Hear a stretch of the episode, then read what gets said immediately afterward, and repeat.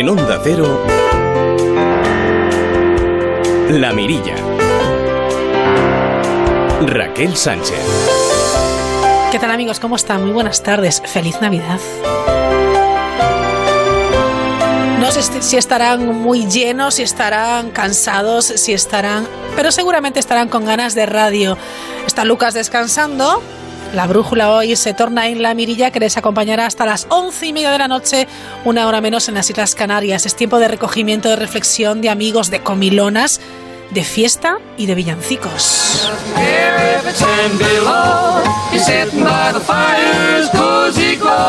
Villancicos los hay de todos los tipos, en español, en gallego, eh, en catalán, en inglés, en latín. Cada uno tiene sus preferidos, que si me gusta más el de Rafael, que si prefiero el tamborilero. Bueno, pues está bien. Hoy vamos a hablar desde uno muy especial. Hoy va a ser un programa muy navideño, como no, un programa en el que vamos a hablar de niños, vamos a hablar con mayores vamos a hablar de magia y del Camino de Santiago. Y nos vamos hasta el año 1914 para recordar qué pasó en aquella Primera Guerra Mundial. Visitaremos mercados navideños en Europa y, por qué no, también en nuestro país. Y, por supuesto, la guinda más clásica con Roberto Relova. Comenzamos. Escuchen, escuchen.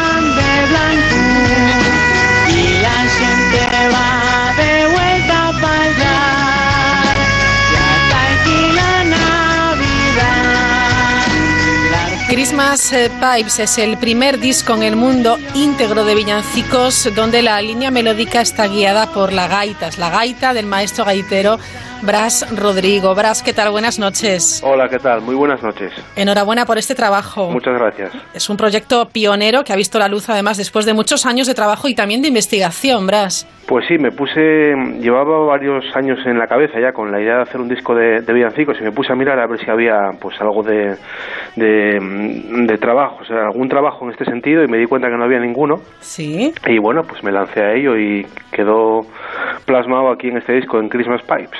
Bueno, es un disco que incluye siete temas, cinco versiones de los cinco villancicos más conocidos y un villancico de composición propia. Sí, un año de felicidad, ¿no? Que es lo que está sonando, versión en lengua asturiana y versión en, en castellano. Pues eh, la idea que tenía era hacer un disco de, de, villancicos, pero bueno, de villancicos conocidos. Pero luego fue un poco desarrollándose el trabajo en, en mi cabeza hacia la, la composición de un villancico y bueno, pues salió este año de felicidad que yo creo que está que quedó un tema muy muy guapo y muy muy muy hogareño y muy navideño, ¿no? Claro que sí, por supuesto también asturiano como Bras es asturiano tenía que estar ahí, ¿no?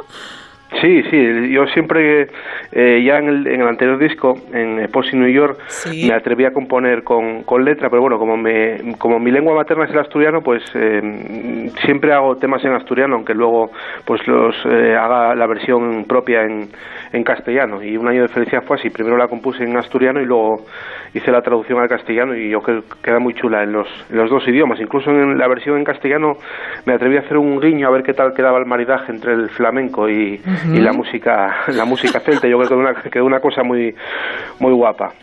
Bueno está francamente bien. Me parece además una, una idea magnífica Bras. Y es algo que supongo que, que, que, tú querías no después de muchos años eh, con, con, la gaita tú tienes 40 como la constitución verdad sí yo sí yo soy del, del, año de la constitución sí sí precisamente sí sí soy demócrata de pies a cabeza ¿eh? desde que nací así me gusta como tiene que ser del año 78 Y ya eh, empezaste con la, con la gaita a los cinco añitos. A los cinco años, sí. Yo soy de Perlora, de un, de un pueblo de, del concejo costero de, de Carreño y no tenía antecedentes en la familia de, de, gente que cantara, ni que se dedicara a la música, ni que bailara, ni nada. Artisteo en mi familia no había, pero un día aquí en Perlora iba de la mano de mi abuelo y oí sonar algo. Y yo me acuerdo perfectamente que ese sonido que sentí y le dije a mi abuelo, yo quiero tocar eso que está sonando. Y así empezó mi relación con la gaita. Fue un poco un amor a primera vista o a primer oído, mejor dicho. Sí, bueno, con tu abuelo eh, siempre una relación muy especial. Sí, muy especial. Estamos muy unidos. Eh, sí, sí, Lo que pasa es que lamentablemente falleció en un accidente de trabajo en la antigua Ensiresa, aquí en el año 86. Mm. Y bueno, eh, me quedó un poco esa experiencia ahí grabada y dejé la gaita un par de años, pero bueno, ya la llevaba muy adentro y en el año 88, a finales del 88, principios del 89, ya la retomé y hasta ahora. Bueno, la gaita es un instrumento muy especial para, para Bras Rodrigo, porque además, eh, bueno, de estudiar, de, ser profe también de, gaita, fundaste la, la, banda de gaites de Yuanco, por ejemplo. Sí, la banda de gaites de Yuanco, la banda de gaites de Corbera, de la que todavía soy el director. Este año precisamente hacemos, hacemos 20 años y me dediqué bastantes años a la a la docencia y a, lo que es la, dirección de, de de gaitas. Bueno, está genial porque también eh, muchas personas, muchos alumnos han tenido la, la, ocasión de, disfrutar de, de, tu maestría eh, en bueno innumerables masterclass que, que, has dado en prestigiosos centros de todo el mundo, porque incluso en Nueva York, Uruguay, Argentina. Sí, estuvimos por ahí por, por todos los centros asturianos y casas de España, sí, ahí donde donde no, el Centro Seno de, de Nueva York, el Centro Español de Queens, el Centro Seno de Montevideo, eh, Bruselas, y estuvimos por unos por unos cuantos sitios dando un poco de, de formación ¿no? a los futuros gaiteros. En esos lugares, ¿verdad? Tiene que ser muy emocionante también el reencuentro con, con un instrumento tan genuino como es la gaita para esas personas que han tenido que, que migrar, ¿no? Totalmente, mucho. Y además hay un siempre hay un momento que se repite y que te hace difícil tocar tocar la gaita, que es cuando tocas Asturias Patria Querida, todo el mundo se pone a, llorar y es una, es una cosa que se te hace un nudo en el estómago, ¿no? De llorar de, pues de, de añoranza, ¿no? De, morriña, de echando de menos la tierra y es una canción tan, tan nuestra y tan conocida que, que vamos, que siempre se produce Mm, algo muy especial. Algo muy especial con, con, el oyente y con, los paisanos que están oyéndote. Sí. es curioso porque cuando uno escucha fuera de su casa el Asturias Patria Querida, da igual, sea asturiano o no, sí, da igual de donde sea, sí, sí, da igual de donde sea. La Asturias Patria Querida tiene dos funciones, ¿no? Dicen que es la canción de los borrachos, ¿eh? Sí, sí, que siempre la acabas tocando cuando, cuando vas de, cuando vas de marcha, ¿no? Cuando vas por ahí de, a pasarlo bien y luego pues la, la, la muchos dicen que es bueno uno de los signos más guapos del mundo y es porque toca la fibra, ¿no? No sé exactamente por qué, pero, es verdad, pero toca ¿eh? la fibra, seas asturiano o no lo seas. Sí, sí, se pone la, la piel de gallina sin duda. La gaita ¿Tiene algo que ver con, con, la Navidad? ¿Has podido investigar, comprobar si existe una relación ya de antes? Sí, sí, hay, hay muchos sitios, incluso en, en Italia, la, la, piba y la zampoña, que es un instrumento típicamente navideño, ¿no? Si nos fijamos en todos los eh, belenes, ahora que estamos en la época ya navideña, hay gaiteros que salen adorando, hay figuras que se venden. Que precisamente yo tengo una colección de más de 500 muñecos, ¿Ah, muñecos gaiteros, sí, sí, recogidos en todos los sitios del mundo. Y sí, sí, en muchos sitios es un, es un instrumento típicamente navideño, mismamente en Galicia y aquí en, Asturias hay muchos hay muchos temas que son típicamente navideños, ¿no? Los aguinaldos, sigue más cerca, los aguinaldos. Sí, sí, sí que va, iban con, con el gaitero tocando por las casas. Sí, sí, es un instrumento muy navideño. Fíjate tú lo que, lo que son las cosas. Es curioso porque sí es verdad que es un instrumento que, que nos lleva a pensar en Asturias, eh, en Galicia, y es un instrumento muy querido yo creo que en todo el territorio nacional y ya vemos que, bueno, pues internacionalmente también. Sí, sí, es un instrumento muy querido en toda España y también en, en toda Europa, ¿no? En, yo creo que no hay ningún país de, de Europa que no tenga un, un tipo de gaita. O sea, es un instrumento mm, fundamentalmente europeo. El, resto de gaitas que hay por el, por el mundo son restos o del Imperio Británico o de migrantes gallegos, asturianos. O sea, la gaita es un instrumento, el, instrumento eh, europeo por excelencia. Bras, además de tu disco, videoclip y luego supongo que, que bueno, pues eh, eh, nos deleitarás con una gira, ¿no?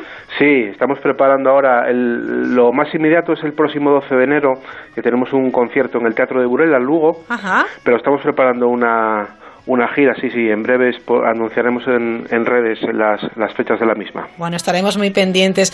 ¿Qué diría tu abuelo, el Vito, si pudiera escuchar este disco, Bras? Pues, pues, yo creo que estaría, no sé, eh, estaría contento y yo creo que, que orgulloso. Seguro que sí. ¿En casa qué te dicen? Pues nada, en casa siempre me animaron a bueno a hacer lo que me lo que me gustaba no porque no es lo mismo con en el año 90 mm, decir en casa que quieres ser gaitero porque todo el mundo quería ser pues o policía o bombero ingeniero y yo quería ser gaitero. Y en casa nunca me dijeron no no tienes que no no eh, siempre me animaron. Yo creo que están bueno contentos y sobre todo eh, porque me, ven que me dedico a lo que me gusta. ¿Todavía quedan maestros que sepan, luthiers que sepan hacer esas gaitas, sacándoles todo el, el, jugo a, a, los materiales? Porque es muy importante cómo está elaborada esa gaita. Yo, sí, eh, quedan pocos, pero yo creo que todos los gaiteros tenemos gaitas de, de luthier. A lo mejor tenemos alguna de, de, un torno copiador, ¿no? Pero siempre el alma de la gaita, que es el puntero, te lo tiene que dar el luthier. Claro. Dos trabajos tienes ya, dos trabajos discográficos, y Nueva York y Christmas Pipes. Supongo que, bueno, ahora centrado en este Christmas Pipes, pero sigues eh, con, con, la intención de seguir editando, ¿no? De Sí, luego vamos a retomar un poco eh, y New York y luego vamos a, en el 2019 sacaremos otro otro trabajo, porque mm, cuando las musas vienen a visitarte, ¿no? Que te pillen trabajando y, hay, que hay que aprovechar, hay que aprovechar. Bueno, Bras, o sea que vas a tener un año 2019 muy, muy completo. Sí, sí, va a ser completo, va a ser completo. Sacaremos a finales otro, otro trabajo mm, que ya tenemos, bueno, ya tenemos todo en mente. Bueno, pues te deseamos muchísima suerte. Pueden seguir además, bueno, la trayectoria y la obra de, de Bras Rodrigo de una página web www.brasrodrigo.com Allí pueden ver toda, bueno, pues todos los datos y, y nada, disfrutar de estas fechas tan entrañables y a seguir disfrutando de los villancicos en esta ocasión con esa gaita, con esa línea melódica guiada por, por la gaita. Muchísimas gracias y enhorabuena, Bras. Bueno, gracias a vosotros y que tengáis un año de felicidad. Muchas gracias igualmente. Adiós. Adiós. Feliz Navidad. Que tengas un de felicidad. Asómate a la mirilla en Onda Cero. Onda Cero. Es tiempo de abrazos, reencuentros, sonrisas. Y muchos besos. Y mucha felicidad. Y muchos abrazos. Muchos, muchos. De siempre en Navidad, las patatas del abuelo. Una vez más, la madreña nos deleita con la jornada de las faves. Faves con almejas al toque de salsa verde, faves con perdiz estofada y boletus, fabada tradicional y otras seleccionadas por su chef y elaboradas con los mejores ingredientes. Ven a la madreña a probar este exquisito plato de cuchara asturiano. Calle del Bronce, Santa Lucrecia y Paseo de la Castellana 78. Lamadrena.com Más de 10.000 personas ya han disfrutado de esta fantástica exposición, Generación Sci-Fi, un viaje a través del mundo de la ciencia ficción, una colección única, estatuas a tamaño real, objetos de rodaje y figuras vintage auténticas. Estas navidades no pierdas la oportunidad de vivir una experiencia brutal. Sala Azca Centro Comercial Moda Shopping. Entradas en generacionsci-fi.com. ¿Cómo que a usted no le regalan nunca una cesta de Navidad? En Muebles Adama, por la compra de cualquier artículo de su folleto, le regalan una cesta de Navidad con jamón incluido Muebles, colchones, sofás con los mejores precios de Madrid. Muebles Adama. General Ricardos 190. Mueblesadama.com. Y dígale a Papá Noel que le traiga la cesta de Navidad de Muebles Adama. Les seré sincero, esta casa le da mil vueltas a la quinta sinfonía de Beethoven. Miren, miren los baños, los grifos se abren como la escala musical. Y toquen, toquen, que están a estrenar. Son pura armonía, lo sé. Pablo es músico y sabe de música, pero no de vender casas. Por eso, si tú quieres vender la tuya, elige la opción más rápida y profesional con Gilmar. 900-121-900. Y tranquilo, que no se puede saber de todo. El mejor plan para esta Navidad, 33 el musical. Miles de espectadores ya se han emocionado con la historia del mayor influencer. ¿Y tú, te lo vas a perder? Compra ya tus entradas en 33elmusical.es. Asfontes, cocina tradicional gallega. Empanadas, mariscos, pulpo, pescados y carnes de la tierra. Calle General Laci 10 en Atocha. Reservas en asfontes.com.es. Galicia en su mesa. Alquiler Acción de alquilar. Negocio por el que se cede una cosa a una persona durante un tiempo a cambio de una rentabilidad. Seguro. Adjetivo. Que es cierto. Libre y exento de todo peligro o riesgo. Si piensa en alquilar, ya sabe. Alquiler seguro. 902 37 57 77. Alquiler seguro. 902 37 57 77. En las tiendas Omnium sabemos que descansar bien es la mejor inversión en salud. En Somnium tienes los mejores colchones hasta con un 50% de descuento. Renueva tu colchón, renueva tu vida. Tenemos el colchón que se adapta a tus necesidades entre la gama más amplia de modelos y marcas. Flex, Tempur, Vultex, Picolín. Ven a las tiendas Omnium. Encuentra la tuya en la tienda somnium.es. La Mirilla. Onda Cero.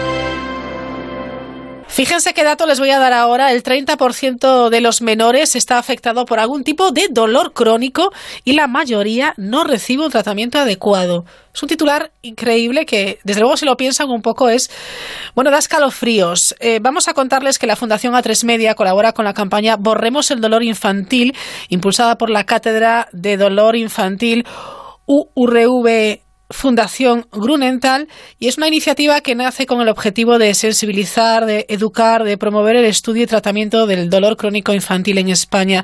Lari León, gerente de la Fundación A3 Media, ¿qué tal? Muy, buenos, muy buenas noches. Muy buenas noches, Raquel. Encantada de estar aquí con vosotros, como siempre. Bueno, es un placer eh, escuchar a Lari porque siempre tiene proyectos, bueno, hechos con corazón y con mucha pasión y con mucho amor y muy necesarios, Lari. Bueno, pues me alegro que así se transmita, porque la verdad es que desde la Fundación A3 Media lo hacemos toda con muchísima implicación y pensando en que, bueno, pues granito a granito movemos cosas, ¿no? Y, movemos eh, necesidades y, somos no solo no solo activos, sino también proactivos. Claro que sí, un trabajo que no puede hacer Lari sola ni la Fundación sola, necesita de colaboradores y de doctores como el doctor Jordi Miró. Jordi, ¿qué tal? Muy buenas noches. Hola, buenas noches es totalmente necesaria la, ayuda de los profesionales sanitarios. ¿eh? Muchas gracias. Bueno, gracias a, vosotros por darnos este espacio para, para ponerlo sobre la mesa, poner de relieve las necesidades que tenemos en este ámbito y las cosas que se pueden hacer. Lo cierto es que este titular que dábamos al inicio, ese 30% de menores afectados por algún tipo de dolor crónico, a mí me parece brutal.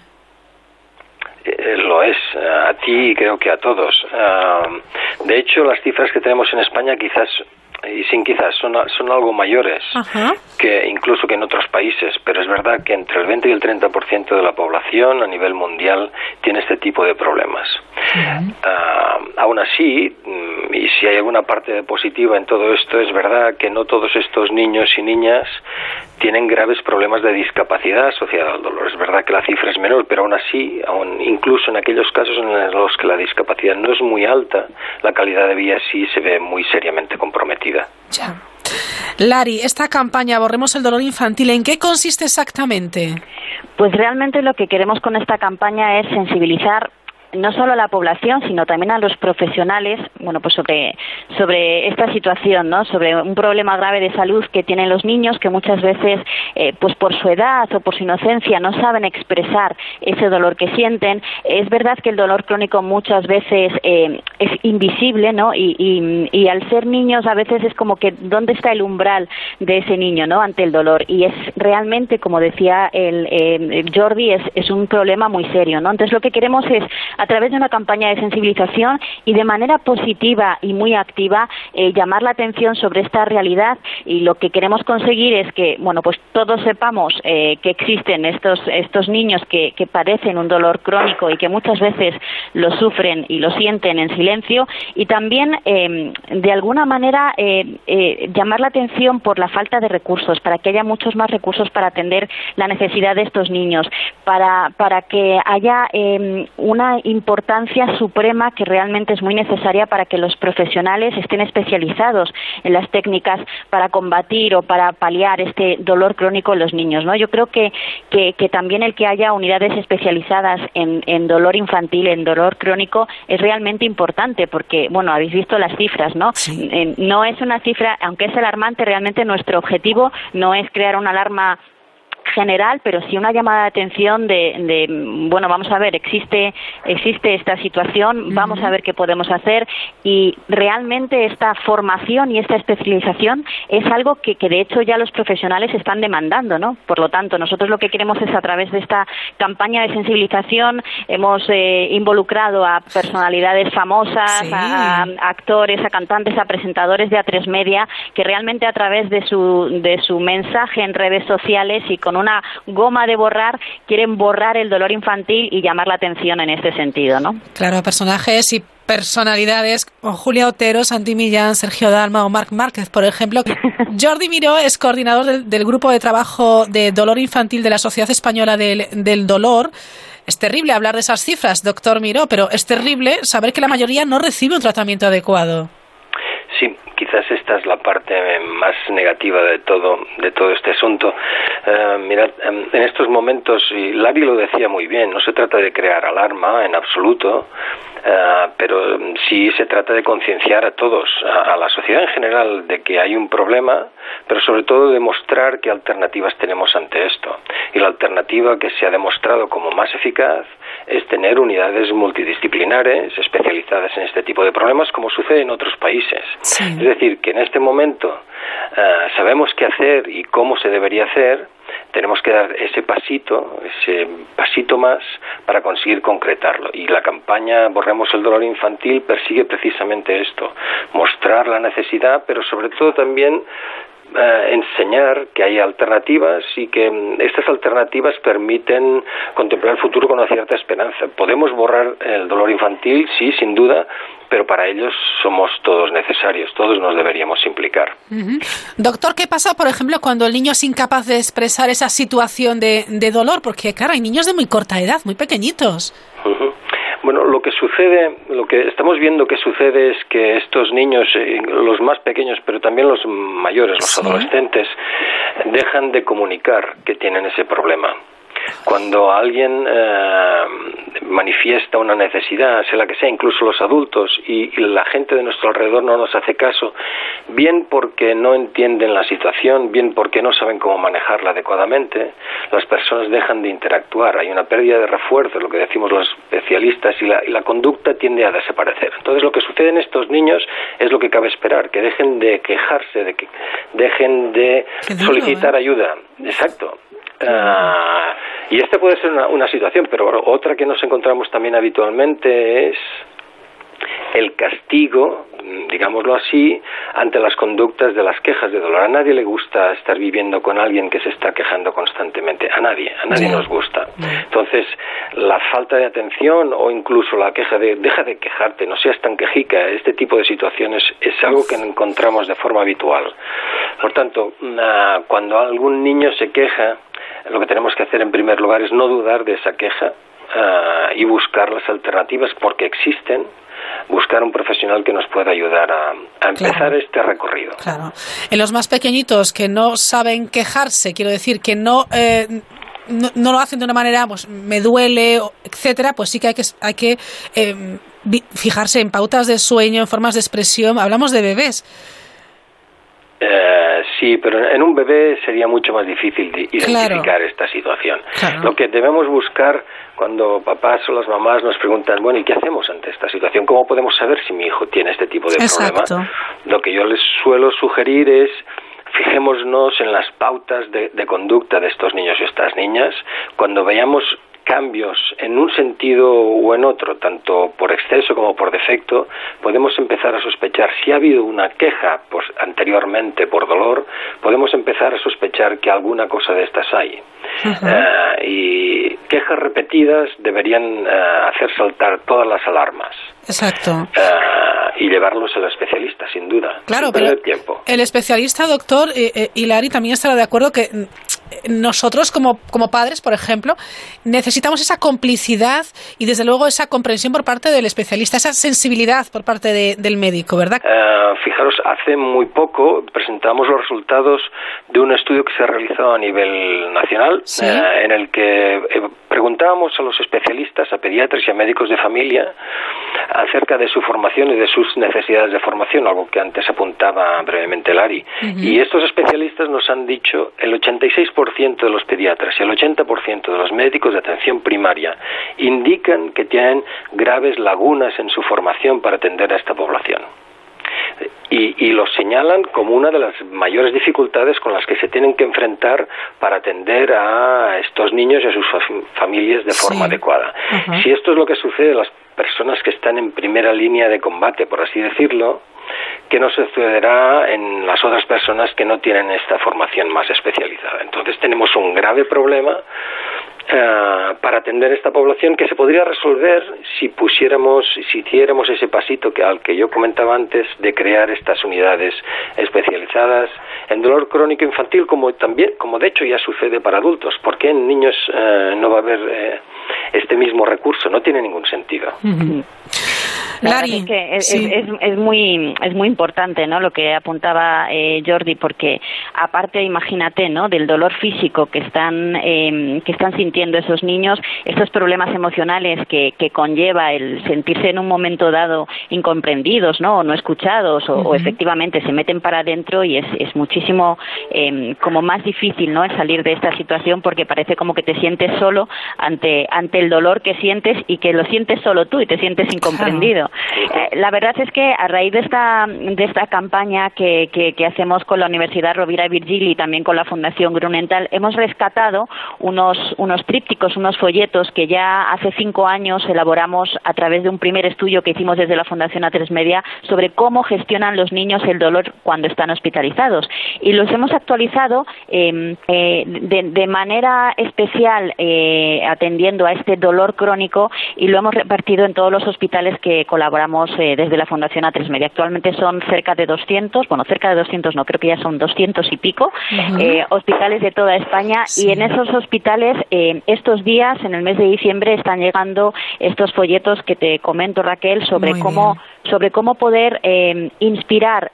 por una parte, hay unos folletos dedicados a los profesionales, a los profesionales médicos y sanitarios, para que realmente puedan identificar y, entender a ese niño que siente el dolor crónico y que a lo mejor no lo expresa de una manera eh, bueno pues muy clara también hemos hecho unos folletos especialmente eh, eh, vinculados a, cómo los papás pueden también entender a ese niño y escucharle y realmente acudir al especialista adecuado para que ese dolor eh, dure lo menos posible o se o se, se mitigue lo antes posible. Y también para los niños porque muchas veces ellos necesitan esta información para que para que puedan exteriorizar y que para, para que puedan gestionar incluso ese dolor, ¿no? Muchas veces el, el dolor no se sabe cómo, cómo gestionar, cuando eres niño muchísimo menos porque estás desorientado, porque realmente no sabes lo que pasa. Y es verdad que en estas guías les ayudamos a realmente a que si se sienten eh, incluso pues deprimidos o tristes en algún momento y eso se une a un dolor que, que pueden estar sintiendo, pues pueden, pueden pedir ayuda y pueden realmente eh, exteriorizarlo y contárselo a los demás porque eso es lo que les va a ayudar a que la gente les ayude también. Lari León, gerente de la Fundación A3 Media. Doctor Jordan Miró, director de esta cátedra de dolor infantil de la Fundación Grunenthal. Gracias por estar hoy con nosotros. Enhorabuena de verdad por vuestro trabajo y os deseo la mejor de las Navidades. Esperamos tu mensaje en redes, ¿eh, Raquel? Voy ahora mismo. No voy a perder ni medio segundo. Gracias a ambos. Un abrazo. Muchísimas muy gracias. Buenas noches. Buenas noches. Buenas noches. No uso dinero. Pa' billetes. Oh, uso money. no uso dinero. No, no, no, no.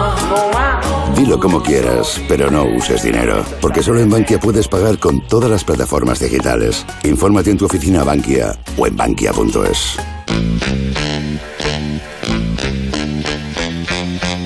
Asómate a la mirilla en Onda Cero.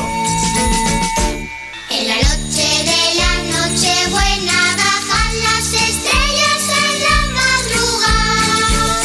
Los pastores con sus campanillas adoran al niño que ha nacido ya. Obdulia, ¿se acuerda de este, de este villancico? Sí, me acuerdo algo, pero ya no ya no mucho, porque yo ahora no puedo cantar y por eso no sé los Pero ¿por, qué, por qué no puede cantar? ¿Porque tiene la voz mal? Sí, no, estoy operada de can- cáncer de garganta Vaya. y de tiroides, ¿sabes? Ajá. Y, Hace nueve años ya, voy bien. De momento, gracias Bueno, a Dios. bueno, Ya vamos me va a bien. dar el alta, sí. ¿Sí? Sí, porque siempre estuve muy bien. Ajá. Sí. Salvo por ese pequeño percance del cáncer de garganta y tiroides también. Sí, pues vaya sí, susto, Obdulia. ¿no? Estuve muy malita. Ya, ya. Muy malita. Mm. Pero bueno, estoy aquí. No sé si porque estoy, soy buena o porque soy mala, que no me, no me quiso San Pedro abrir la puerta. Yo creo que es buena. Hola, Vanessa, ¿cómo estás? Hola, hola. ¿Todo bien? Todo bien, todo bien. Bueno, Vanessa acompaña a Obdulia en esta tertulia que vamos a tener hoy eh, para hablar de la, de la Navidad, Obdulia. ¿Qué le parece? Muy bien. ¿Le gusta la Navidad? Bueno, me- sí, me gusta. Me gusta por un lado y por otro no, porque tengo cosas que no me gustan por algunas cosas. Porque vivo sola y, y eso es triste. Pero no, no voy a estar sola. Que voy a una reunión de señores y señoras que viven solas. Ajá. Y vamos a ir ¿Sí? hasta el día 7, antes, después de desayunar. Bueno, pues no está mal, Obdulia. No, no. Tiene un planazo, ¿eh? Voy, voy, mucho, voy siempre. Y, y hay mucha gente. Y también tengo una hermana que también está viuda, solita en Lugo, y también viene. Compartimos ya la habitación, estamos juntas. Fantástico. Sí, muy bien. Bueno, muy pues es- bien. es una buena cosa. Sí. Tenemos ah, hoy también a- al teléfono a Ángela. Hola, Ángela. Hola. ¿Qué tal estás, Ángela? Yo muy bien, gracias a Dios. ¿Cuántos años tienes, Ángela? ¿Te puedo preguntar? Hice el día 8, 91. 91 años. Caray. Perdóneme que le, esta- Felicidades. le- le estaba tuteando, Ángela, por Dios, discúlpeme. Ni tuteame. Ah, puedo tutearte entonces. Ángela, ¿te gustan las navidades? A mí sí. ¿Sabes algún villancico? ¿Recuerdas algún villancico? ¿Tú cantas en Navidad? Campana sobre campana. Sobre campanas una. Ay, Obdulia, ¿te Siga, acuerdas, siga. eh? Siga. Belén, Ah, Campanas de Belén. que los ángeles cantan. Te. Ángela, qué bien canta, ¿eh? Qué maravilla. ¿Con quién va a pasar las Navidades, Ángela? Con familia, no sola. Pero esos días pasamos con familia. ¿Qué recuerdas de, de- de la Navidad de cuando tenías, por ejemplo, 20 años? Ay, buenos, porque estamos con la familia todavía. Recuerdas sobre todo la familia, ¿no? Claro, aún vivían mis abuelos, que fueron los que me criaron, eran mis padres, porque mis padres trabajaban y entonces estaba con ellos. Vamos a saludar también a José Antonio, que también lo tenemos en su casa. José Antonio también eh, vive solo, si no me equivoco. José Antonio, ¿qué tal está? Hola, ¿qué hay? ¿Todo bien, José Antonio? Como me decía la doctora que tengo, me dice, usted, fenómeno, pero el chasis lo tengo todo escaralladito. o sea que, O sea que el chasis lo tienes caralladito. sí, el, el chasis lo tengo todo... Ya. Me tengo que llevarlo a reparar a algún taller a ver si hay alguno que... Bueno, que si no, no va a pasar la ITV, ¿eh? Sí, no, no, no, sé si pasaré la ITV de tantos hierros que tengo en el cuerpo. José Antonio, ¿le puedo preguntar la edad que tiene? No, voy, voy, voy gastando ya los 88. Bueno, está hecho un jovenzuelo, ¿eh? Pues no me quejo de momento, ¿eh? Bueno, salvo por los hierros, que tiene entonces muchos hierros. Pues tengo las dos caderas, Ajá. Te- tengo una rodilla y la otra ya me está clamando, Ya. ver qué pienso hacer de ella. Bueno, bueno. José Antonio, Tranquila. ¿cómo pasa las Navidades usted? Pues las pasaré, mm, pues no lo sé muy bien, pero creo que las pasaré solo. Solo. Sí, pero eso no me, no me, no me saca la, La alegría. idea de... Bueno, pero no tiene eh, familiares que le acompañen. No, no, pues no tengo, es mejor no hablar de ese, de ese tema. Bueno, bueno. ¿Y amigos o eh, amigos o voluntarios que Sí, vayan sí, a su sí, casa tengo- también? tengo- y buenos además, ¿eh? Bueno, es muy importante. Los amigos son como la familia en muchas ocasiones, ¿eh? Sí, yo tengo, tengo unos amigos maravillosos y yo le digo que en esta vida tengo cuatro estrellas. La primera es la señora que me atiende por las mañanas. Sí.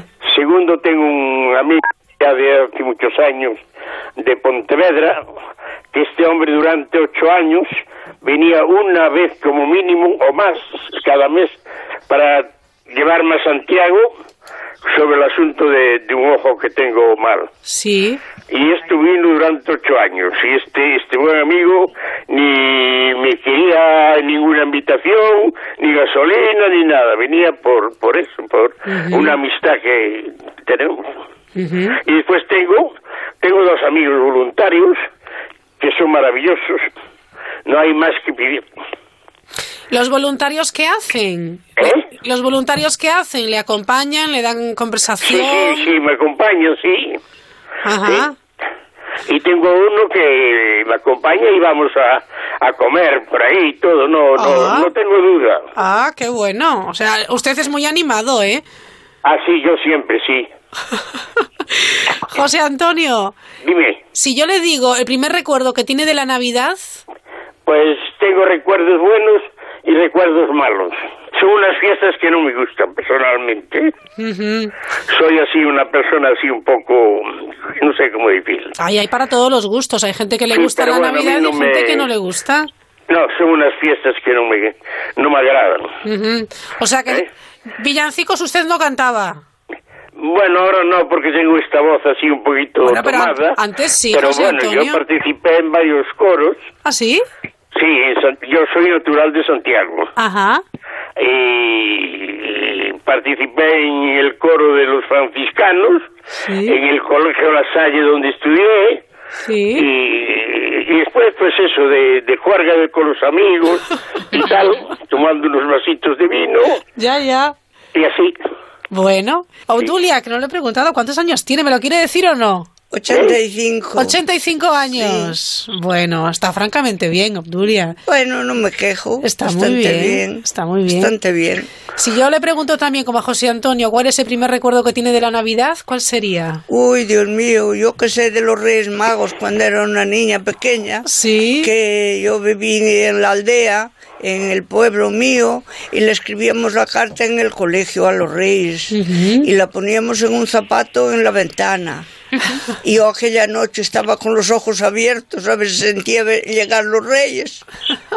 Y Pero no llegaban. No llegaba, nunca los vio, ¿no? Nunca los vi uh, cuando era pequeña. Y ahora tampoco, pero Ya. ahora a veces llegan, otras veces Pasan no. de largo a Pero veces. bueno, pues Bueno, bien, está bien. Pero yo me acuerdo y escribía muy bien y no, no manchaba nada el papel ni nada para que fuera, porque nos lo explicaba el, el profesor. Eh, el que haga borrones ya no le deja nada a los Uy, qué reyes. estricto, ¿eh? ¿Y qué le traían los reyes? ¿Qué le pedían? Bueno, ropita, una camiseta, eh, me traían eh, unos calcetines, así ropa. Los Claro. juguetes no. Yo hacía las muñecas muy bien. ¿Cómo que hacía las muñecas? Sí, Cuéntenos. yo hacía las muñecas de trapo Ajá. y, y- y los pies, las piernas cosía muy bien. Le, le gastaba el hilo a mi madre y los retalitos cuando venía la modista a casa. Con los retalitos yo los cogía le hacía unos vestiditos. Ajá. Le ponía el pelo de lana de oveja. ¡Qué Y- maravilla! Y los ojos con un hilito rojo y en la nariz y la boca. Y, y jugábamos con aquellas muñecas. Y le hacía para mi hermana y le hacía para las amigas. Al mediodía, que se dormía la siesta. Y yo hacía muñecas mientras tanto. Caramba, qué artista. Ángela, ¿usted qué le pedía a los reyes? Porque los reyes pasaban por su casa, ¿no? Sí, que pasaba, pero mira, es que nosotros, de aquella no había reyes. ¿Y qué había entonces? Había ropita. A ver, es como yo. Claro, no había juguetes, ¿no? No, juguetes nada. Nada. ¿Y entonces a qué, a qué jugaban, Ángela? ¿A qué jugábamos? Sí. Bueno, como todos, a la cuerda. ¿Y y sabes a qué jugaba mucho? ¿A Como qué? vivíamos en la carretera y cogíamos un aro de una bicicleta, una rueda de una bicicleta, Mm, con un- que le llamábamos un columpio. Sí. Y íbamos todo por la carretera como los niños. Supongo que José Antonio sería más de balón, a lo mejor, ¿no, José Antonio? Sí. ¿A qué jugaba usted cuando era niño, José Antonio? ¿Yo? Sí. Yo a todo lo malo. O sea que usted era un trasto, ¿eh? Eh, un poquito espabilado, me parece. Ya, ya. Sí. Cuéntenos. Pero, pero jugué eh, jugué al fútbol, Ajá. eh, practiqué algo de atletismo, y practiqué algo de boxeo, Ujú. hasta un día, ¿no? que encontré uno más fuerte que yo y dije, esto no es para mí. Porque le tumbó, ¿no? Practiqué siempre, siempre fue una, una persona bastante activa en el aspecto de los deportes. Sí. Y, y eso. Pero y esta señora hablaba, pero casi todo el mundo se olvida de la estornela. De la, perdón, ¿de la qué? La estornela. La estornela. Sí, había un palo grande que teníamos en la mano y después hacíamos un taco pequeño, las puntas había esto Afiladas. y hacíamos unas puntas y después le dábamos a la punta y después con el palo le lanzábamos el taco ese. Pero, pero nosotros le llamamos la billarda. No sé, aquí yo ya le dije que yo soy de Santiago y los pichaleros somos una raza distinta. Pues sí, ¿Eh? sí lo conozco ese juego, pero le llamábamos la billarda. Sí, no- nosotros los de Santiago nos gustaba más ir por el Franco a tomar las tazas de vino. Ay, ay, ay, José Antonio, usted. Pero de, de mayor, le gustaba pero la de fiesta. niños. Claro, pero. Bueno, no crea que tan mayor, ¿eh? Estoy hablando de los 14, 15 años, ya, ya. A ella le gustaba el vinito. No, más que nada me gustaba alternar. Muy bien. Soy una persona que siempre me gustó mucho alternar. Ya. Y, y ahí este, en el Franco, en Santiago, Claro. nos reuníamos de aquel entonces, pues toda clase de personas, los, el obrero, el, el estudiante, el licenciado, el catedrático, y allí se, nos reuníamos un montón de gente y... Hacían buenas y charlas, ¿no? Ah, Buenas de ir charlas. a comer, Sí. y muy bien. José Antonio, ¿usted recuerda las eh, comidas o cenas familiares de Navidad? Sí, sí, algo sí, pero yo no sé, me, no es que me trajera malos recuerdos, pero Ya. tampoco me los trajeron muy buenos. ¿eh? Ya, bueno, hay algo ahí que no le trae buenos recuerdos, José Antonio, pero bueno, no, claro. no, no, no, no, no me caen. A mí esas, esta- esas fiestas no me... Ya. Me gusta más ir a un sitio, a un, a un restaurante o así, y, y no las fiestas en casa. Rehuyo bastante de las fiestas en Pero casa. usted es más de salir a la calle, de restaurante, de luego un baile. ¿Eh? Sí, bueno, sí, también iba mucho al También. baile, claro. Ah, Hombre, ya lo estoy viendo. Sí, teníamos, había una canción, no sé si las me acordará bien. Lunes Buenos Aires, martes Jardín Par, tie- miércoles La Curvalca, jueves Metropol, mm, viernes no me acuerdo, y, y- y sábado ir a cobrar. Me falta algo, pero no... Sí. Está bien, está bien. Aún tiene buena memoria, ¿eh, José Antonio? Pues no me quejo, no, no, no. No, no, no, no. No, no me quejo porque recuerdo muchas cosas de, de cuando yo tenía la edad esa de, Ujú. de 8 y 10 años. Recuerdo muchísimas cosas de Sí. mi familia Sí. y todo eso. Pero cuéntame un recuerdo bonito que tenga. ¿Eh? Un recuerdo bonito que tenga de cuando tenía 8 o 10 años. Tengo muchos, Bueno, pues dígame uno. pero tendríamos que estar, yo qué sé, tendríamos que estar una hora de recuerdos gratos y buenos que tuve. Bueno, pues con uno nos Porque llega, yo cuando ¿eh? había un rato malo me, me ausentaba. Ya, Y ya. decía, esto no va conmigo. Claro, claro. Claro, y por eso. Pues muy bien, yo tuve una. Yo tuve una. Una. Bueno, una conocida, yo desde aquel entonces tenía 13 o 14 años. un- una chica en Santiago, Marujita, que fue la que me puso el sobrenombre de Josecho. Anda. Josecho terminado en O, ¿eh? Josecho. Y es un recuerdo que tengo de aquella chica, no sube más de ella. Ajá. Una chica además muy guapa, muy encantadora. Sí. Ese sí fue un grato recuerdo. Ujú.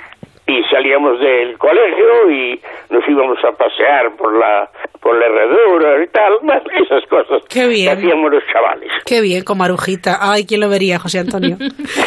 ¿Quién lo vería, José Antonio? Qué galán, ya con 8 o 10 años. Sí, bueno, fui una persona bastante... Bastante guapo, ¿no? Me va a decir ahora. ¿Eh? Bastante guapo. Sí, sí.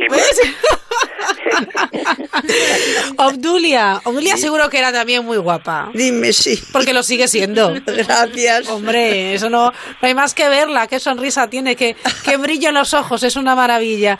Obdulia, ¿recuerdas esas comidas y cenas familiares en la época de, Sí, de Navidad? ah, sí, me recuerdo, me recuerdo. Sí, cuando era pequeña, especial. cuando era pequeña se comía cositas del cerdo, lo más bueno. Eh, jamón cortadito, empezamos con, con el jamón, porque algunas veces el jamón a, a lo mejor se vendía uno o dos. Y hacíamos, eh, hacía mamá cocido, Sí. con chorizos que eran muy ricos, todo hecho en casa, Qué estaba bueno. muy rico. Y hacía, y eh, teníamos turrón y membrillo. Ajá. Turrón poco, pero membrillo sí. Sí. Y queso fresquito muy rico. Qué rico. Sí. Qué Ah, rico. comíamos muy bien. ¿Qué es lo que más le gustaba? A ver, me gustaba todo, porque eso no se comía todos los días, todos, todos, ¿eh? Sí, me gustaba todo, nos Sí, sí, gustaba sí. todo, y nos reíamos, tomábamos un poquito de vino, nos daban Ujú. un poquito, mucho no. Un poco de alegría que antes se daba, sí, sí. y nueces y así. Y después de mayores, pues también, ya comíamos mejor, ya cambió la vida, ya era otra cosa. Claro. Y compraba mm, mamá muchas cosas para, para, para la cena de Nochebuena y para Año Nuevo y todo. Sí, Comíamos muy bien. Pero le, le- le- le ayudaríais, ¿no? Porque mamá todo... Eh, nosotros trabajábamos también, Ya. sí, lo que podíamos, sí, Sí. que trabajábamos. Bueno, este, y, y- y hacíamos las cosas por la mañana y por la tarde ya nos poníamos guapas y ya estábamos preparadas y poníamos la mesa, mantel y todo, bien, bien. Todo para que estuviera como vamos. Sí, sí, En sí, un palacio, ¿eh? Para la foto. No tanto, pero bueno. Pero hombre, claro, hay Sí. que poner la mesa elegante en esos días Sí, señalados, sí, sí, ¿verdad? por Navidad, sí, muy bien. Sí, sí, sí. Y comíamos y de- después venían los vecinos o nosotros íbamos también a casa de la vecina. Ah, se reunían. Por, por, por- por- al día siguiente, Ajá. día de Navidad. Sí. Y así pasábamos eh, aquellos días, muy bien. Qué fantástico. Sí. Ángela, ¿usted qué recuerda de esas comidas y cenas familiares? Pues mira, la comida familiar de noche de Navidad era bacalao con coliflor Ajá. y un pollo asado al horno. Nosotros pollo también. La, la noche. Y después al otro día era hacer un cocido, pero un cocido como Dios mandaba. Sí, qué rico. Qué rico, ¿eh? Sí, sí. Qué rico. Oiga, eh, Ángela, pero supongo que usted ya con sus 92, ¿no? Me ha dicho que ha cumplido. No, 91. No, hay 91, que le he puesto uno de más. Perdone, perdone. Con esos 91 años, claro, habrá vivido navidades mejores y navidades peores, porque ha tenido que pasar también momentos a lo mejor complicados. Por ejemplo, una guerra civil. Te voy a decir una cosa. Sí. Es que nosotros éramos de campo, trabajábamos mucho, pero de comer nunca nos faltó. Y bebíamos vino, ya de pequeños ya nos daban vino con la comida. Para, para que decían, para que hiciera bien la digestión, ¿entiendes? Sí, sí, sí, sí. O sea que afortunadamente, claro, el hecho de vivir en el campo, ya comían aquello que, que cultivaban, ¿no? Ahí está, porque había para todo el año. Sí. Trabajar se trabajaba, pero había para todo el año. Ajá. Sí, yo también vivía en el campo también. Sí. ¿No hubo así navidades que tuvieran que prescindir de algo? Turrones Sí. y, como eran? Polvorones. De todo. No faltaba nada en su mesa, ¿eh? Faltaba, gracias a Dios, no. Yo, la verdad, tuve una niñez feliz. Sí. Y su- la comida no faltaba de nada, gracias a Dios. ¿Y qué recuerda de mamá o de papá? ¿Cuáles son sus recuerdos? Ay, de, mis abuelos, porque yo fui criada con los abuelos. Ah, bueno. Papás trabajaban. Sí. Y entonces, muy bien, todo muy bien. Y además eran muy cariñosos. Sí. Yo cuando salían que iban a la feria, Ajá. y mira, íbamos desde Chapela a Redondela a pie, que de aquella no había, no había tren, ni había autobuses, Ya. no había nada. Ya, ya. Pues íbamos, después comíamos allá, y veníamos por la tarde de vuelta. Porque después siempre iban a comprar algo o un cerdo pequeñito que había que traer para criarlo en casa. O sea que la niñez mía, la verdad, fue feliz. Qué bonito, Ángela. Sí, sí. La verdad es que sí. José Antonio, ¿usted a qué se ha dedicado en la vida, además de, de a cantar y a ir a tomar algunas tapas por ahí? ¿Cómo me dijiste? ¿Cómo me dijiste? Que digo que a qué se ha dedicado en la vida, de qué ha trabajado. ¿Ah, yo? Sí. Pues mira, te voy, mi, mi juventud, mi, mi niñez, pues yo tenía un abuelo mío que tenía una barbería en Santiago. Sí. Una barbería grande, tenía 400 y pues tenía un reservado para señoras que era donde le, con esos filtros y tal calientes les ponían las, el pelo rizo y eso. Ah, sí. Y eso, cuando me daban las vacaciones, mi- mis padres me obligaban a ir allí a la barbería. Y siempre quitabas unas propinitas y tal, bueno, bien. Y, y después me vine para Vigo. Y recién llegado a Vigo me, me, me, me fui para el banco, para, para Banesto. Y trabajé allí durante 50 años. Wow. Obdulia, ¿usted a qué se ha dedicado? ¿Eh? Yo ahora soy... Es, Sí. Yo me dediqué a ir a, a colegio y, des- y trabajar en el campo con mis padres. Qué duro, ¿no? Les ayudábamos. Bueno. Bueno. Y cuando tuve 14 años me, lleva, me, me mandaron a un taller a aprender a coser. Y aprendía muy bien y cosí muy bien. Sí. bien. Y luego yo tuve taller también. ¿Ah, sí? Sí. Sí. Y cosía muy bien, me encantaba. Y hacía unos vestidos para las niñas. Tenía muchísimo trabajo. Y, y las mamás decían, Dios, esta modista tan joven que es y qué vestiditos parecen muñecas las niñas. Y usted toda orgullosa, claro, Ay, sí, esas sí, cosas. sí. Y ganaba un dinerito. Y a mí me gustaba, el campo no me gustaba nada, porque te manchabas, te mojabas. Y había, había, teníamos vacas, había que ordeñarles, yo no quería que me, que me manchaban todas. Yo nunca quise ordeñar las vacas. ¿Qué coqueta, Obdulia? Sí, desde chaval, desde niña, ¿eh? Sí. Sí, de verdad. Lo decían allí las mamás unas a las otras. Así. Y, y después decía mi ropa, la de mis hermanas, la, la, la pequeña, mi hermanita la pequeña que ya se murió. Sí. eh, le hizo una falda con doble campana, con mucho vuelo, doble campana, y la puse encima de la mesa para ponérsela toda redondita, redondita. Y con la con un trocito con la varita que Sí. tenía una regla, Sí. le iba todo alrededor así, así, revuélvete despacito, despacito. Y decía, es que yo me muero aquí de pie. Claro. Pero salía Luego quedaba perfecto. Perfecto, perfecto todo. Con tanto detalle, no podía ser de otra manera. Sí, sí, sí, sí. Me gustaba mucho coser. Era la carrera que tuve desde que los 14 años que salimos de clase, pues mira. No, sí. no está mal, ¿eh? Ahora coser los jóvenes poco, ¿eh? No, ahora no, ahora ya no sé. No sé si saben Pero enhebrar una aguja. Yo ¿Usted qué aún, dice? aún coso hoy algo. ¿Sí? ¿eh? Aún coso algo. Y me, porque me gusta. Eh, Hice un vestido para una muñeca hace poco, que te lo ¿Sí? diga Vanessa. Sí, es muy activa, ¿eh? Sí. La verdad es que... De un trozo de cortina de, que era de encaje, le hizo un vestido que parece una novia. Ay, qué maravilla. Pero hace poco, Hace hace, nada, dos años ay. o así. Es que eso me pasó la vida yo. Está muy bien, está muy bien. Porque en casa también se aburre uno si no hago cualquier cosa y ganchillo y tal, porque si no... ¿qué voy Está bien, hay, que estar ocupada. que Sobre estar todo en ocupada. el invierno que no sales a dar un paseo, pues... Claro, los días son más porque cortos, llueve, hace frío, porque hace llueve. frío. Eso es verdad, Mm. eso es verdad. Ángela. ¿usted ha trabajado mucho, Ángela? ¿Cómo? Si ha trabajado mucho, supongo que sí, ¿no? Sí, sí, sí, yo trabajé mucho, mira. Trabajé en el campo, porque había campo, había que trabajar. Mm. No nos faltaba de comer, no nos faltaba. No, no. cosas son.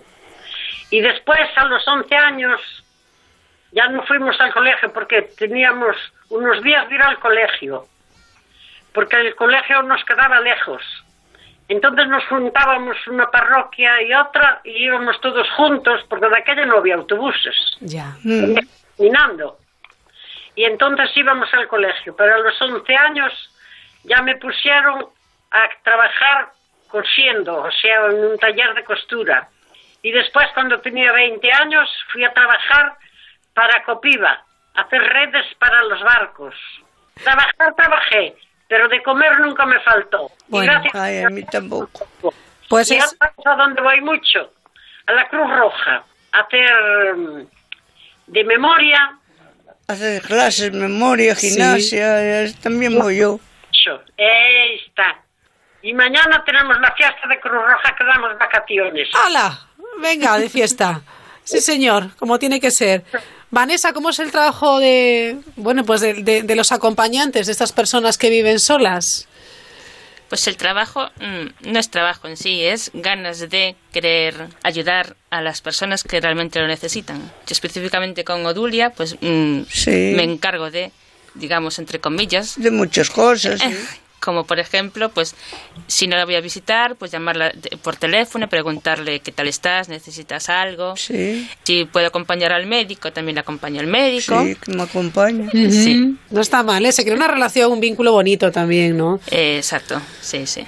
Hola Nieves, cuéntanos, ¿a ti qué te aporta ser acompañante también, en este caso de Ángela, a sus 91 años? Pues sí, Ángela, si la que la vieras lo elegante que es, lo guapa que es y lo entera que está. Qué maravilla. Con un razonamiento, una cabecilla y nada de vivir, de salir, porque sale luchadora y me encanta. Me da vida, ella me da espíritu a mí. Qué bueno, ¿eh? De verdad, mutuamente, pero ella, ella me da muchas ganas de vivir, porque llego a casa muy satisfecha de haber hecho algo bueno y ver que ella está contenta y, y yo también. Estamos las dos muy contentas, la Ujú. verdad. Nieves, muchísimas gracias por estar con nosotros y por presentarnos a Ángela. Gracias a vosotros, sí. Ángela, un beso muy grande, que ya terminamos, ¿te parece? ¿Cómo? Que ya vamos terminando, que te mando un beso muy, muy grande. Ah, igualmente, y muchísimas gracias. Que Dios te bendiga, hija. Un beso muy grande. Vale, igualmente, un abrazo. Mua, mua. Mua, mua.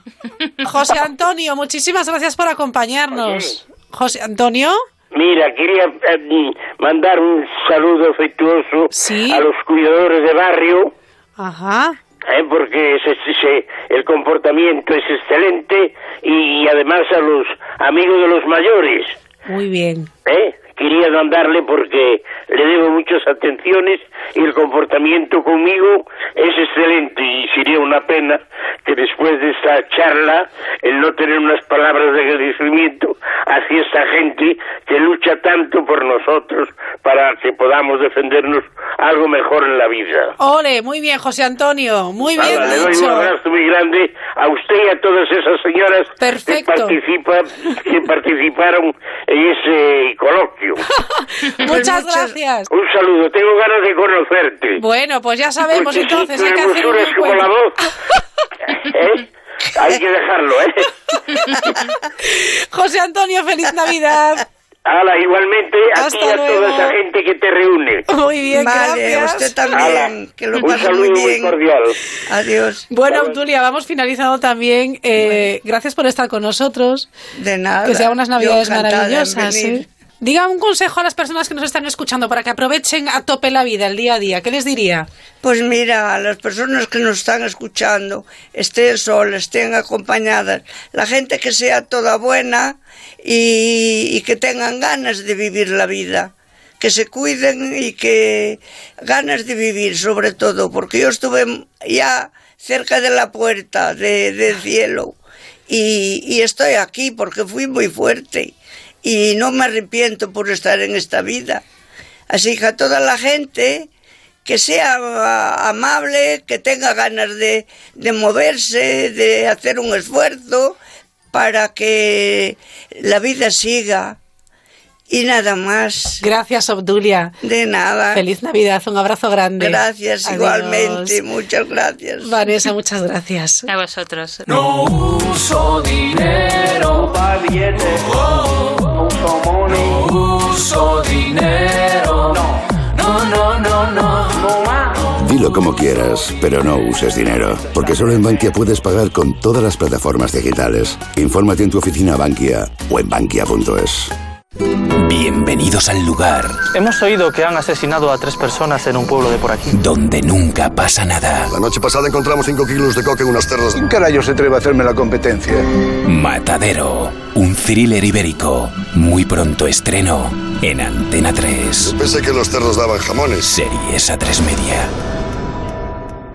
Oye, Lourdes, ¿tú tienes alarma? Sí, la de Securitas Direct. ¿Y qué tal? Es que queremos ponernos una alarma en casa antes de irnos de vacaciones. Ah, yo estoy muy contenta. Te quitas de un montón de problemas. Además, que también nos la pusimos antes de irnos de vacaciones y te vas tranquila. Protege lo que más importa con Securitas Direct, la compañía que protege tu hogar los 365 días del año. Llama ahora al 945 45 45 o calcula online en securitasdirect.es. Recuerda 945 45 45. El programa de mayor éxito en el mundo. Ganador de cuatro premios Emmy. Con el plató más grande de Europa. Y sorprendentes novedades. La voz como nunca antes la habías visto. El lunes 7 y el martes 8 de enero a las 10 y media de la noche comienza La Voz en Antena 3. Tú quieres ayudar a los demás. Pero, ¿qué puedes hacer? ¿Tocas algún instrumento? ¿Te gustan los niños? ¿Dominas algún deporte? ¿Ves? Con la app Haces Falta seguro que descubres un proyecto en el que sentirte útil. Bájatela y encuentra el voluntariado que más te necesita. Con Haces Falta, si quieres, pueden.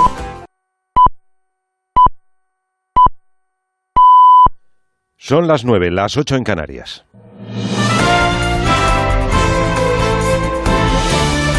Noticias en Onda Cero. Muy buenas noches. Acuerdo de Navidad entre PP y Ciudadanos para la formación de gobierno en Andalucía.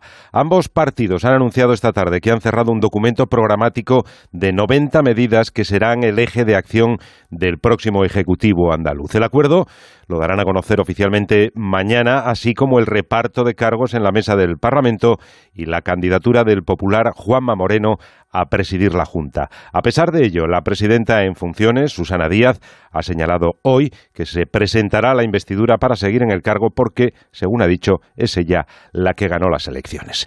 Del resto de la crónica política de este 25 de diciembre quedan las reacciones al discurso de Nochebuena de Su Majestad el Rey. Llamamiento del jefe del Estado a preservar la convivencia como mayor patrimonio de los españoles que ha sido bien recibido por PSOE, Partido Popular y Ciudadanos. Para Podemos, que percibe un cambio de tono del monarca, ha resultado, sin embargo, poco creíble. Críticas también desde los partidos independentistas catalanes. Roger Torrent, presidente del Parlamento.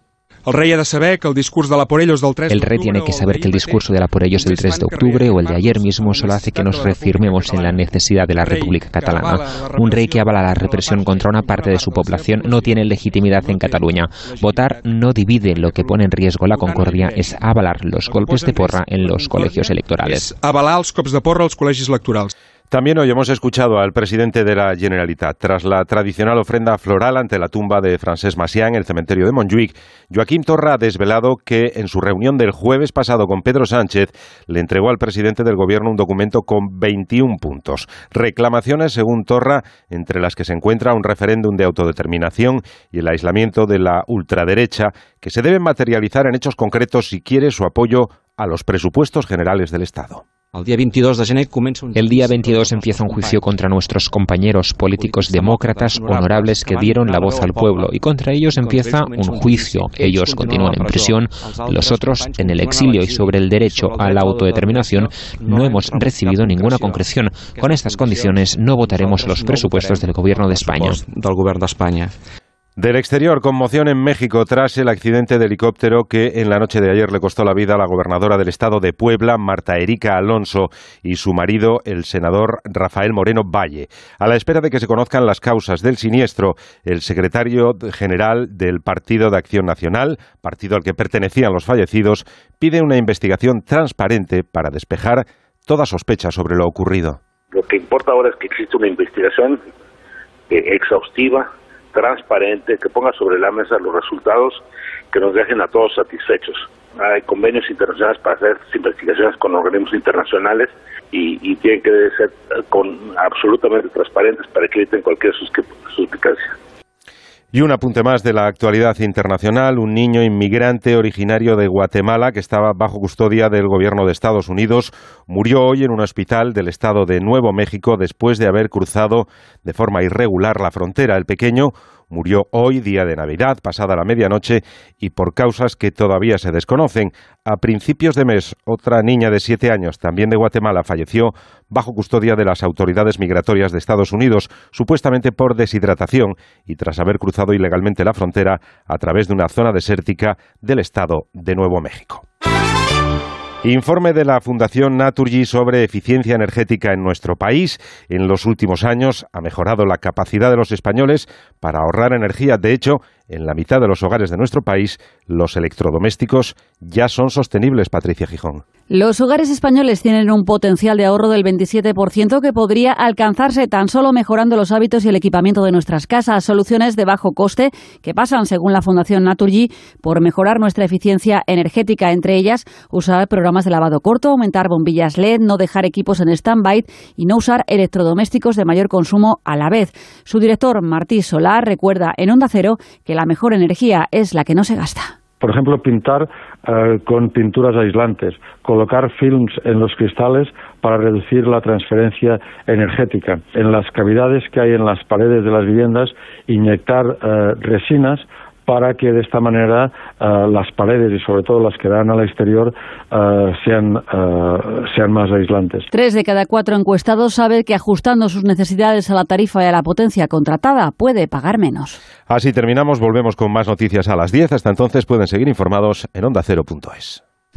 Bienvenidos al lugar. Hemos oído que han asesinado a tres personas en un pueblo de por aquí. Donde nunca pasa nada. La noche pasada encontramos cinco kilos de coque en unas terras. ¿Quién carajo se atreve a hacerme la competencia?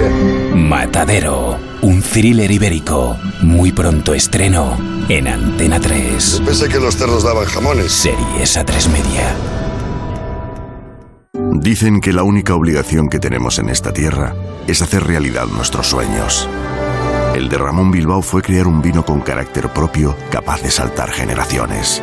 Hoy, ese sueño sigue vivo en cada botella de Ramón Bilbao. ¿Te atreves a descubrirlo? Bodegas Ramón Bilbao. El viaje comienza aquí.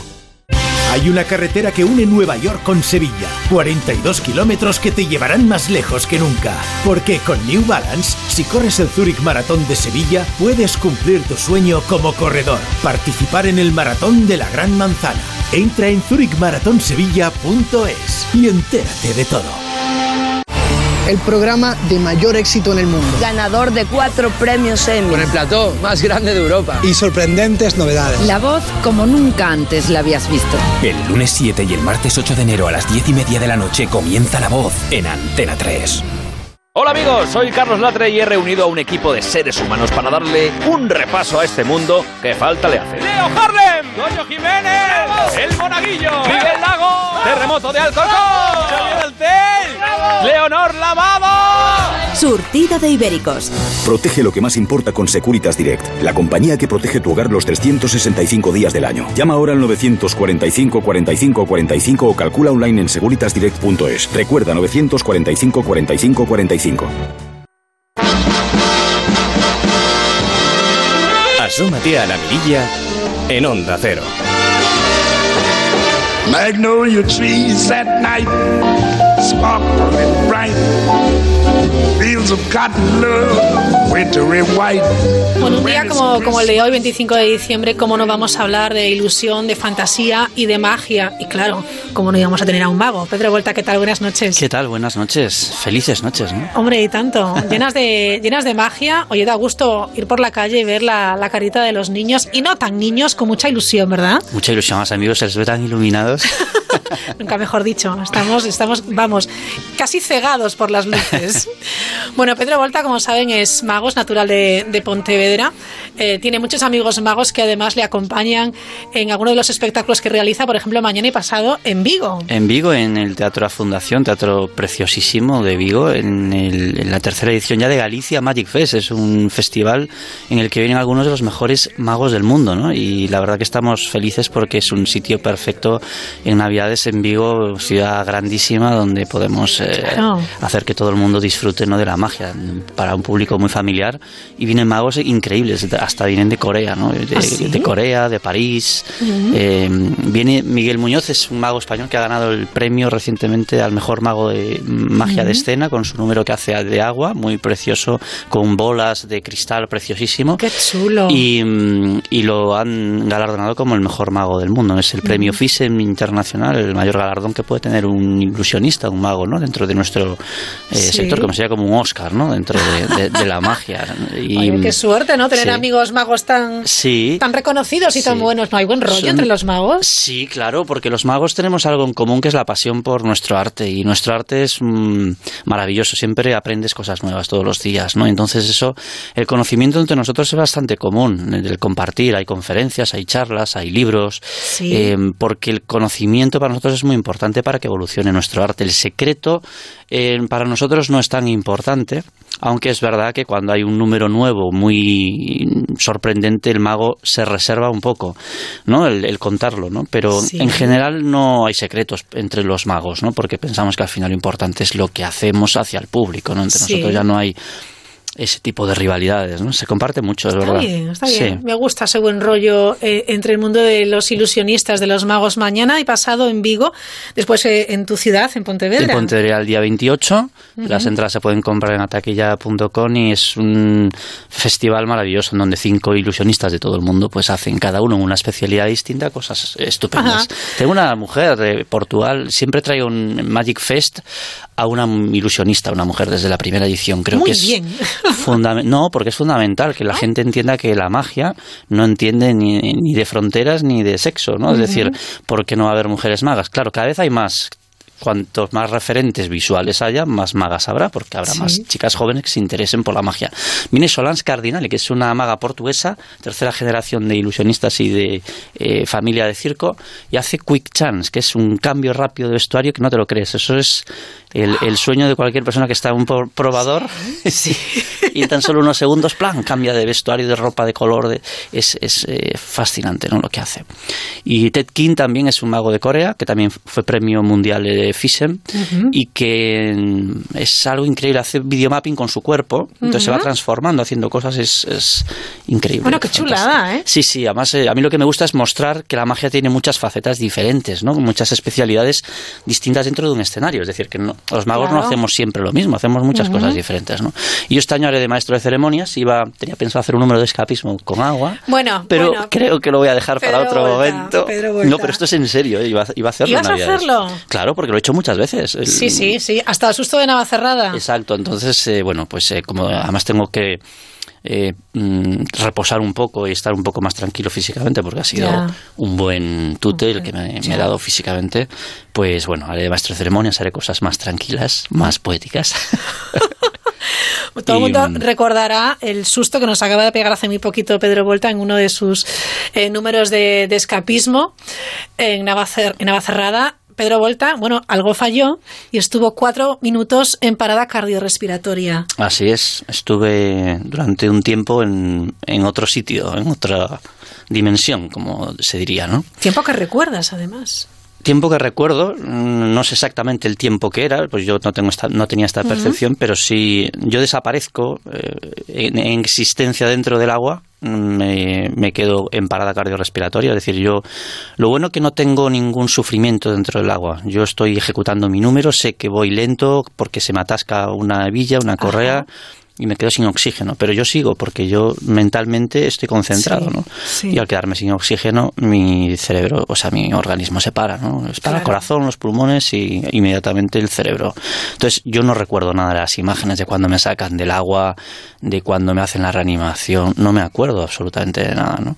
Pero sí eh, recuerdo que de repente, ¡pum!, aparece mi conciencia en algún punto, en algún lugar, espacio mm, no físico, y se ve todo blanco. Esto que yo tantas veces he leído y visto y que nunca sabes muy bien que no te crees muy bien o que dices tú, bueno, ¿y esto cómo será? Esto me lo contarán porque, pues no. Realmente sí, sí he tenido esa percepción sensorial de estar en un estado de conciencia no físico. Cuando digo no físico quiere decir que estás en un plano consciente, pero que no, no, no tienes la sensación física. Yo estaba tumbado en el suelo, me estaban reanimando, yo eso no era consciente de eso, pero sí era tenía conciencia, ¿no? Y veía todo blanco, una energía, una luz blanca, una- un sonido muy envolvente y muy agradable. Eh, una sensación de placidez absoluta. O sea, que miedo cero. Tú no pasaste miedo en ese momento, no, No. pasaste angustia. No, no. no eh, y esa sensación de placidez eh, lo he leído en muchos libros. Hay un libro que se llama La vida después de la vida, que es bestseller y que recoge muchos casos de gente que ha tenido paradas cardiorrespiratorias y que ha estado en ese umbral durante un tiempo, ¿no? Hay gente que dice que ha visto eh, pues seres queridos que ya no están. Yo ahí no he llegado. Yo lo que sí he tenido es una percepción de, mm, de placidez absoluta, de mm, un blanco absoluto, de una energía increíble, nunca antes conocida por mí y que dentro de esa luz blanca, esa energía, ese espacio vital eh, de conciencia que yo sabía que era yo, eh, escucho voces que dicen mi nombre, ¿no? Entonces, eh, y curiosamente yo sé que soy yo, ¿no? Pedro, Pedro, Pedro, y sé que soy yo. O sea, es curioso. ¿no? Porque no tengo en ese momento ningún recuerdo de nada, simplemente es mi conciencia, puro, blanco, absoluto, no hay preocupaciones, ¿no? ¿Cómo, No no, iba a estar bien? Sí, Claro, estabas. no estaban ni los de Hacienda. Y ahí, cu- cu- cuando te llaman, Pedro, Y entonces me llaman y de repente... como que respondes, ¿no? O sea, Eh, y- no, o- yo, o- yo me parece curioso porque yo sí estoy con- en conciencia interna, ¿no? Y digo, ¿por qué me llaman? Mi nombre, soy yo, Pedro, pero ¿por qué me llaman? ¿no?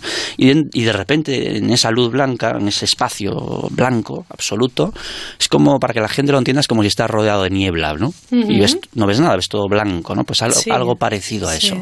Y de repente empiezan a verse caras de gente desconocida por mí, que entraban y como que salían. Yo creo que ese es, la niebla. ese debe ser ese proceso donde yo estoy al borde de la vida y la muerte y estoy entrando y saliendo un poco, ¿no? Algo así.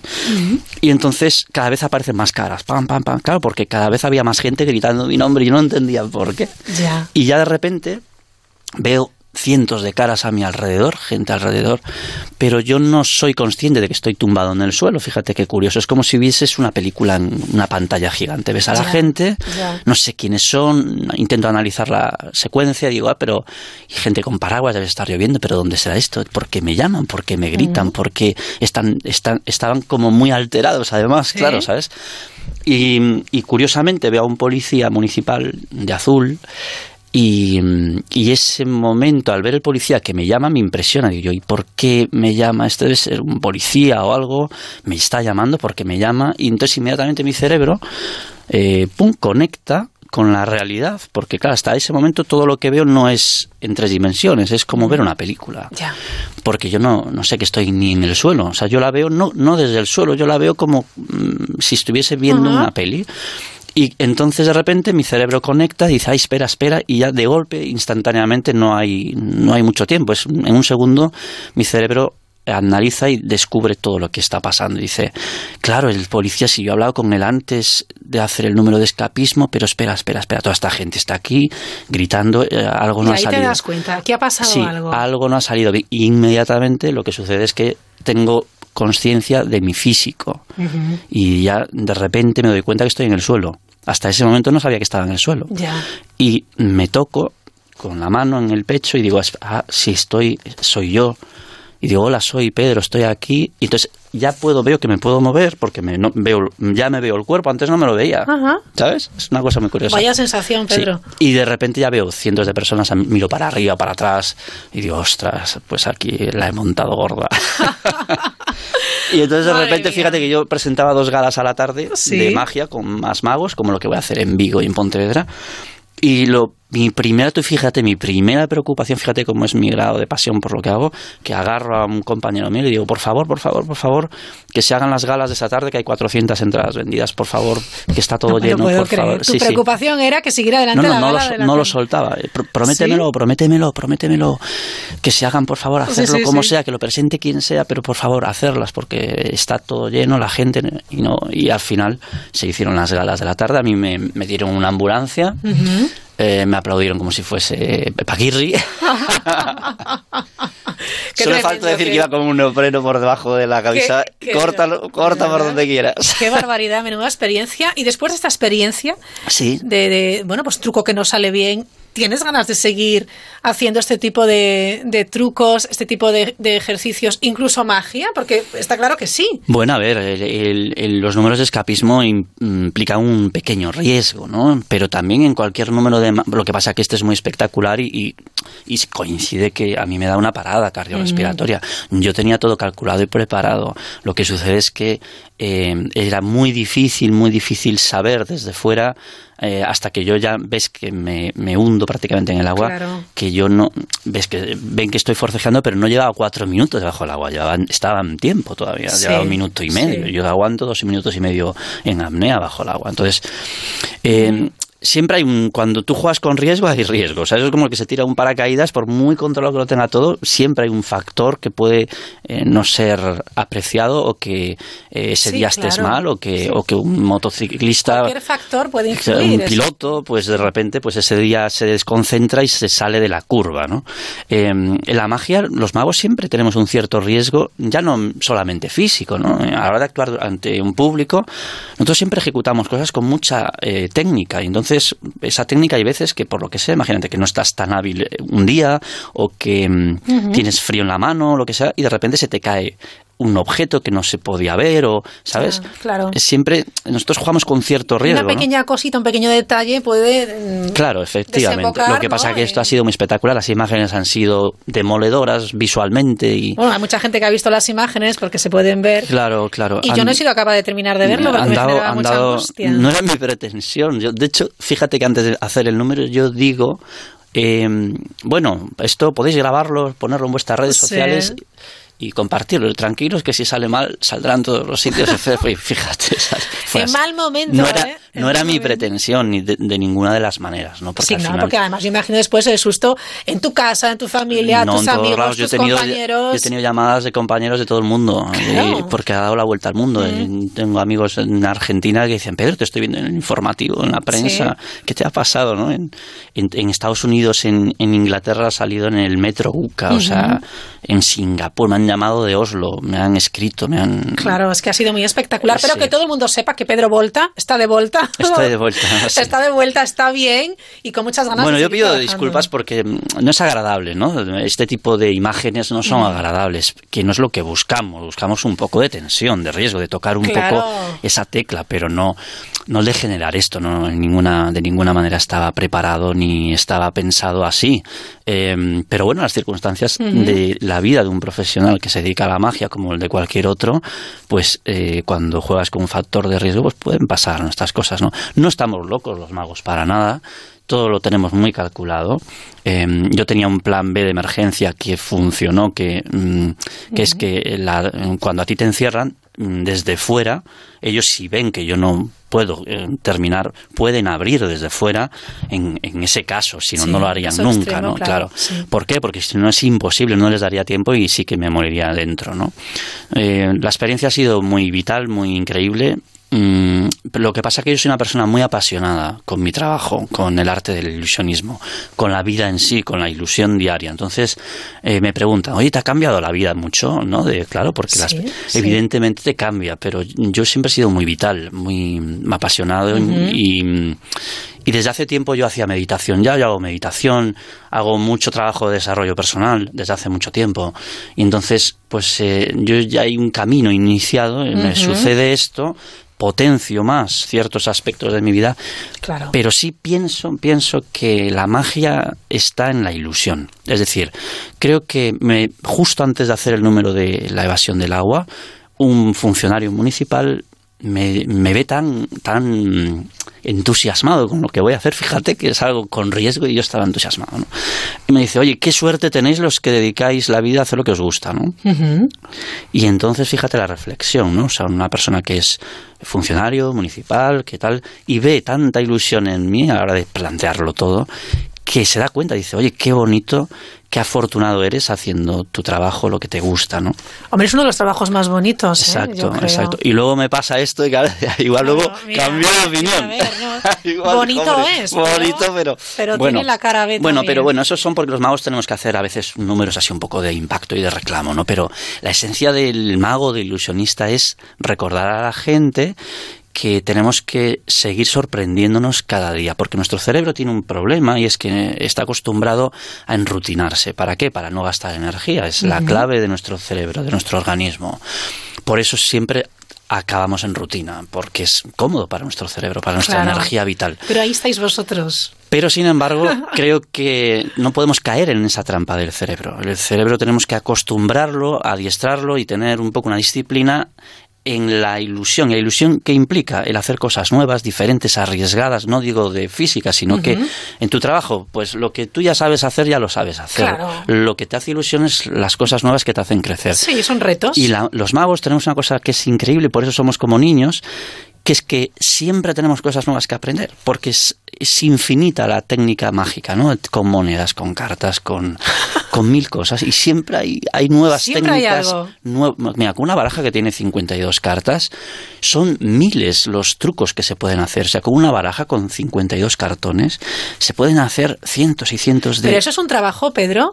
Es un trabajo, mira, Juan Tamariz, que yo admiro con locura, es el gran maestro entre todos los magos del planeta, es un filósofo de la magia, él no duerme por las noches, él, él trabaja todas las noches, ha, escri- ha escrito libros que la gente desconoce, pues son libros de filosofía mágica, y es increíble, ¿no?, el concepto de cómo, igual que un compositor tiene que no componer y crear una estructura para hacer una, una pieza musical en la magia, hay muchos magos que se dedican toda la vida a lo mejor a un único número, en donde ellos buscan la estructura, la fórmula para crear belleza, para crear arte. Había un mago maravilloso, René Laván, que murió, que tenía una sola mano, no sé si recuerdas, un mago argentino que que era muy poético y decía cosas maravillosas, hablaba sobre Jorge Bucay muchas veces, Sí. sobre y era excelente todo lo que él, lo que él hacía, ¿no? Tú eres bastante po- poeta también. Sí, yo soy porque yo creo que eh, yo creo que la magia es un arte maravilloso. De hecho, eh, estamos en el, mm, la segunda época ahora de la magia. ¿Ah, es- sí? absolutamente convencido. Nunca antes han vendido tantas entradas en espectáculos de magia en el mundo entero. Hay- Estamos necesitados, sabidos de, de magia también, pero yo, ¿eh? de ¿sabes, pero ¿sabes por qué? Yo creo que estamos en un mundo en el siglo XXI en donde ha habido una nueva ilusión. La- mira, las tecnologías, el- la aparición de Facebook, Twitter, Instagram, ha cambiado el mundo y ese cambio eh, implica una evolución, implica el aprendizaje, ¿no? Y eso hace que nos ilusionemos Ajá. porque estamos en una nueva era y lo sabemos y somos conscientes. Y ello implica muchos problemas que son la mala gestión del tiempo a la hora de tener las redes sociales, de que estamos demasiado... Porque no, no- nos invade ¿no? todo esto. Pero es maravilloso el poder con él. Mira, yo el año pasado estuve de gira con Junque, que es un amigo mío mm, excelente, somos hermanos casi. Eh, lo admiro mucho, es un maestro y... Tiene una pinta de ser simpático como el sol. Sí, y, yo- y- y yo dirigí un show para Junque que hicimos por 30 ciudades de China. Ujú. Esa Anda. fue la ma- mayor aventura de mi vida, sin duda. Y justo cuando me pasó este accidente, de donde mm, mm, soy consciente de que iba a perder la vida, después a posteriori, quizás ha sido la mayor experiencia de mi vida. Y eso se lo agradezco mucho a mi amigo Junque, que lo quiero con locura. ¿no? Me emociono porque es- somos mis amigos y hemos evolucionado mucho eh, juntos en conocimiento, en creatividad. Tenemos un museo de magia en, en Peñíscola. Él, él ha creado este museo y yo, por ejemplo, a mí me encarga toda la creatividad, el diseño y conjuntamente con un equipo maravilloso y con Sergio Cabello, que es su maestro fallero, hicimos una cosa que, que pasa miles de personas cada verano por Peñíscola. ¿no? Y entonces, en esa experiencia en China eh, maravillosa, eh, bueno, te das cuenta ¿no? de que el valor de, de las redes sociales son importantes. Allí estaba prohibido, no se podía utilizar Facebook, etcétera. ¿no? Al final siempre hay trampas, ¿no? Utilizas una PNL que es conectas con Londres y desde Sí. Londres tal. Y yo hablaba con mi hija y, y transformé un poco el, el, el sufrimiento un poco de estar tan lejos de mi hija, porque sí, es verdad que yo soy muy, con mi hija muy también apasionado. en- Tu hija tiene nueve. Nueve años, sabe, cumple en enero. Y lo transformé y dije, bueno, voy a transformarlo. Entonces lo que hacía era grababa vídeos para enseñarle China. Era como una especie de blog Ah, interno. bueno. Y Sí. se lo hacía solo a ella, claro. Sí. Hola Lucía, hoy te voy a enseñar eh, la ciudad de Chongqing y tal. Entonces, entonces claro, ella, ella se convirtió en algo que podía ser, fueron dos meses muy intensos, ¿no? Pues en algo un poco más triste o más tal, en algo muy interesante, ¿no? Porque era Ah, como pues que ella, su papá estaba en China y les- descubrimiento le enseñaba, le enseñaba palabras, decía, ni ma, no sé qué, era muy, muy divertido, ¿no? Entonces, bueno, yo creo que la magia es necesaria, absolutamente necesaria en el mundo. ¿Y cuándo nace la magia? ¿O cuándo nació la magia en ti? Bueno, la magia surge en Egipto, es muy un arte milenario, ¿sabes? Eh, surge en mí desde muy pequeño, muy pequeño. Yo era, mi, mi padre es uno de los primeros que me hace un, un juego de magia con, con una moneda. Eh, me engaña continuamente, yo nunca lo descubro, sí. pero realmente yo me hago mago porque veo a dos magazos, uno a David Copperfield en televisión española en los especiales de Navidad y mi Ajá. entretenimiento de, de infancia era, yo lo grababa en vídeo y lo repetía No una y otra vez, una y otra vez, una y otra vez y des- hasta que descubría cómo lo hacía. Pero descubrías cómo lo hacía. Sí, con el tiempo. mm, eh, Qué talento. Luego descubro y digo, pero sí, hace- ha acertado prácticamente todos los números, ¿no? Pero pasaba horas y horas pensando, ¿cómo lo hará? ¿Cómo lo hará? ¿Cómo lo hará? Esto es maravilloso. Yo quiero eh, de mayor poder hacer eh, magia para ver la sensación del público, la reacción que tengo yo tan increíble. Claro, porque ¿no? un mago, ¿por qué es mago? Porque puede hacer magia, que también, claro, o, o por, por, por lo que recibe del público, porque a mí me parece fascinante. Yo creo que el mayor regalo es el brillo en la mirada de los ojos cuando se fascinan y se asombran, cuando porque es una ilusión, es una, un brillo muy genuino, muy eh, Muy puro, ¿no? Muy puro, sí. Eh, ¿Por qué? Paul Harris, que es un mago maravilloso, tiene un tratado mm, que habla sobre la magia. Y entonces él dice que el asombro es, la- es una experiencia genuina que tiene todo el ser humano desde niño. ¿no? Los niños cuando son niños se sorprenden al día, mm, según los estudios, unas 200 veces. Sor- sorpresa, emoción, eh, diferentes sensaciones. ¿no? El adulto solo se sorprende unas 15. Y es porque perdemos, por nuestro mecanismo de rutina, eh, pues Sí. esa, esa capacidad de asombrarte por todo. ¿no? Pero una puesta de sol, un amanecer, un- una mariposa volando es realmente asombroso.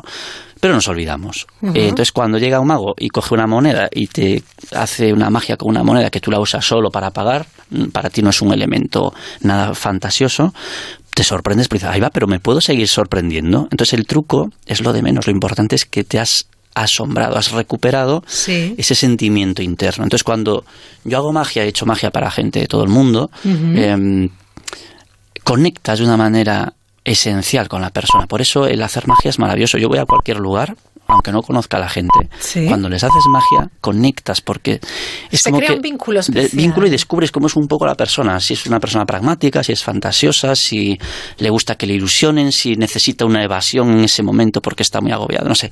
Entonces es como una conexión muy potente. Es, es una chulada, ¿eh? Yo he hecho magia, por ejemplo, a gente muy conocida también, y mm, te da igual que sea conocida, que sea un político importante, que sea... ¿Por qué? Porque es esencial, da igual. La- el asombro es esencial en el ser humano. Da igual eh, el rango, da igual la posición, da igual todo, ¿no? Entonces, de repente tú te vuelves un igual frente al otro. Cuando haces magia, puede ser el presidente del gobierno, puede ser quien sea el rey o lo- quien tú quieras, que tú cuando le haces magia te Sí. conviertes en un igual y él se convierte en un igual contigo. ¿Por qué?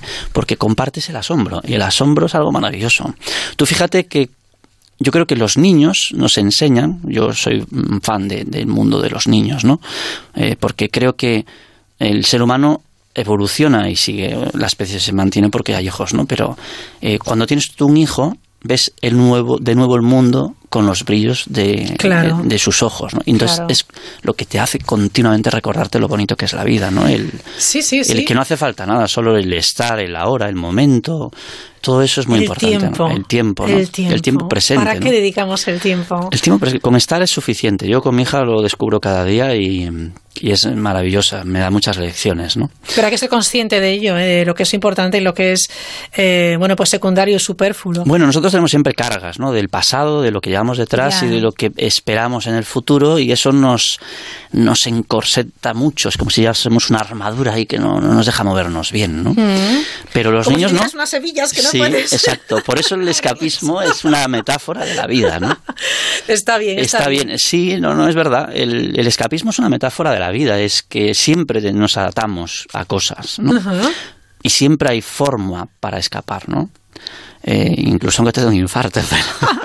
a veces te da un infarto eh, también es porque a lo mejor calla, calla. hay demasiada presión. ¿no? Espectáculos de magia, películas de magia, música de magia, eh, poesía, filosofía. Hay un mundo detrás Un De, mundo. de- de la ilusión, la fantasía, que es algo fantástico. Nos quedamos sin tiempo, pero yo quisiera que, que Pedro Volta le diera un consejo a todas aquellas personas, no un consejo, sino que le dedicara unas palabras de lo importante que es recuperar esa ilusión, la fantasía, el hacer de cada cosa algo ilusionante. Mira, Walt Disney cuando, cuando muere eh, y ya se crea el parque en Orlando de, Walt Disney, eh, le preguntan, le dicen a una de, no sé si era su familiar, le dicen, oye, qué pena que tu padre no pueda ver el, el parque ya construido. Y dice, no, no, mi padre ya lo vio. Por eso ahora estás aquí, ¿no? Eh, mira, yo voy a deciros que lo más importante en la vida yo no tengo ninguna fórmula, claro, ¿no? Pero creo que una de las cosas más importantes, sin duda alguna, es la magia de ilusionarse. Todos los que me estáis escuchando, pese al problema que tengáis, las dificultades, el momento que siempre hay, porque la vida es así, hay que buscar una ilusión, porque es el motor de, de, la vida, la ilusión. Sin ilusión no hay vida, es el motor, es la clave de... Y cuando uno se queda sin ilusiones, te das cuenta y estás apagado, estás deprimido, mucha gente con depresión, porque en el mundo en el que vivimos falta, falta alguien que, que diga, ilusionate, haz algo, haz algo que te interese, que te guste más allá de, Claro. de, tu, de tu día a día, ¿no? de tu trabajo, que a lo mejor te gusta, pero pero que te atrapa muchas veces, nos atrapa y nos quita la energía, llegas a casa, estás agotado, no puedes hacer ya pensar, ¿no? Yo creo que hay que buscar un momento para ilusión. Decía, mm, parafraseando a Walt Disney, eh, para un poco terminar, de- decía una cosa que a mí me encanta, me encanta, bueno, es bastante largo, pero al final dice, eh, aquel día descubrí tantas cosas, aquel día descubrí que los sueños están para hacerse realidad. Desde aquel día ya no duermo para descansar, desde aquel día solo duermo para soñar. Qué bonito. Pedro Volta, feliz Navidad. Disfruta mucho. Feliz Navidad, que lo paséis muy bien y besad mucho a vuestros hijos, dar muchos besos y cariños. Así lo haremos. La Mirilla. Onda Cero.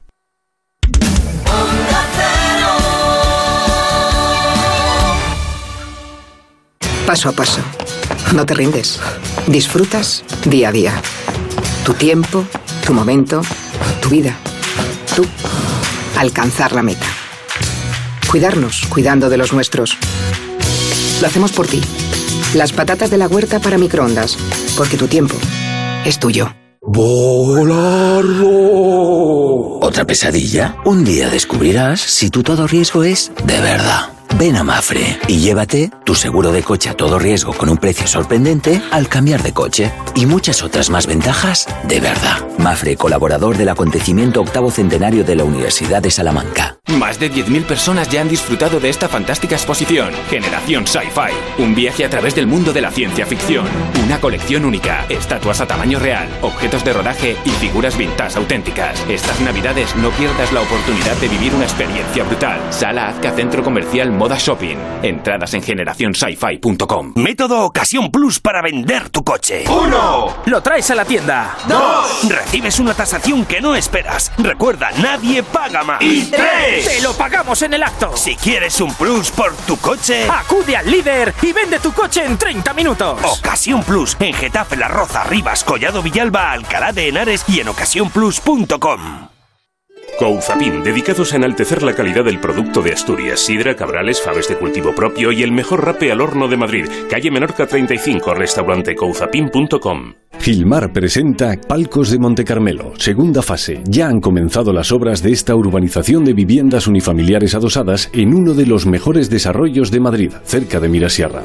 Palcos de Monte Carmelo. Infórmese en el 91 209 3280 o en gilmar.es.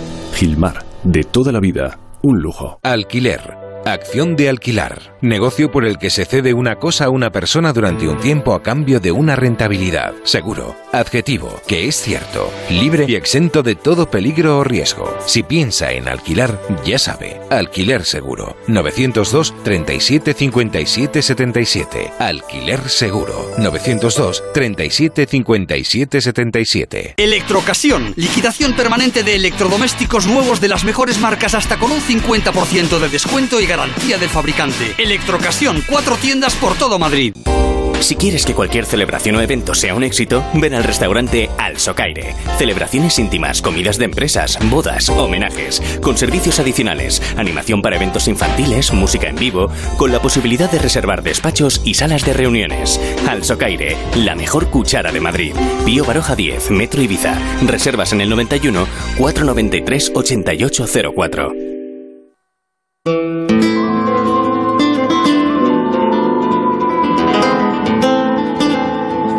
En Onda Cero, La Mirilla, Raquel Sánchez.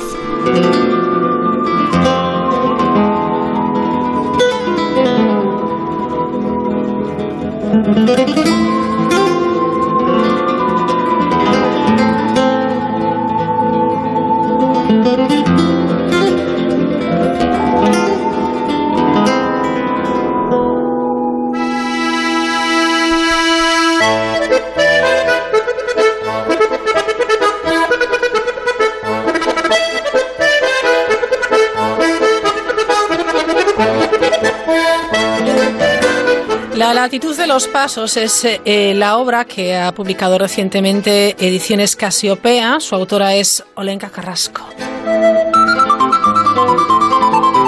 Es un libro que recoge imágenes, fotografías y pensamientos de la autora. Es un testimonio sobre el camino con el tratamiento artístico y personal, bueno, pues de Olenka Carrasco. Hola Olenka, ¿cómo estás? Buenas noches.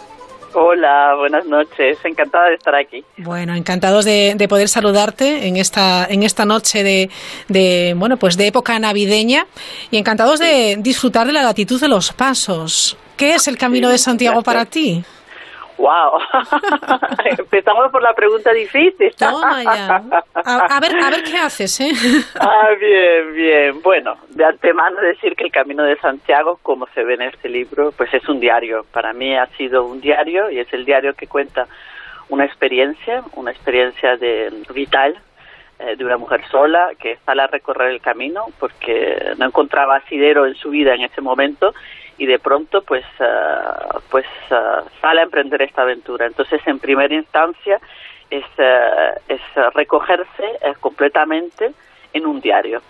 Y posteriormente yo lo he comentado ya anteriormente es el camino de Santiago para mí ha sido una experiencia maravillosa porque mm, porque durante mucho tiempo yo soy venezolana pero España fue mi tierra de acogida durante 12 años eh, yo viví en Madrid durante 12 años y, mm, vamos, la conozco porque hacía turismo, porque viajaba en España, pero el Camino de Santiago, cuando ya partí de España, me permitió hacer como una especie de vuelta a España y, volver a enamorarme de cosas que, que, indudablemente yo no había podido ver durante 12 años de, de, de habitante, de residente en España. Entonces tiene como dos um, tiene como dos ejes el, camino para mí. Por un lado estaba toda la parte personal psíquica de lo que uno enfrenta cuando uno realiza una peregrinaje de este tipo y por otro lado era la riqueza de volver a descubrir un país que me había acogido durante tanto tiempo. Ahora mismo Olenka Carrasco vive en París, si no me equivoco, ¿verdad Olenka? Sí, sí, sí, desde, desde, donde nos atiende esta, esta llamada, por supuesto, y te lo agradecemos un montón. Eh, el, diario, el, hecho de, de, hacerlo público, de, de compartirlo, ¿por qué, Olenka? ¿Por, ¿Por, qué quieres compartirlo con, con todos nosotros? Sí, eh, la verdad es que es una pregunta que vuelve porque porque forma parte de una intimidad, ¿no? Y es cierto que el diario está, está sin censura, vamos, o sea, todo lo que yo iba escribiendo día a día, el diario al principio era como una especie de artilugio artesano eh, que está escrito completamente a mano, las fotografías eran instantáneas, entonces todo estaba hecho a mano y yo lo que hacía era fotografiar el diario, es decir, que no hay ningún tipo de censura, no hay nada que, no estuviera escrito en el diario que la gente no conociera.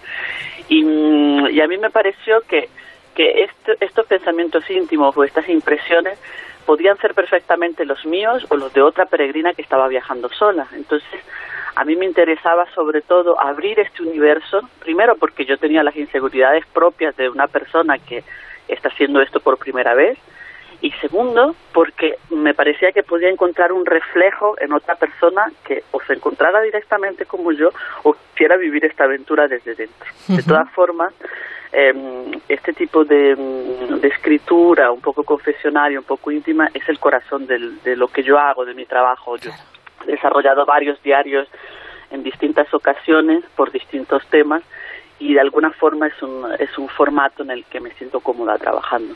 Bueno, Lenka Carrasco es escritora, es fotógrafa, ha mm. sido premiada en varios certámenes literarios por obras mm. anteriores, has viajado mm. muchísimo, has vivido muchos lugares y parece que formas parte de cada uno de ellos un poquito, ¿no? Y una persona es, al final, esas experiencias, ¿no? Sí, sí, sí, efectivamente, efectivamente. Y ahora tengo un poco del Camino de Santiago conmigo, claro. Esto es peregrina, esto, esto no quiero que se me quite. Eso es ser peregrina. Hablas mucho en femenino, porque además esto nos lleva a, esa reflexión de que esta ruta eh, ha sido recorrida por más eh, de 150.000 mujeres. Vaya cifra. Sí, sí, sí. Esto es, ah, yo creo que es de las cosas que que yo llevo con más ah, con más con más orgullo porque realmente es una decisión pienso que es una decisión vital. Si alguien es, los que escuchen este programa yo les recomendaría a todos hombres mujeres que, que, emprendieran el camino solo. Pero cuando uno es mujer, em, es cierto que uno tiene muchas más aprensiones que un hombre al realizar este tipo de, de travesía. Entonces, ah, por supuesto, hay toda la gente de alrededor que te dice tienes que tener cuidado, tienes que caminar con una navaja, tienes que... Eh, todos estos miedos que están alrededor y uno tiene que, que sobrepasarlos y vencerlos para sentirse, ah, no, yo puedo estar segura y, y, puedo hacerlo también. Una cosa física, pero también una cosa mental, ¿no? De, de todos los miedos que uno puede tener siendo mujer sola. Así que francamente esta es una de las cosas que, mm, que yo llevo con más, con más orgullo, haberlo podido completar sola, incluso teniendo un compañero de vida maravilloso, de viaje, que viaja como yo, yo decidí que quería hacerlo sola eh, y que él me acompañara directamente en la distancia, justamente porque necesitaba demostrarme a mí misma que era posible físicamente, pero luego que es posible superar también los miedos a todo lo que está alrededor para emprender este camino, vamos. Claro, pero es curioso, Elenka, porque esos miedos, esas aprensiones que tú dices, a un hombre a lo mejor, bueno, pues ni se no le ocurre. Se le plantea. No se le Ah, plantea. ¿verdad? Es no, no, no, no, increíble. No, no, no los mismos. Quizá a ellos se le plantean eh, los miedos físicos normales, como yo conocía gente que quería marcarse sprints de 30, 40 kilómetros, hombres y mujeres que luego acababan hechos polvos y que no podían terminar. Em, por supuesto, ese es el miedo típico, ¿no? El miedo físico. ¿no? De si tu cuerpo va a lograrlo. Pero cuando eres mujer, eh, tienes un miedo añadido que es el miedo a tu propia seguridad. Y, y e- es muy difícil, es muy difícil trabajar, trabajar con ese miedo y afrontarlo. Y hay partes en el diario en que, en que lo podéis ver, no que yo tuviera miedo de alrededor, porque eh, ya, ya sucede bastante entrado el diario, pero cuando estaba, recuerdo un bosque de Galicia en el que prácticamente estuve un poco perdida, era muy temprano por la mañana, había mucha niebla y lo primero que piensas no es en, ah, ¿cómo voy a encontrar la salida? Sino, ¿y si alguien aparece aquí en esta soledad? Entonces, claro, yo pienso que eso es algo que piensa una mujer. Es increíble. Olenka, porque Sí. eh, me- estoy sonriendo porque a mí me ha sucedido algo similar en una etapa del Camino de Santiago también a primerísima hora de la mañana, eran como las cinco y media, seis de la mañana, una oscuridad absoluta en un bosque muy frondoso y claro, para mí fue ine- inevitable pensar, ¿y ahora si aparece alguien qué? O sea, ¿cómo es, podemos tener esos eso es. pensamientos por el simple hecho de, de ser mujer, no? O sea, hay, hay que sí. de verdad eh, cambiar la perspectiva, que todo el mundo lo entienda, que tenemos Por que ir seguras en cualquier lugar del Por mundo. supuesto. Sí, sí, sí, eso es una lucha constante. Eso, vamos, ese, esa es mi lucha y cuando hablo con co- todas las mujeres que, que luego se han acercado a mí para hacerlo del Camino de. Santiago, por supuesto, en el Camino de Santiago eh, es un camino balizado, es un camino que, mm, que tiene su seguridad, en el que pasamos por los pueblos. Yo, francamente, eh, nunca tuve una experiencia eh, negativa ni con peregrinos ni con lugareños, para nada, pero ese miedo constante está allí y ese miedo es algo que, que, que, que incluso nuestros seres queridos nos nos ah, nos transmiten también porque cuando ellos están siguiendo la ruta como como mi camino eh, lo podía seguir online. Entonces la gente eh, mi familia lo seguía desde todas partes las que viven en España los que viven en Venezuela. Y cada día yo veía a mi madre que se ponía de los nervios pensando cuidado dónde va a estar hoy por dónde va a pasar y otra vez desde mujer a mujer que nos transmitimos esos miedos. Es es sí es es algo una lacra contra la que tenemos que luchar Mujeres eh, eh, en el camino, en el camino de Santiago, para inspirar, para animar a recorrer este camino de distintas formas, porque evidentemente Mm. se puede hacer a pie, en bicicleta, eh, Sí. en compañía de mascotas, a caballo. Hay muchas Ah, sí, opciones, sí, sí, ¿verdad? Sí, sí, sí, sí, sí, maravilloso. Conocí en, el- en la presentación que hicimos en Madrid a la chica de Peregrinos que lo realizó con su perro, me pareció precioso. Distintas formas, distintas. eh, se puede hacer una ruta gastronómica porque, vamos, lo que se prueba y lo que se vive eh, eh, es que no lo puedo describir yo en un solo momento. Incluso habiendo vivido en España, yo me sentía en las nubes porque podía realmente llegar a pueblecillos que jamás me hubiera imaginado llegar con coche. Es que es que esa esa parte esa parte también es maravillosa. Uno lo puede hacer de distintas formas, ya sea religioso, no religioso, gastronómico, perro, bicicleta, andando, vamos, es una ruta espectacular para hacerla de muchas maneras. ¿De dónde Menos en coche. Menos en coche, efectivamente. ¿De dónde partió tu ruta? Eh, yo salí desde la frontera francesa, eh, un pueblito que se llama en los Pirineos, que se llama Saint-Jean-Pied-de-Port. Y que la primera etapa es esta, eh, y Roncesvalles, digamos que es la primera etapa oficial del camino francés. Pero bueno, el, camino comienza normalmente desde la puerta de tu casa, o sea que, que ese es el oficial Así que yo partí desde oficialmente la primera etapa. bueno, decíamos que es, es una publicación con ese tratamiento artístico, personal, sin duda, editado con ilustraciones, mimando al, máximo el detalle de cada fragmento de, del diario. O sea que al final tenemos una joyita. Sí, sí, la verdad es que no es un trabajo que fuera fácil de editar, hay que saberlo porque como, como yo he comentado anteriormente, en el diario existe, el artesano eh, existe, estaba hecho con fotografías eh, de tipo como Polaroid, las que son instantáneas, que son yo trabajo solo con fotografías analógicas em, y la escritura era hecha completamente a mano, claro. Entonces no era fácil hacer la maquetación de este libro y el mismo que le ha puesto esta editorial, sobre todo poder publicarlo a color, a full color, lo que cuestan los libros a color, y, han puesto todo ese cariño y francamente la posibilidad que tienen los, los que compren este diario es que durante el viaje yo viajé con tres tipos de cámaras diferentes, una que me producía las, las fotografías al momento y la gente las podía ver, pero otras, que las fotografías como son de película, de rollo fotográfico, pues no se podían ver, no se pudieron ver hasta que las expuse posteriormente. Pues en este libro hay fotografías que la gente, que eran inéditas, que la gente no había podido ver. Entonces hemos sacado todo el material visual y la verdad es que la editorial ha hecho un trabajo precioso. Es realmente una joya, una joya de, de libro, sí. Lleva por título La latitud de los pasos y es que en cada paso de Olenka Carras con este Camino de Santiago, pues ha sido eh, una experiencia de encuentros, de estampas y también de soledades, claro, porque es muy importante también ese, ese capítulo de la soledad, ¿verdad? ¿Cómo se vive? Sí, sí, sí. La verdad es que em, la soledad es importante eh, si uno quiere respetarla al máximo. Incluso en el camino hay, hay momentos en el que tienes que pedir a, ya a, a, los amigos peregrinos que has hecho y a la familia, porque eso se forma una gran familia. Yo, yo llegué a Santiago y, y eh, en ese mismo día llegó la misma persona a la que le serví la cena en Saint-Jean-Pied-de-Port, después de 38 días habíamos caminado juntos algunos días y nos encontrábamos y nos conocíamos, pero tienes que saber que hay, hay un proceso de, de, familia que se empieza a crear porque uno ya se conoce, uno se encuentra en los... Y muchas veces, si quieres conservar este elemento de quiero estar solo, a veces incluso tienes que decir a la gente, bueno, yo hoy camino solo, no nos vemos más tarde porque... Pero la gente lo entiende perfectamente.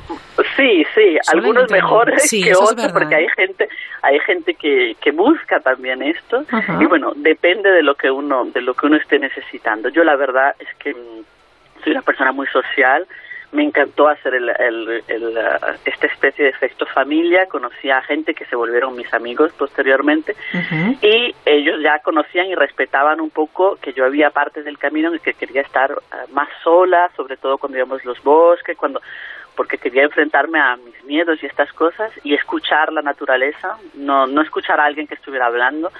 Entonces, mm, ciertamente la soledad es algo que, que puedes vivir tranquilamente, que tienes que luchar por respetar mientras estás ah, haciendo el camino para que el resto de las personas te permitan tu espacio y que finalmente tienes que disfrutar.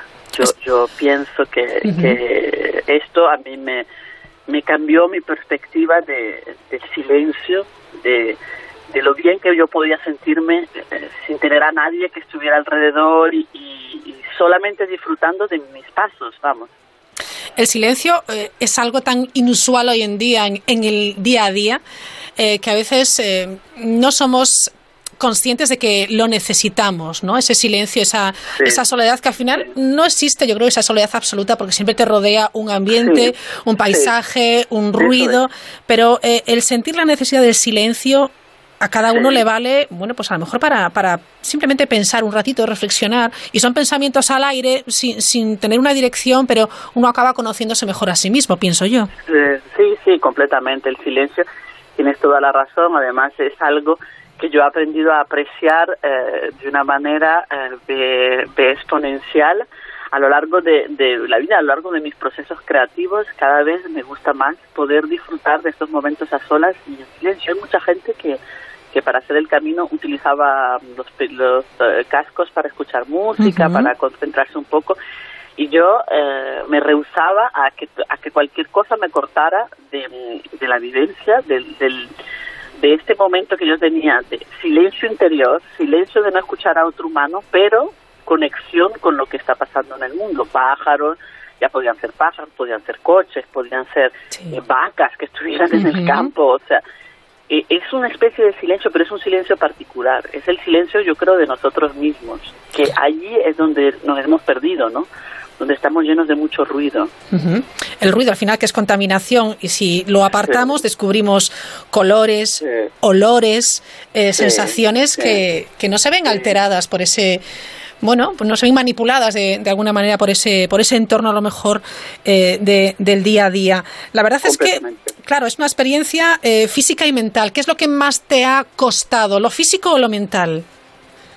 Wow, eso, a ver, yo creo que al principio es, que todo se fue confabulando. Es, ah, yo creo que como es un proceso, de, yo, yo lo hice durante 38 días Sí. y durante 38 días eh, lo bueno es que yo lo iba haciendo como casi como los 12 pasos de, de, de un alcohólico. Iba todos los días diciendo por estas 24 horas llego hasta aquí, no me pongo marcas, por estas 24 horas he logrado esto. Entonces lo fui haciendo sin expectativas y muy paso a paso. En la parte física, los primeros días es complicada y es difícil de llevar, pero finalmente el cuerpo se va adaptando y, y la, la plenitud, de hecho eso se puede leer en uno de los días, la plenitud, cuando tú el primer día ya no sientes los pies, ya no sientes la mochila, ya el cuerpo te dice, no, pero camina un poco más, yo nunca, no, no, no podría describir una sensación tan maravillosa como ese día cuando descubrí, ah, pero ya no siento esto, ya, ya no siento este dolor. Entonces la satisfacción fue tan grande que era casi más grande que llegar al mismo Santiago, era, era ver cómo el- tu cuerpo evoluciona. Entonces, yo creo que estaban como concatenados Sí. el mental y el físico.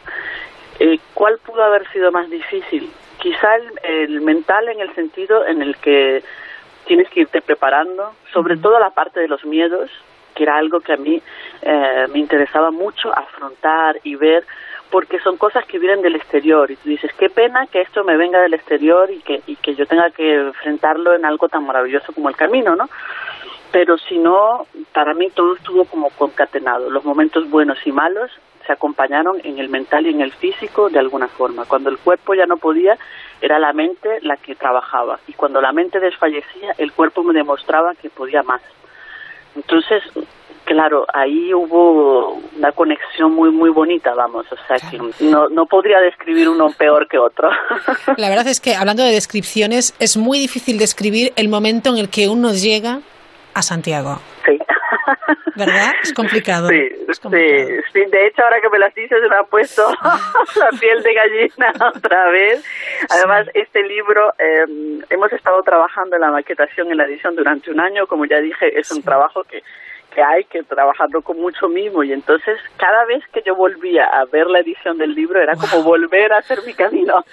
Entonces, Santiago, eh, lo cierto es que son opiniones encontradas, porque porque llegas a Santiago, de, de una parte estás sufriendo mentalmente porque es que ya físicamente, es que puedes llegar no a Finisterre, es que si en Finisterre hubiera un puente y lo cruzaras y llegaras a las Américas, te podrías ir, porque ya uno ya tiene como un fondo físico que te permite, no, ahora yo puedo ir a donde quiera, vamos. Entonces, esa parte es difícil olvidarla, eh, em, sacarla de ti, ¿no? Porque tienes ahí toda la cara. Luego también es como el, el, el paso por ya por fin ah, he, he cum- he cumplido esto, vamos, llegas aquí, llegas ahí, tienes la Compostela, eh, incluso sin ser católico, ves el obradoiro y te quedas, bueno, que, que estaba en obras, tenía mucho tiempo en obras, es verdad que lo vi Es en obras, verdad, pero daba igual, para mí era el sitio más maravilloso del mundo, ver el obradoiro, el botafumeiro y todo esto.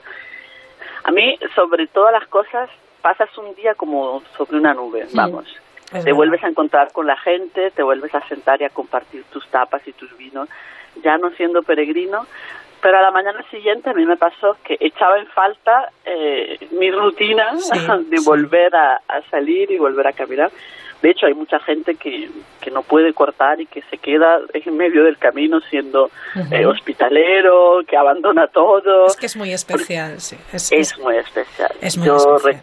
El día que yo llegué, recuerdo que además salí de la última etapa como a las 5 de la mañana. Yo creo que es que es que tienes la adrenalina a tope y llegué como a las 10 de la mañana y, después dije, ¿por qué llegué tan pronto? Tenía que haber tardado más. Y, y la llegada fue, eh, la llegada fue el único momento, el único momento en el cuando, cuando yo puse en los cascos una música que realmente había guardado para ese momento. que se llama Festival, eh, que la puse y la puse a todo volumen y sentí en ese momento, vamos, o sea, una, una, de las satisfacciones más grandes. Era wow. Impresionante, indescriptible, es difícil describirlo, la verdad es que sí. Pues estamos en una época, bueno, pues de reflexión también, de fiesta también, de familia también, de planes. ¿Por qué no nos ponemos ese reto también o ese propósito para el año 2019, esta gente que nos está escuchando, verdad? Pues sobre todo yo aquí la, estimulación total y, y, ánimo total a todas esas mujeres que de pronto se encuentran en un momento vital que dicen qué hago, dónde voy, qué, qué necesito. El camino realmente eh, da muchas respuestas a muchas cosas. Yo real, yo lo hice por porque buscaba ciertas respuestas y, y realmente ahí encontré encontré encontré muchas muchas de las de la de la respuesta a las interrogantes que yo me hacía en ese momento vital estaban ahí, así que así que ánimo a todos los que quieran hacer esta ruta, eh, es una maravilla. Pues el diario de este camino de Olenka Carrasco, La latitud de los pasos, eh, ediciones Casiopea, se lo recomendamos. Olenka, muchísimas gracias y que pases unas fiestas maravillosas. Un placer, igual para vosotros, felices fiestas. Igualmente, un abrazo, adiós. Hasta luego.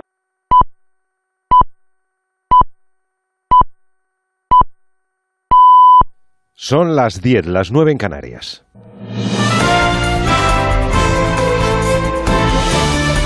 Noticias en Onda Cero. Muy buenas noches. En Siria, las defensas antiaéreas del régimen de Bashar al-Assad han anunciado que esta noche han interceptado varios objetivos hostiles en los alrededores de Damasco, la capital. De momento no se ha precisado si se trataba de una incursión aérea o del lanzamiento de misiles en Oriente Próximo. La agencia noticiosa oficial siria sostiene que las defensas antiaéreas de Siria han sido activadas en la última hora por misiles disparados desde el espacio aéreo del Líbano. Hace pocos minutos sostuvieron que ha habido una segunda ola de ataques. No se acusa a nadie en especial, pero está claro que la referencia es a Israel, que por cierto no confirma ni desmiente nada. Los medios de comunicación sirios sí dicen explícitamente el ataque vino de aviones israelíes. Por su parte, fuentes de la oposición siria sostienen que se trataría de un ataque israelí con varios misiles hacia depósitos de armas iraníes en la zona de Damasco. Cabe recordar que días atrás el primer ministro de Israel, Benjamin Netanyahu, dijo explícitamente que Israel continuará actuando en forma decidida e intensa contra los intentos de Irán de establecerse definitivamente en Siria. También del exterior hemos conocido esta tarde que un niño inmigrante originario de Guatemala que estaba bajo custodia del gobierno de Estados Unidos ha muerto en un hospital del estado de Nuevo México después de haber cruzado irregularmente la frontera. El pequeño murió hoy, día de Navidad, pasada la medianoche, y por causas que aún se desconocen. A principios de mes, una niña de siete años, también de Guatemala, falleció bajo custodia de las autoridades migratorias de Estados Unidos, supuestamente por deshidratación y tras haber cruzado ilegalmente la frontera a través de una zona desértica. Hoy, Donald Trump anunciaba desde la Casa Blanca que en enero viajará a la frontera para dar comienzo a la construcción del muro con México, que prometió durante la campaña electoral y cuyo presupuesto aún bloquea el Congreso de mayoría demócrata. Ayer ordené la construcción de 115 millas de muro, 115 millas en Texas, y se va a construir con suerte rápidamente. Iré allí a finales de enero para comenzar la construcción. Aquí en nuestro país, Partido Popular y Ciudadanos anunciarán oficialmente mañana miércoles el pacto alcanzado para formar gobierno en Andalucía. Además del acuerdo programático desvelado hoy, ambas formaciones darán a conocer el reparto de cargos en la mesa del Parlamento, así como la candidatura del popular Juanma Moreno a la presidencia de la Junta. Los dos partidos han cerrado hoy las medidas que guiarán al futuro ejecutivo andaluz de Vallamazares. 90 medidas en 29 páginas. PP y Ciudadanos rubrican el acuerdo que permitirá un gobierno andaluz asentado sobre varios bloques, el último que han cerrado, el de la función pública. Ambas formaciones se comprometen a separar de cualquier cargo público a los imputados formalmente por un delito de corrupción. No podrán, por tanto, seguir en sus cargos ni formar parte de candidaturas electorales mientras dura la investigación judicial. También han pactado un proyecto de ley de despolitización de la Junta de Andalucía que garantice la profesionalidad, responsabilidad y honestidad de todos los que trabajan al servicio de las instituciones públicas. Se reducirán los altos cargos de la Junta a los estrictamente necesarios, ni cobrarán dietas por reuniones, ni podrán tener otro empleo. Este martes es día de reacciones al discurso de Nochebuena de Su Majestad el Rey. Don Felipe, en una locución más breve que otros años, llamó al diálogo y al consenso para preservar la convivencia, que es, dijo, el mayor patrimonio que tenemos los españoles. Desde el Partido Popular, su secretario general, Teodoro García Egea, asumía plenamente las palabras del monarca. Desde el Partido Popular consideramos que las palabras del Rey deben ser pilares sobre los que se sustente el devenir de nuestro país. Si queremos que el futuro de España sea un futuro de progreso, de futuro, de igualdad de oportunidades, de libertad, tiene que ser necesariamente un futuro basado en el consenso constitucional de hace 40 años para permitir construir la sociedad de los futuros 40 años en paz, en libertad y en el marco constitucional que todos nos dimos. Desde Podemos, sin embargo, se agradece lo que interpretan como un cambio de tono del monarca respecto a su discurso del pasado 3 de octubre, reclamando que se cumpliera la ley en Cataluña. No obstante, el secretario de Organización, Pablo Echenique, considera que lo dicho por el jefe del Estado no es creíble. Respecto al conflicto territorial, es de celebrar que se, que se lleva a cabo este alejamiento de las tesis de los partidos de la derecha por parte, por parte del rey, pero no resulta, no resulta creíble. Buenas noches. En el sorteo del cupón diario celebrado hoy, el número premiado ha sido 76.980 76980. Asimismo, el número de serie correspondiente a la paga premiado con 3.000 euros al mes durante 25 años ha sido 46046. Mañana, como cada día, habrá un vendedor muy cerca de ti repartiendo ilusión. Recuerda que este 1 de enero se celebra el sorteo de Navidad de la 11. Aún estás a tiempo de jugar. Por 10 euros, premios de 400.000 euros. Buenas noches. Y ya sabes, con los sorteos de la 11, la ilusión se cumple. Con la suerte terminamos. Más información en una hora y en ondacero.es. Tienes que decir lo primero que se te ocurra, ¿vale? Venga, empiezo yo. Submarino. Amarillo. Paella. Valenciana. James. Bon. Alquiler. Seguro. Si piensas en alquiler, piensas en alquiler seguro. Llama ahora al 902 37 57 77 y recuerda, solo alquiler seguro es alquiler seguro. 902 37 57 77. El programa de mayor éxito en el mundo. Ganador de cuatro premios Emmy. Con el plató más grande de Europa. Y sorprendentes novedades. La voz como nunca antes la habías visto. El lunes 7 y el martes 8 de enero a las 10 y media de la noche comienza La Voz en Antena 3. Dicen que la única obligación que tenemos en esta tierra es hacer realidad nuestros sueños. El de Ramón Bilbao fue crear un vino con carácter propio capaz de saltar generaciones. Hoy, ese sueño sigue vivo en cada botella de Ramón Bilbao. ¿Te atreves a descubrirlo? Bodegas Ramón Bilbao. El viaje comienza aquí. Oye, Lourdes, ¿tú tienes alarma? Sí, la de Securitas Direct. ¿Y qué tal? Es que queremos ponernos una alarma en casa antes de irnos de vacaciones. Ah, yo estoy muy contenta. Te quitas de un montón de problemas. Además, que también nos la pusimos antes de irnos de vacaciones y te vas tranquila. Protege lo que más importa con Securitas Direct, la compañía que protege tu hogar los 365 días del año. Llama ahora al 945 45 45 o calcula online en securitasdirect.es. Recuerda 945 45 45. El 31 de diciembre, a las 12 de la noche, las 12 campanadas con nosotros. ¿Con quién si no? Alberto Chicote y Cristina Pedroche presentan las campanadas 2018. El 31 de diciembre en Antena 3.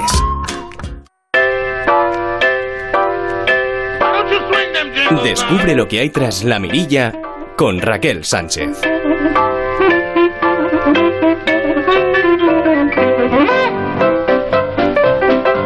Es un placer saludar a esta hora y en la mirilla de nuevo a nuestro compañero Desde Onda Cero Valencia, Jordi Gosalves, ¿qué tal? Muy buenas noches. Hola Raquel, ¿qué tal? Feliz Navidad a Feliz Navidad. todos, a ti por supuesto, y Ajá. a todo el mundo que nos está escuchando en este día de Navidad, que todavía esté pasando la digestión de ese atracón de anoche y ahora mismo esté sentado sin poder moverse y se ha puesto en este caso Es un- Onda Cero para Es un buen escuchar un momento poquito para radio. escuchar la radio, que siempre hace mucha compañía, con ese sosiego y sobre todo hoy que vamos a recordar y estamos recordando historias fascinantes, porque Jordi nos va a llevar a un momento histórico fascinante. Nos va a llegar, nos va a llevar al año 1914. ¿Por qué, Jordi?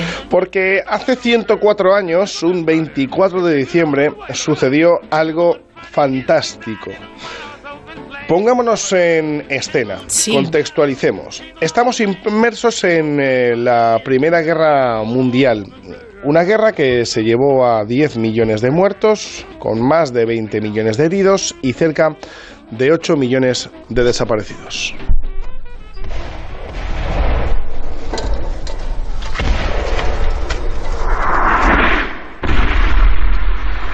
En una pequeña región belga llamada Ypres, alemanes y británicos se apostaban en unas trincheras eh, llenas de nieve y barro, plagada de chinches, piojos y ratas, eh, como allí relataban los que les tocó vivir aquel momento tristemente histórico.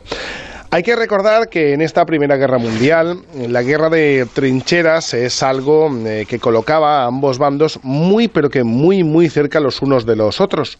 Escuchando incluso las conversaciones, como allí decían, de los altos, de los altos mandos del enemigo. Fue, como te digo, el 24 de diciembre de 1914 cuando las tropas alemanas comenzaron a decorar sus trincheras. Árboles, ramas con velas, con linternas, eh, cualquier adorno de, de color, intentando que aquel día de Navidad fuera lo más soportable posible, como digo, en un sitio de la zona de la nada, de la nada y de nadie, sin los tuyos, sin tus familiares, sin poder hablar con ellos, Luego continuaron con esa celebración cantando villancicos, específicamente Noche de Paz, que en alemán es Stille Nacht.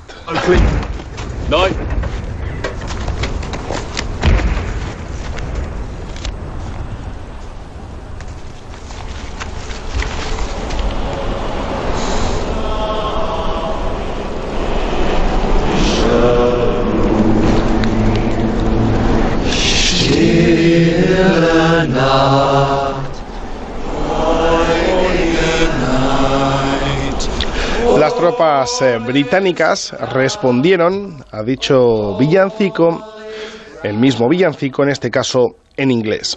Se habría se había creado un ambiente, una atmósfera eh, que a muchos sorprendía dentro de la crudeza de lo que allí estaban viviendo. Mientras se retumbaban el sonido de los morteros y los disparos en la lejanía.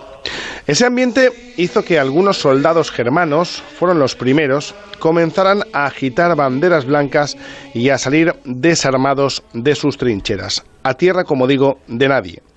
En un primer momento los aliados eh, vacilaron, pero pronto salieron a su encuentro.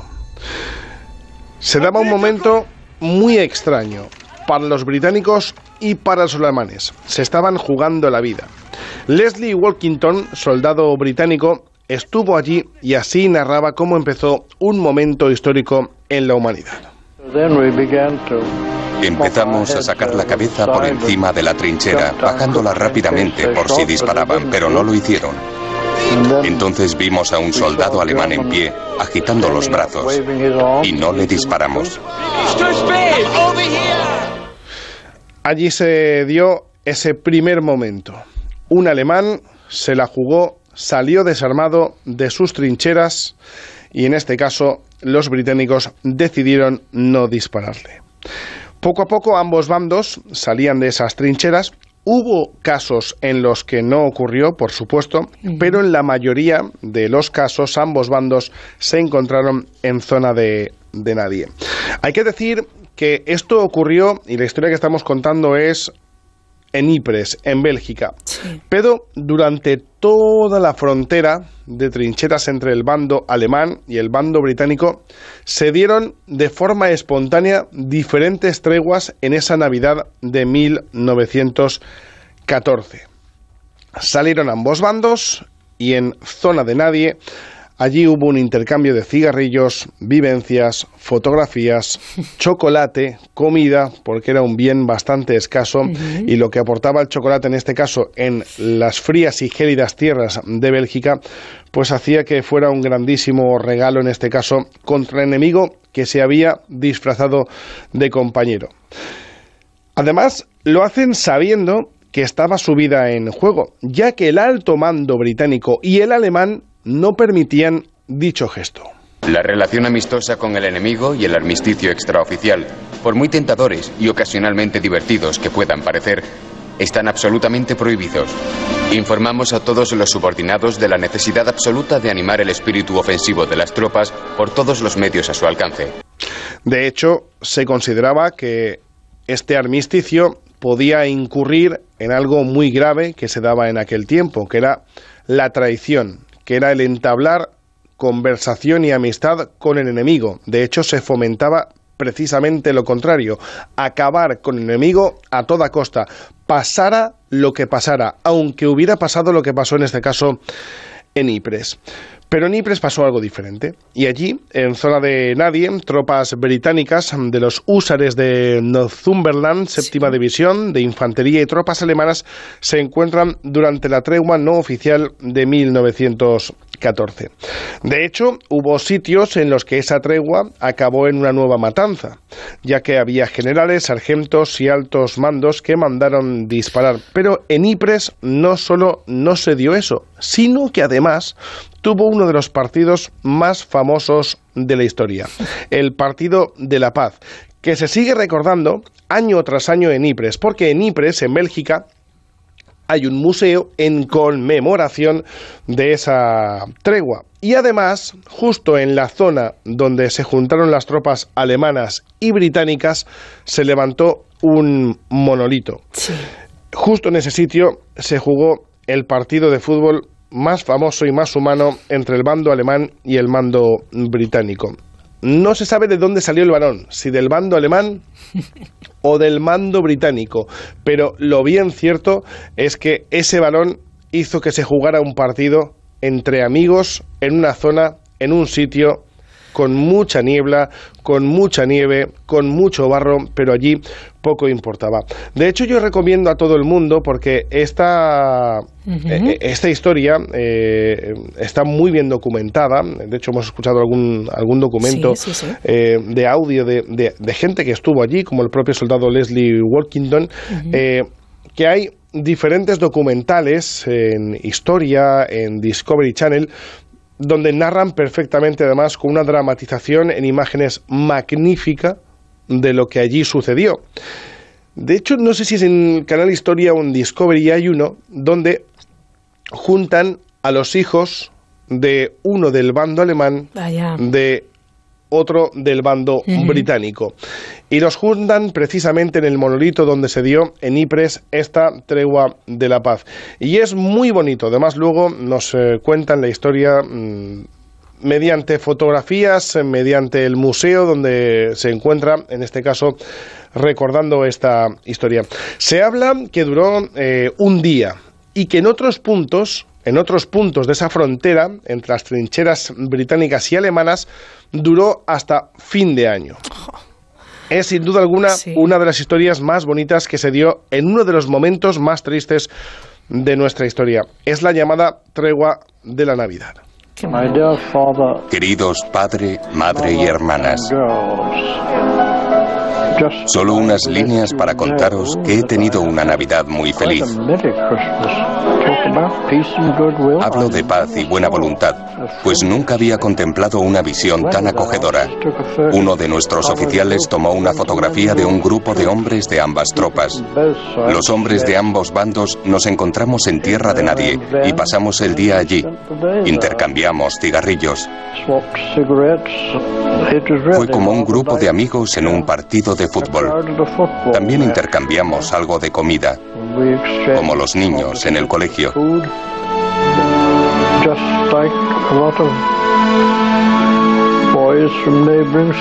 Parecían compañeros ingleses. Son historias que te reconcilian de nuevo con la humanidad en estos tiempos que nos toca vivir, ¿no? Y con tantas malas noticias que, escuchamos a través de los informativos. Dicho 24 de diciembre de 1914 ha inspirado películas. De hecho, se hizo una película, eh, si mal no recuerdo, fue francesa, y de hecho esa película fue mandada a los Oscars eh, para, para competir por la gran estatuilla. No se la llevó, pero yo he visto la película y la verdad es que relata muy, pero que muy muy, muy bien eh, lo que fue esa tregua de 1914.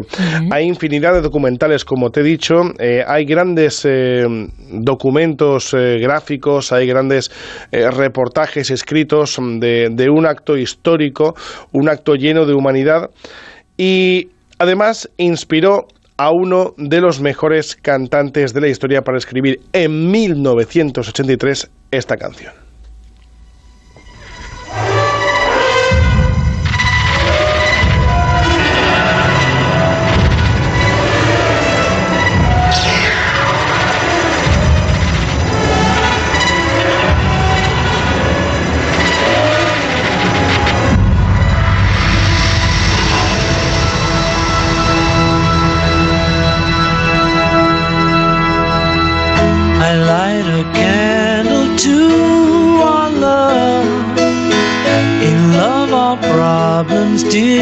Disappear.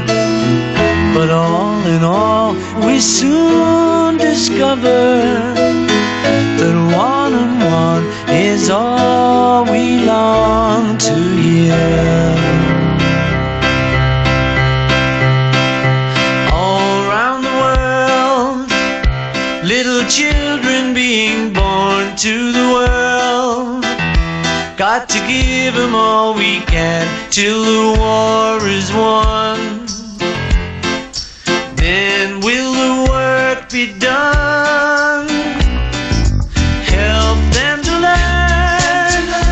Una canción escrita en 1983 eh, con una letra que hace clara alusión a lo que allí sucedió, lo que estamos contando. De hecho, la letra dice, enciendo una vela a nuestro amor amando nuestros problemas desaparecen, pero en general no tardamos en descubrir que uno y uno es todo lo que quieres oír. Alrededor del mundo, los niños pequeños nacen en este mundo. Tenemos que darles todo lo que podemos hasta que la guerra se gane. Entonces el trabajo estará hecho. Ayúdeles a aprender canciones de alegría en lugar de quemar.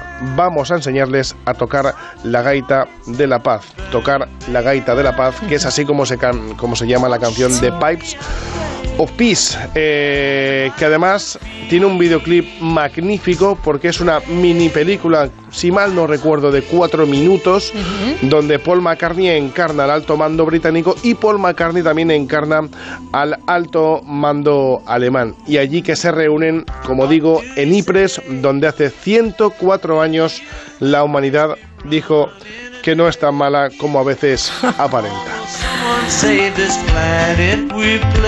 A veces tenemos que volver al año 1914 para recordar que si rascas un poquito, ahí estamos, ¿no? ¿Qué tiempos? Sí, además de verdad. Y más en estos tiempos, ¿no? Donde se suele hacer un llamamiento también a, la unidad, a la humanidad, a la paz. Yo creo que la humanidad debe de recordar ciertos aspectos de su historia. Y aprender, Uno, para no volver a caer en la misma piedra. Y dos, para aprender que también hay historias muy bonitas que vuelven a relanzar la humanidad, valga la redundancia, de este mundo y de esta humanidad. Está claro, ¿eh? es que además hay que volver la vista atrás para, aprender, para tomar nota y para, como bien dices, Jordi Salves, eh, saber que, que, hay esperanza, a pesar de que a veces las cosas se ponen muy, pero que muy complicadas, ¿verdad? Sí. Los próximos días te voy a contar algo que creo que, que para ti, para mí, para ¿Sí? muchos que estamos en esa edad, eh, nos va a recordar muy buenos momentos de nuestra infancia y además Para los que creo estamos en estas- esa edad, me encanta. Sí, no, no vamos a decir ¿Qué le igual. vamos a hacer? Estás por ahí, por ahí. No, Estamos por ahí, en esa edad, ¿no? Eh, pero vamos a, a Sí. recordar cosas eh, con Disney porque Mm, Disney ha lanzado una serie de películas que creo que vamos a recordar todos, además de forma muy, muy entrañable. Perfecto, pues nada, seguiremos entonces conectando con Valencia, por supuesto, contigo, Jordi. Muchísimas gracias. Feliz Navidad a todos, adiós. Descubre lo que hay tras la mirilla con Raquel Sánchez. Y seguimos mirando atrás a través ahora del mundo del celuloide, del mundo del cine. Año 1947. El espíritu navideño parece dominarlo todo, pero no tiene cabida en el hogar de un obispo. En su lugar, en su lucha por recaudar fondos para construir una nueva catedral, el joven clérigo ha desatendido de tal manera a su afectuosa esposa Julia que ahora lo único que puede salvar su matrimonio es un milagro. Oiga, perdóneme, pero tendrá que pedir hora a mi secretaria por teléfono. Iba a ponerme a cenar. Lo sé, Henry. La sopa no se enfriará. Usted ha pedido ayuda. ¿Yo? ¿Que yo? ¿Quién le ha dicho que he pedido ayuda? Pues eh, se sabe que es usted un hombre bueno, Henry, y ha sido escuchado. Me han ordenado venir aquí en respuesta a su plegaria. ¿Quién es usted? Soy un ángel. ¿Cómo ha dicho? Que soy un ángel. En este momento no tengo alas, pero... Un ángel. Lo sabía, he trabajado demasiado. Lo comprendo, Henry. Es difícil creerlo, incluso para usted. Por supuesto, no soy uno de los ángeles más importantes, pero me han asignado a este distrito provisionalmente. Nosotros estamos en todas partes ayudando a la gente que merece recibir ayuda. Cuando usted va andando por las calles de la ciudad y de pronto ve una cara desconocida, puede ser la cara de un criminal o puede ser la cara de un ángel. ¿Tiene usted algún problema con la construcción de esa catedral, verdad? Sí. Es muy bonita. Resultaría preciosa en lo alto de Sanctuary Hill. Bueno, Henry, ¿me acepta por lo que le he dicho que soy? Cuento únicamente con su palabra. Pero usted es un obispo.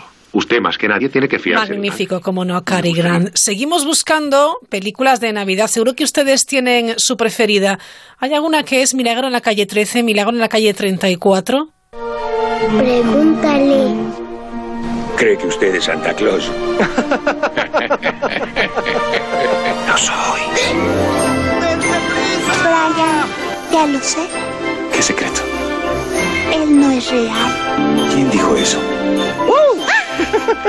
Debe haber algo especial que quieras en la vida. Un hermano, un padre y una casa. Es todo lo que quiero. Probaremos que hay un Santa Claus. Y ese eres tú. Estoy listo, abogado. ¿Usted cree E incluso Milagro en la calle en la calle 8. En todo caso, se trata de descubrir si ese señor de barbita blanca tan tierno y con esa mirada tan eh, brillante es o no Papá Noel, es o no Santa Claus, o como dicen aquí en latino, es Santa Claus. Y por supuesto, si hay un clásico en Navidad, es Qué bello es vivir. ¡Clarence! ¡Clarence! ¡Ayúdame! ¡Ayúdame! No me importa lo que vaya a ser de mí. Devuélveme a mi mujer y a mis hijos. Devuélvemelos, por favor. Por favor. Quiero volver a vivir. Quiero volver a vivir. Quiero volver a vivir.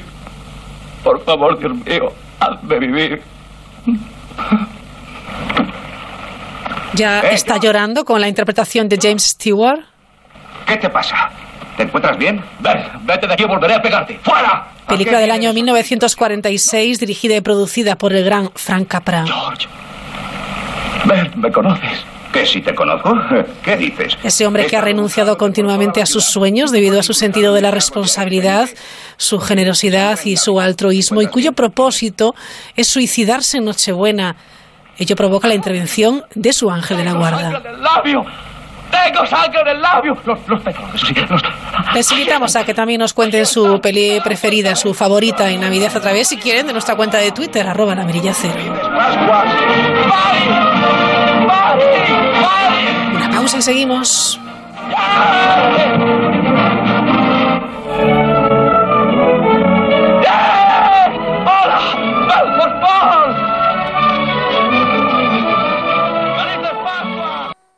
Onda Cero Madrid 98.0 Déjame poner la estrella, por fin, por Sonrisas, reencuentros, abrazos y la emoción de una estrella. De siempre las patatas del abuelo.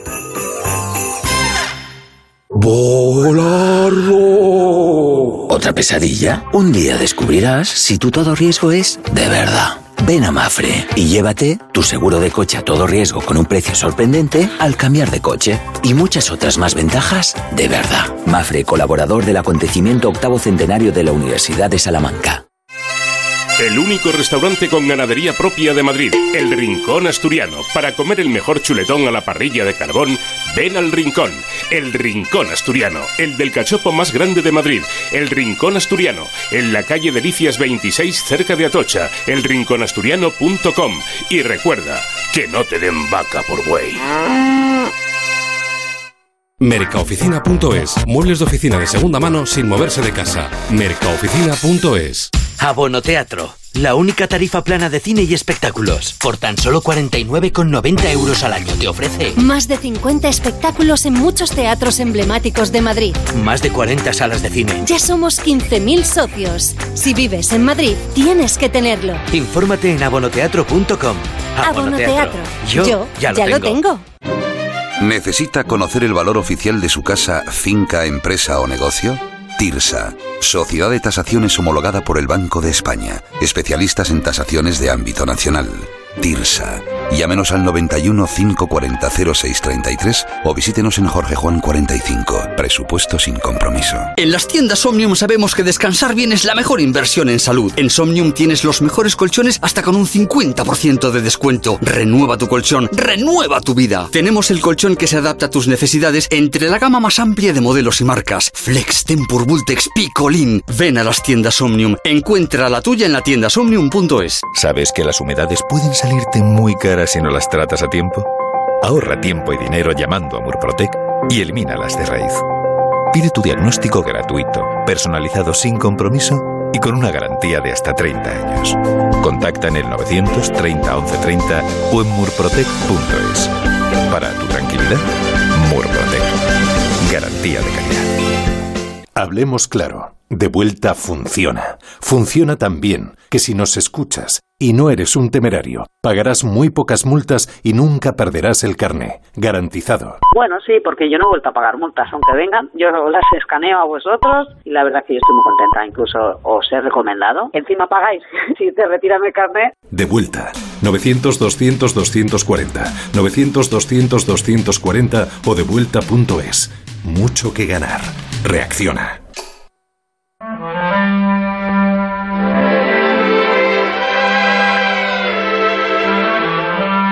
La Mirilla.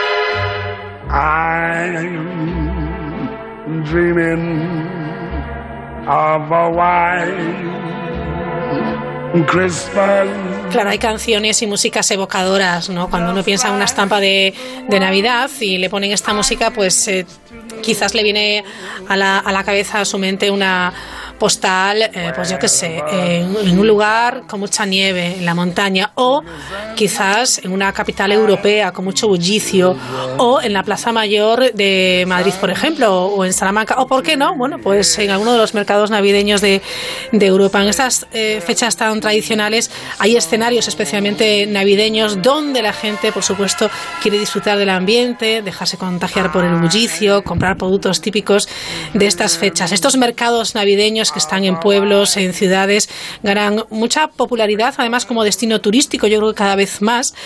Eh, pero, bueno, si indagamos un poquito y pensamos por qué, de dónde salen, cómo surgen, qué ofrecen. Teresa Zatarain, ¿qué tal? Muy buenas noches. ¿Qué tal, Raquel? Buenas noches. ¿Todo bien? Todo bien. Bueno, Teresa Zatarain acaba de vivir el ambiente navideño con los mercados de Praga, capital europea, con una fuerte tradición en estos espacios de luz y calor a, a pesar del frío. Claro, vienes ambientadísima. He venido, he empezado muy pronto la Navidad, Raquel. He empezado el día 5, que fue cuando, no está mal, ¿eh? cuando fui para allá. Ya vine empapadísima, ¿no? Porque, bueno, tú, tú ah, conoces Praga, es una ciudad preciosa, pero que además Sí. tiene una gran tradición navideña, como tantas otras ciudades alemanas y del centro de Europa. Aparte de una joya histórica que siempre está abarrotada de turistas, eh, pues eh, te puedes imaginar que a nada que se le encienden unas poquitas bombillas en sus calles medievales o se Mm. adornan un poco sus edificios antiguos, pues desde luego surge un escenario realmente espectacular. Eh, llegué en el puente de diciembre allí, había Ajá. muchísimos españoles, Sí, hay que decirlo. Debimos de elegir muchos ese destino. Sí. Y si yo quería conocer Praga, Raquel, precisamente en esta época del año, en Navidad, cuando a esa fama de riqueza cultural y arquitectónica del lugar se suma otro atractivo potente como es eh, sus eh, mercados navideños y su decoración eh, eh, navideña, ¿no? Eh, te diré que el ambiente, bueno, ya te puedes imaginar, es único y la experiencia de sumergirse en este ambiente, pues merece mucho la pena. La ciudad se ilumina lo justo, Raquel, ¿eh? no creas que excesivamente, porque es que allí no hace falta demasiado. Surgen media docena de mercados en las calles, en las plazas principales, con sus tradicionales casetas de madera, de tejados Qué maravilla, qué bonito. ¿eh? blancos. Sí, se alzan inmensos los abetos tradicionales, algunos de verdad, otros imitación, pero pocas modernidades. ¿eh? Es decir, el muy abeto clásico. Muy clásico. Muy. Aparecen en las calles los productos artesanos, la gastronomía propia del lugar, las bebidas típicas para combatir el frío que hacen Ujú. mucha falta y muchos conciertos de música clásica fundamentalmente. También hay bastante afición por el jazz que se interpretan pues eh, en cada iglesia o edificio destacado. Te van dando Ajá. panfletillos por las calles para que entres. Es- están al alcance de bastantes eh, bolsillos y sobre todo Raquel, pues muchísima gente en las calles a cualquier hora del día. Así que sí. En este puente de diciembre, Praga estaba a rebosar y ofrecía, como puedes imaginar, pues una estampa única. Ambiente festivo, ciudad espectacular con sus luces, mercados y actividades culturales desde el 5 de diciembre, que es la fiesta de San Nicolás. En muchos países europeos se celebra. Sí. Y en el caso de Praga, pues excepcionalmente hasta el 6 de enero, porque eh, en Europa suelen acabar estas, estos eh, adornos y eventos el día 24. O sea, los tiran. Los tiran. No sé Caramba, si no será por mal, los ¿eh? españoles en honor a nosotros. Sí, cada vez vamos más. Es un destino, Claro. la verdad, fantástico. Y en esta época de Navidad, precisamente, pues buscamos ese ambiente, ese ambiente navideño, estos mercados, ¿no?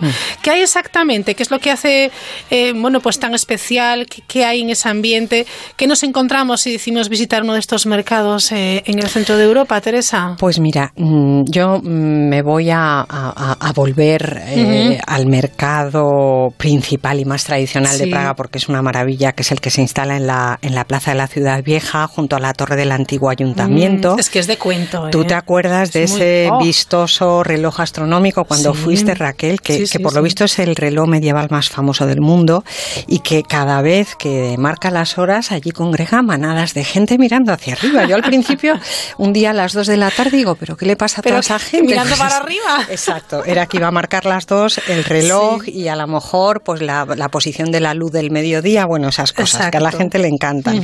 Es la plaza donde también está la, la iglesia de Nuestra Señora de Tin, un inmenso edificio gótico pues que domina todo el centro de Praga, ¿no?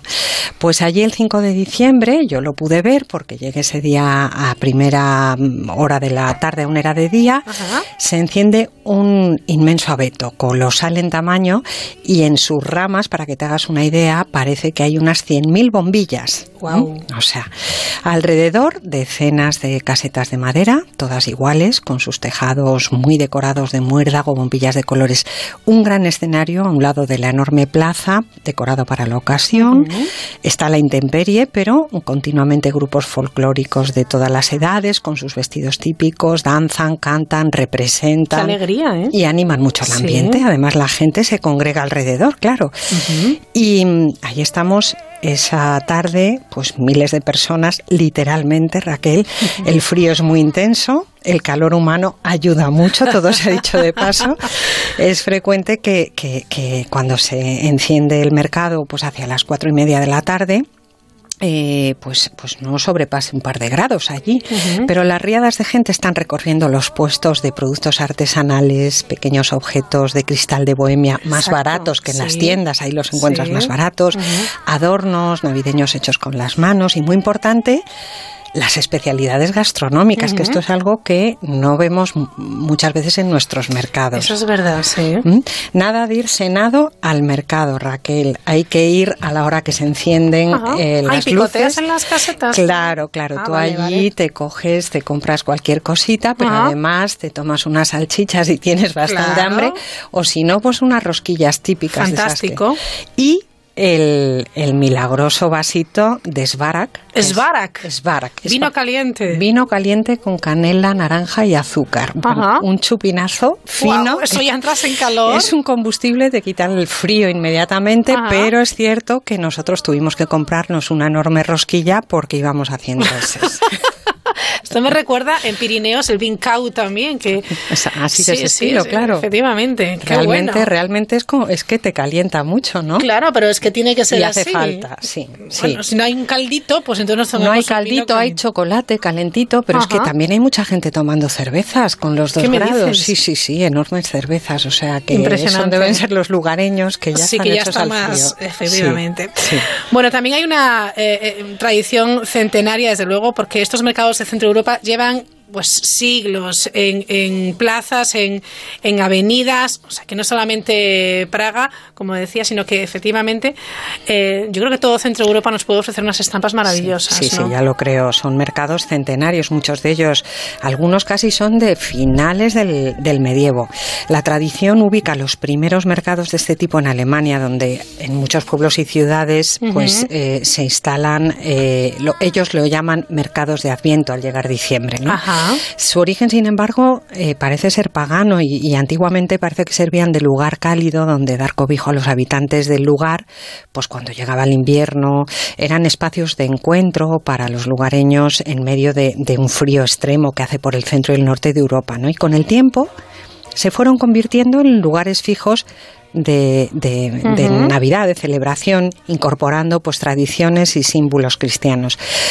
Por cierto que para el día de Navidad algunos de estos mercados ya se ha recogido, Raquel, ojo, ¿eh? Eh, algo común en todos ellos, su ubicación, que- porque suelen estar en lugares, tanto si en ciudades, pueblos céntricos, escenarios históricos o al lado de edificios importantes como catedrales, iglesias, ayuntamientos o castillos. Y siempre, siempre otro elemento común, muy iluminados, lo que es un signo distintivo de los mercados navideños y además es un poco un desafío, ¿no? Ajá. Porque parece que las luces desafían a la oscuridad del invierno y el Claro. calor que dan pues al, al frío, ¿no? Claro, en invierno oscurece mucho antes y si quieres dar vida también, si quieres dar ambiente a la ciudad, Hay que prolongar la hay luz. que prolongarlo como se puede. Así Claro. es cierto que, que Praga, por ejemplo, claro, ya solamente el lugar en sí, poco tienes que decorar, ¿eh? Porque es, maravilloso. Son, eh, bueno, pues pueblos, villas, ciudades de, de ensueño. Pero además de, de los mercados navideños de Praga, Teresa, ¿qué otros mercados merece la pena visitar? Que además vemos que, que el turismo, tú lo has comprobado en lo este quiere, lo de busca. diciembre. Sí, sí, lo, bus- lo buscamos, es sí, verdad. Sí, sí, Bueno, pues, pues desde luego, eh, mercados en ciudades alemanas. Alguno, Sí. claro, ahí es, es la cuna de los mercados. Desde allí eh, se fue irradiando, ¿no? Para la zona de Centro Europa, la Alsacia francesa, etcétera. Sí. Entonces, pues en Alemania la verdad es que cualquiera te dice que en, en cualquier pequeño pueblo o en cualquier ciudad hay mercados navideños. Pero si quieres, por ya que estamos hablando un poco del turismo navideño, por ilustrar a, a los amantes de, de- de salir en diciembre a conocer sitios, pues está el mercado navideño de la ciudad de Augsburgo, que mm, parece ser que tiene su origen en 1498, que es famoso por el espectáculo de ángeles que exhiben eh, desde las ventanas del ayuntamiento. Ah. Otra ciudad imprescindible que yo aspiro a visitar en algún otro mes de diciembre, Colonia, Guau, junto a muy, muy esa catedral impresionante. Sí. Es uno de los mercados navideños mayores de Alemania con 160 pabellones. Fíjate, Raquel, que este mercado recibe nada más y nada menos que 5 millones de visitantes cada año en el mes de diciembre. Bueno, pues es impresionante, menuda cifra, ¿eh? Ya lo creo. Hay también mercados espectaculares en ciudades como Dresde, eh, Frankfurt de Meno, Múnich y por supuesto no podemos olvidar la capital, Berlín, donde no solo hay uno, hay varios mercados navideños emblemáticos unidos a árboles de referencia y a muchos otros elementos eh, decorativos y eh, actividades culturales. Pero ojo, porque eh, los mercados navideños eh, también los hay impresionantes fuera de, de Alemania. Praga es un lugar emblemático, sí, claro. pero está Alsacia y Lorena, que parece ser que, que tienen em, em, eventos eh, preciosos. Están ciudades como Luxemburgo o Bruselas, la ciudad de Estrasburgo en Francia, que instala cada año también su mercado navideño. La capital de, de Estonia, Tallinn, creo que es un mercado precioso y un larguísimo etcétera. Y además, como un fenómeno más reciente, algunos países angloparlantes como Reino Unido, Estados Unidos han importado esta tradición europea y hoy hay mercados navideños en ciudades como Bristol, Manchester, Birmingham, en Reino Unido, como Denver o Chicago en Norteamérica. Y yo, por ejemplo, he visto hace un par de años el eh, mercado navideño de Edimburgo, que solo tiene 20 años, pero no sabes ya, parece que lleva ¿no? toda la vida, está súper animado y a la claro. gente le encanta. Vamos. Bueno, viene muy bien, ¿eh? porque tienes muchas opciones, es un amplio abanico de posibilidades para ir cada mes de diciembre visitando un, uno de los mercados navideños. ¿eh? Algún mercado navideño, prepararse para disfrutar mucho. Ir preparados para el frío. Abrigarse bien, Claro, Raquel, porque claro. coincide generalmente que son escenarios fríos Ujú. y una- un buen calzado para caminar mucho, porque Me gusta, está muy bien, porque además vamos a ver, eh, a ser, bueno, pues partícipes de esa tradición en muchas ocasiones centenaria, en otras ocasiones pues, pues no, no tanto, pero el meterse en ese ambiente navideño, de las callejuelas, de los puestos tan tradicionales, de los Sí. abetos, las luces y te las casetas de contagia. madera, a mí me parece un Sí. Sí, parece sí. No te cansas de, no te cansas de, de- de mezclarte con ese bullicio de, gentes. eh, Está, está muy bien, siempre con esa musiquita sonando de fondo probablemente. ¿En nuestro país qué? Hombre, pues en nuestro país, Raquel, también tenemos nuestras Podemos tradiciones. presumir de algún mercado, ¿no? Hombre, También. hombre, tenemos Madrid sin ir más lejos, ¿no? Con su mercado de la Plaza Mayor. Es que vamos, no puede, no puede visitarse Madrid y no pasar al menos una vez por, por, por este mercado donde hay historia y tradición como, como, como cualquiera de estos de los que hemos Pero hablado. se parece a los europeos. Se, se ¿Se parece, parece al resto? ¿Se parece a los europeos? Pues mira, yo hace ya años que, que, mm, que he ido por última vez a, la Plaza Mayor, por ejemplo, de noche. No, no, sé, no sé cómo está de iluminado. Supongo que hasta qué hora está ahora el, el Mercado de Madrid. Creo que hasta, hasta las 10 o así. Ajá. Se parece en el sentido de que tiene muy buen ambiente, tiene muchas luces, eh, perdón, tiene muchos puestos, tiene, tiene mm, Sí. decoración Ajá. navideña, etcétera. Quizá lo, lo que es un poco diferente es que no tiene pues los productos eh, Claro. eh, típicos de la Sí, gastronomía, de la gastronomía especialidades, y, ¿no? y, y- y pero, también, en su caso. pero bueno, sí. Raquel, tienes alrededor pues todos los bares eh, que Será- hay será en, por bares. en la, en la Plaza Mayor de Madrid Será por y bares. terrazas y de Claro, todo, o sea que Efectivamente, eso, eso fíjate, estoy recordando ahora eh, un mercado que hay también en Sevilla, que es maravilloso porque eh, es un lugar en el que eh, puedes comprar un montón de, de piezas para el nacimiento, Belén, el, etcétera, etcétera. Claro, es el me- artesanía pura, Sí, es sí, sí, sí, pero ¿eh? además está, está consolidado el, el Sí. mercado de Sevilla como, como el principal, uno de los principales Sí. mercados de artesanía en el, en el, en el Qué centro. gozada, ¿eh? Sí, sí, Qué sí, sí, gozada. sí, sí, sí. Bueno, ¿qué más nos puedes contar de, bueno, pues de la Plaza Mayor de Pues Madrid? venga, pues vamos a hablar un poco mm, del mercado de la. Plaza Mayor de Madrid, porque eh, eh, para venir aquí he estado leyendo algunas cosas y hay cosas que, que ignoramos A y que son de lo más curioso. He estado viendo hasta fotos en internet de las, las vendedoras de pavos, de las manadas de pavos y en fin, hay unas estampas chulas, ¿no? Pues, pues eh, muy bonitas. ¿eh? de, de- de- hace más de un siglo, ¿no? Qué bueno. ¿Tú sabes eh, la edad del mercado de la Plaza Mayor de Madrid, Raquel? Imagina, echa algo. 200 años. Pues un poco más. ¿Sí? Un poco más. Al parecer, el mercado de la Plaza Mayor tiene sus orígenes en otro mercado que se celebraba ya en el siglo XVII en la Plaza de Santa Cruz. Anda. Está muy cerquita. Ajá. Con puestos que incluso sobresalían y llegaban a la Plaza de la provincia y aledaños. Allí parece ser que se instalaba un mercadillo navideño donde se vendían, pues entonces en, en- en aquellos años, frutas, verduras, dulces navideños. Después se incorporaron pavos, pollos, carne, ¿no? Pavos eh, eh, vivos que los criadores traían eh, directamente de sus granjas para ofrecer en esas fechas las mejores Sí. piezas. Sí, sí, Eso que- lo recuerdo yo en casa, fíjate. y- sí, sí, pero- Esos regalos, te regalan un pavo vivo. Sí, pero y una manada de pavos con su dueño caminando por las calles de Madrid. Bueno, pues yo he visto esas estampas, fotografías. sí. Hay estampas muy curiosas en, bueno. en internet, ¿no? Entonces, bueno, pues eh, em, poco a poco. Sí. Después de estos productos gastronómicos fue cuando se empezó a incorporar a este mercado pues adornos, flores, regalos y demás. Estamos hablando del siglo XVII, Raquel. Sí, sí. 1600 y pico, Ayer, ¿eh? Exacto. Impresionante. Bueno, pues en- ya entonces este, este mercado de la Plaza de Santa Cruz eh, tuvo tanto éxito que creció muy rápido y llegó a tener una dimensión que hubo que llevarlo a Ajá. la Plaza Mayor y crear además una normativa reguladora que agrupase a todos estos comerciantes navideños. Ah, perfecto. O sea, pasa a la Plaza Mayor porque necesitaban más espacio. claro, aquello crecía. ¿no? Entonces eh, mm, fue evolucionando y el mercado toma su forma definitiva a principios del siglo XX, hace un siglo ya, ¿eh? O sea que dando un toque animado y colorista a la Plaza Mayor en Navidad y convirtiendo en lugar, pues en el destino Claro. de mucha gente estas estas eh, fechas navidades, ¿no? Los productos de alimentación, pavos, pollos, capones, mazapanes de Toledo, los turrones, en su mayoría de Alicante, que es que nosotros tenemos muchas especialidades, mucha riqueza gastronómica, sí. las frutas secas, las cañas de azúcar, los guirlaches, se fueron uniendo, como hemos dicho, a todo esto puestos de figuras de belenes, que es una de las características del mercado de la Plaza Mayor, Ajá. panderetas, zambombas, también tenemos mucho cachivache en nuestra Tenemos mucho tradición. cachivache, es verdad. Es así, que, verdad. que es que Sí, no, no lo ves. eh, Uy, las panderetas, que acabo yo de las Panderetas, panderetas.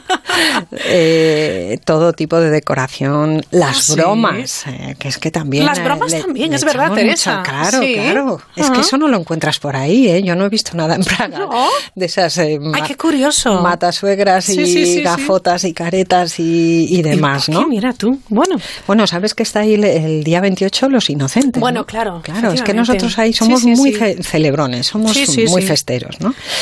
Eh, bueno, pues nada, eh, curiosidades. He leído en algún sitio que los vendedores eh, del mercado de la Plaza Mayor de Madrid pedían licencia ya a principios del 20 para despachar su mercancía y abonaban una tasa de entre 5 y 6 pesetas por Mm. metro cuadrado. ¿Mm?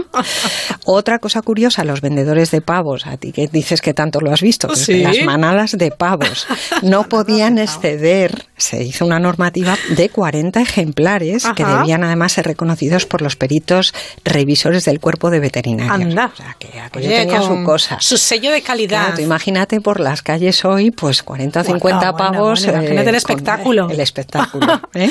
Muy bien, muy bien. Nada, se interrumpe con la guerra civil, pero vuelve a cobrar fe- eh, fuerza después y ya en el año 1944 el Ayuntamiento de Madrid prohíbe la venta de alimentos. Entonces el mercado queda tan solo reducido a artículos de decoración, bromas y regalos, que prácticamente es lo que hay hoy, ¿no?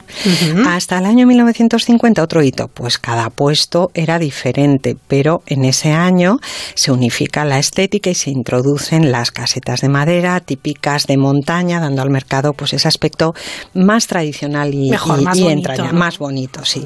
Sí, y sí, creo además que recientemente, no sé si hace dos o tres años, se rediseñó su distribución con ayuda de algún arquitecto y hoy son unas hileras de casetas rojas de madera, eh, pues, pues muy bien ordenadas, ¿no? Qué bien. Bueno, pues tenemos en Madrid un clásico entre los mercados típicos eh, de diciembre. Creo que estuvo abarrotadísimo en el puente también. He leído, he leído alguna información en, Sí. en- en medios, pues que, que, que no da- me extraña, que da ¿eh? idea, pero vamos, no se podía andar por la calle. O sea, que Madrid es una ciudad también eh, em, bien ambientada muy potente, ¿eh? en Navidad, como cualquier otra capital europea. Bueno, pues cita obligada para madrileños, para turistas, eh, para todo aquel que quiera al que le guste, claro, el ambiente navideño, porque aquí no hay escapatoria. Si vas a una de estas ciudades en esta época, tiene que, que gustarte mucho este ambiente. ¿eh? Claro, pero es que es una pena. Si viajas en esta época ya sabes lo que te, te lo encuentras hasta en los aeropuertos europeos. Sí. Raquel, ya ves, ya ves el ambiente, ¿no? En, en, en los aeropuertos de Alemania eh, hay un hay una decoración, una, vamos, Sí. a- abundante decoración, ¿no? Entonces, Ajá. bueno, Bueno, a todos nos gusta ver nuestras ciudades también eh, pues engalanadas, eh, bien cuidadas, bien iluminadas, etcétera. Hoy que es 25, eh, Navidad, da gusto ir por las calles paseando, ¿eh? Claro, y si da no, gusto. es mejor casi que no salgas de casa y te No, quedes leyendo porque es todo muy evidente. Efectivamente. Es mejor dejarse un poco contagiar, ¿no? Y. y disfrutar también, ¿no? Habrá cosas que te gusten más y otras menos, pero en cualquier caso, pues se viste todo de un aspecto diferente, Claro, ¿no? todo depende, yo creo, además un poco de, de- del momento en el que tú estés viviendo. Si tienes niños, si tienes Sí, nietos, sí, sí, sí. si estás de un humor u otro, pero la Navidad es- siempre es algo muy especial. Bueno, al margen de Madrid, de Plaza Mayor, hay otros lugares, por supuesto. Decíamos Claro. Sevilla también, por ejemplo, ¿no? Decíamos Sevilla. A ver, Raquel, es que en cualquier ciudad, eh, yo que soy de Santander, que es una ciudad pues más pequeña, pero es que yo recuerdo los puestos navideños. ¿Quién no recuerda? Siempre surge en alguna Sí. esquina de la ciudad, pues, pues un grupo de comerciantes que improvisan sus tenderetes y se venden pues productos más artesanos. Sí, o si no te venden unas castañas que ya te, ya te huele a. Navidad. Exactamente, exactamente. Bueno, pues, te- pues realmente hay eh, mm, mercados eh, navideños por, por, por toda las, la Sí. geografía española. Si quieres, por destacar algunos que ya tienen más tradición, pues en Valencia hay uno cerca del Mercado Central que además de juguetes, artesanía, adornos navideños, también ofrece, este sí, productos gastronómicos como castañas asadas, dulces de Navidad o pan de jengibre. Ajá, ¿no? En Bilbao no hay solo uno, hay varios mercados navideños en el centro de la ciudad también con productos típicos de gastronomía vasca, además de artesanía y decoración navideña. En Andalucía, pues el de Granada, dos mercados que hay que parece ser que son, eh, eh, eh, pues, pues eh, tienen ya su, su Sí. tradición, pero el de Sevilla, como decíamos, centrado en la Ajá. artesanía que se ubica frente al ayuntamiento, es uno de los más importantes del país en este tipo de productos. Zaragoza frente a la Basílica del Pilar, Barcelona frente a la. Catedral, que tiene más de Sí. 200 años. Ajá. Vamos, que los mercados son iconos de estas fechas en muchas de nuestras poblaciones. Fantástico, ¿eh? Símbolos de, un buen- buen de la. Navidad. Hemos hecho un buen recorrido y, y- y, oye, pues ahora mm, conocer estos mercados, Raquel, dentro o fuera de nuestras fronteras es una forma de acercarse también a la tradición, la cultura de los pueblos y siguiendo su estela, por cierto, que surgen Ajá. rutas viajeras de lo más interesante. Y en cualquier caso, es otra opción de vivir y disfrutar lo que conlleva la Navidad. Es una maravilla, ¿eh? porque sí es verdad ¿eh? que, que la Navidad, lo dicho, huele diferente, eh, tiene un color diferente sin duda. Eh, la ciudad, las personas, los niños, correteando por las calles, Claro, claro. emoción que, que todos recordamos. Los adultos como niños. Los adultos como niños, caminando eso por es las lo calles, mejor. claro, claro. Los abuelos entusiasmados. Bueno, es una época, es una época fantástica. Pues no ha estado mal tu recorrido estado por los mal. mercados navideños y sobre todo me ha dado mucha envidia ese viajecito que te has hecho a Praga, ¿eh? Viajecito, A ver, a ver, el año que viene, pues mira, me gustaría poder hacer otro. Hay, Ajá. hay sitios, ¿eh? Hay sitios donde, Siempre hay sitios, ¿verdad? donde ir a, a meter la nariz. Mira, Teresa, siempre hay sitios y siempre hay libros. Que Y siempre, nos- hay siempre libros. literatura. Esta vez es verdad, es Sí, verdad. Es sí, verdad, sí. Raquel. Esta vez no hemos traído literatura, pero bueno. Pero siempre nos acompaña, ¿eh? Sí, sí, sí, sí. Eso sin Y duda. pi- Y, para viajar, pues en los Mm. aviones, los aeropuertos, eh, es un buen momento para abrir un libro. Siempre es buen momento Ya hablaremos de libro. ¿eh? Seguro que sí, momento. ya saben. Editora, periodista y una loca de la cultura, yo creo, Sí, ¿eh? me gusta, me gusta. Se me nota, gusta. se nota, lo transmites muy bien. Teresa Zataraín, feliz Navidad. Raquel, feliz Navidad Gracias. a todos los oyentes. Claro que Un sí. beso. Un beso, adiós.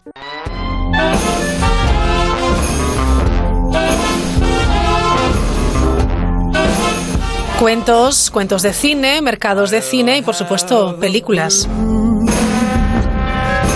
Christmas without you. Y si hacemos un top, ¿cuáles son sus preferidas? Vamos con una. El Polo Norte, el último reducto salvaje de la Tierra. En estos parajes inhóspitos casi nada puede sobrevivir. ¡Hola! Año 2011. ¡Marchaos! Dibujos animados. Aquí no hay nada que ver. Ese no es el hijo de Santa Claus. Y yo no soy un elfo. Arriba no hay nada.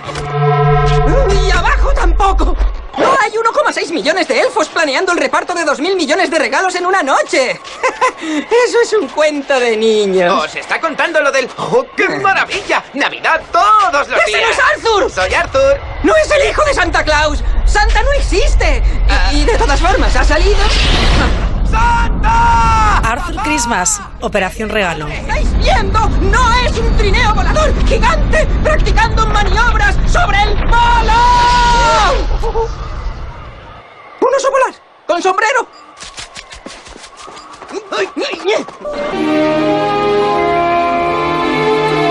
Cada Navidad hay un juguete que todos los niños han de tener.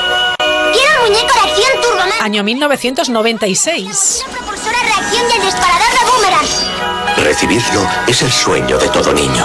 Quien no lo tenga será un auténtico perdedor. Encontrarlo Supongo que ya tienes el muñeco. es la pesadilla de este padre. Conseguiré ese juguete. Es el regalo prometido. ¡Vaya! No hay como esperar hasta el último momento, jugarcito. Sobre todo en Nochebuena. ¡Man,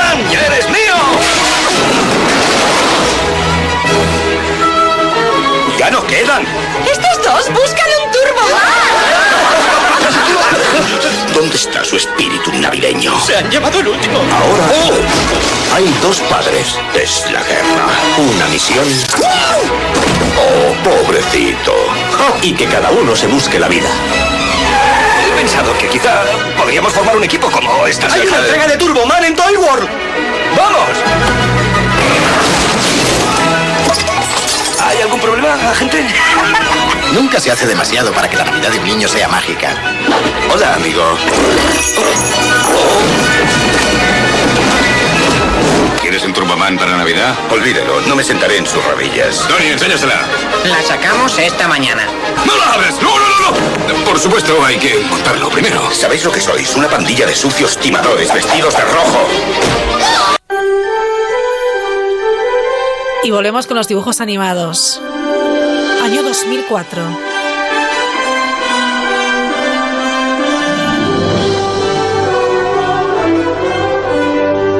Es The Polar Express, el expreso polar.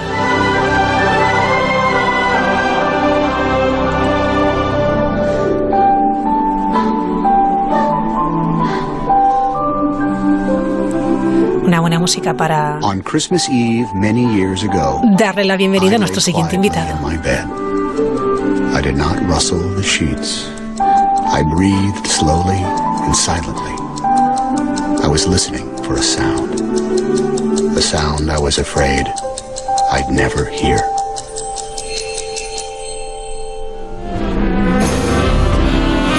That's when those blue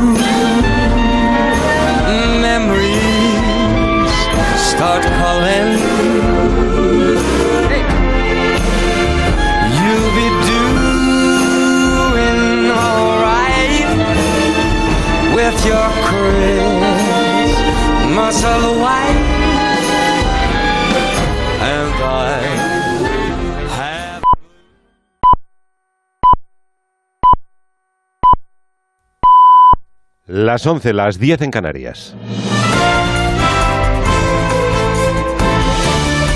Noticias en Onda Cero. Muy buenas noches. La capital de Siria, Damasco, está siendo esta noche objeto de un ataque aéreo que, según medios sirios, sería obra de Israel. El régimen de Bashar al-Assad se ha limitado a señalar que han sido derribados objetivos hostiles sin precisar el alcance del ataque y posibles instalaciones destruidas. Corresponsal en Oriente Próximo, Hanna Beris. El portavoz militar israelí confirma que la defensa antiaérea de Israel disparó hacia misiles antiaéreos de Siria, de lo cual se desprendería no tan indirectamente una confirmación sobre la actividad aérea de Israel en las últimas horas hacia posiciones en territorio sirio. Los medios de comunicación sirios y libaneses sostienen que fue Israel que atacó en la zona de Damasco. Ciudadanos israelíes residentes en diferentes partes del norte del país se comunicaron con la policía para preguntar qué estaba ocurriendo por la cantidad de estruendos que oían y luces que veían en el cielo. La explicación podría ser, como alegan fuentes de oposición siria, que la Fuerza Aérea Israelí estaba atacando, al parecer desde el espacio aéreo del Líbano y no de la propia Siria, depósitos de armas y misiles de las Guardias Revolucionarias de Irán y de Hezbollah cerca de Damasco, la capital. Seguimos en el exterior en México. La oposición reclama respuestas tras el accidente de helicóptero que en la noche de ayer le costó la vida a la gobernadora del estado de Puebla, Marta Erika Alonso, y su marido, el senador Rafael Moreno Valle. El gobierno federal ha anunciado ya la creación de un equipo de expertos internacionales para determinar las causas de la tragedia. A la espera de que se conozcan, el secretario general del PAN, partido al que pertenecían los fallecidos, pide una investigación transparente para despejar toda sospecha sobre lo ocurrido. Lo que importa ahora es que existe una investigación eh, exhaustiva, transparente, que ponga sobre la mesa los resultados que nos dejen a todos satisfechos. Hay convenios internacionales para hacer investigaciones con organismos internacionales y, y tienen que ser con, absolutamente transparentes para que eviten cualquier suspicacia. Aquí en nuestro país, Partido Popular y Ciudadanos se disponen a anunciar este miércoles el acuerdo definitivo que les permitirá formar gobierno en Andalucía y desalojar de la Junta a la socialista Susana Díaz. Hoy, ambos partidos han desvelado la culminación de un pacto que incluye 90 medidas a desarrollar en la próxima legislatura. Mañana está previsto que cierren el reparto de cargos en la mesa del Parlamento y se anuncie oficialmente la candidatura del popular Juanma Moreno a la presidencia. Claro que para ello necesitan el apoyo de Vox. Hoy, tras conocerse una reunión en Jerez entre el líder andaluz de Ciudadanos, Juan Marín, y la portavoz de Adelante Andalucía, Teresa Rodríguez, el responsable nacional de Vox ha puesto en duda el apoyo a ese acuerdo. Según ha publicado Santiago Abascal en las redes sociales, Ciudadanos prefiere reunirse con los comunistas aliados de Otegui antes que con el partido de Ortega Lara. Así, ha terminado, no se va a construir una mayoría alternativa en Andalucía. El resto de la crónica política de este día de Navidad se ha centrado en las reacciones al discurso de Nochebuena de Su Majestad el Rey. Felipe VI centró su intervención en la necesidad de defender la convivencia como el mejor patrimonio que tenemos los españoles. Palabras aplaudidas por PSOE, PP y Ciudadanos, pero no así Podemos. Pablo Echenique, secretario de organización. Respecto al conflicto territorial, es de celebrar que se, que se lleva a cabo este alejamiento de las tesis de los partidos de la derecha por parte, por parte del rey, pero no resulta, no resulta creíble. Desde Cataluña, el presidente de la Generalitat, Joaquín Torra, contestaba al jefe del Estado que el problema de Cataluña no es la convivencia. A Cataluña no hay un problema de convivencia. En Cataluña no hay un problema de convivencia, hay un problema de democracia y de justicia. Este es el problema que hay hoy en Cataluña. El diálogo no se puede quedar solo en palabras vacías, tiene que ser creíble. Y para ser creíble necesitamos conocer con detalle cuál es la propuesta española. ¿Quién es la propuesta española?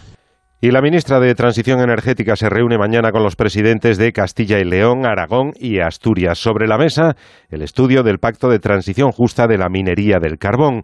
Antes de que acabe el año, las minas echan el cierre como impone la Comisión Europea, Patricia Gijón. Europa obliga al cierre antes del 31 de diciembre de las minas de carbón que no hayan devuelto las ayudas públicas. Entre las medidas compensatorias que ha aprobado el Gobierno recientemente habrá ayudas económicas, prejubilaciones, bajas incentivadas para los trabajadores y la creación de una bolsa de trabajo a la que podrán acogerse también las subcontratas. La ministra de Empleo, Magdalena Valerio, defendía hace unos días en el Congreso el plan del Gobierno. El, el, el acuerdo incluye 250 millones de euros para esta comarcas para el periodo 2019-2023.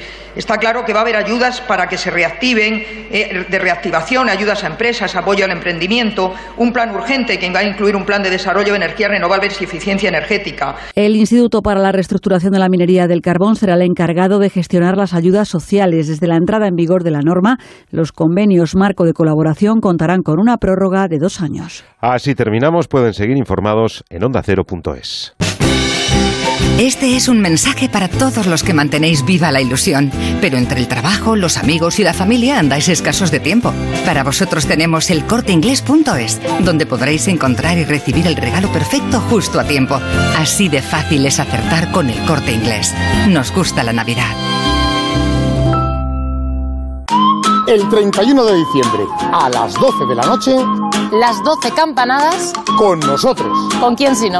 Alberto Chicote y Cristina Pedroche presentan las campanadas 2018. El 31 de diciembre en Antena 3. Giri casi meter pata con familia de novia. Comprar capón para 11 y no cupón de la 11. Pero Giri ya arreglar todo. Ya tener cupón para suegro, cupón para cuñado, cupón para abuela, cupón para novia y cupón para Giri. El 1 de enero vuelve el sorteo de Navidad de la 11 con 75 premios de 400.000 euros. Muchos premios, mucho repartido. Verdes, negras, con huesos, sin huesos, rellenas. Manzanillas, hojiblancas, gordales. En pastas, pizzas, guisos. Son dieta mediterránea, cultura, tradición. Las aceitunas gustan a todo el mundo y en todo el mundo. Esta Navidad toma aceitunas españolas, las nuestras. Interprofesional de la aceituna de mesa, Consejería de Agricultura, Pesca y Desarrollo Rural, Junta de Andalucía. Hola familia, estoy de celebración. Acaba de salir mi nuevo libro, Mil recetas de oro. Este año cumplo 50 años entre fogones y he querido reunir en un recetario único todos los secretos de mi cocina. Mil recetas de oro de Carlos Arguiñano. El mejor regalo para estas Navidades. Editorial Planeta. En Onda Cero, La Mirilla.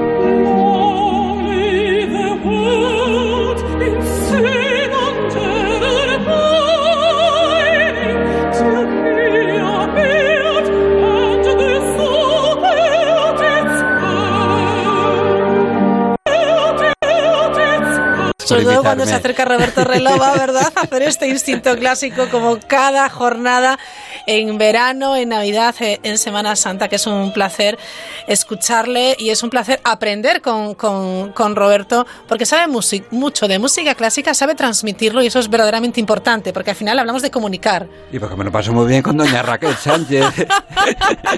Bueno, feliz Navidad, Roberto. Feliz Navidad. Y yo desearía de verdad agradeceros a ti, a tu equipo, a Ángel, que está en el control, de verdad. Sí. El cariño con el que siempre me recibís, de verdad. Yo soy un fan de Onda Cero, de como dice eh, Rubén Rey, el, el micrófono verde, ¿no? Que me Sí. encanta cada vez que lo oigo en las emisiones deportivas.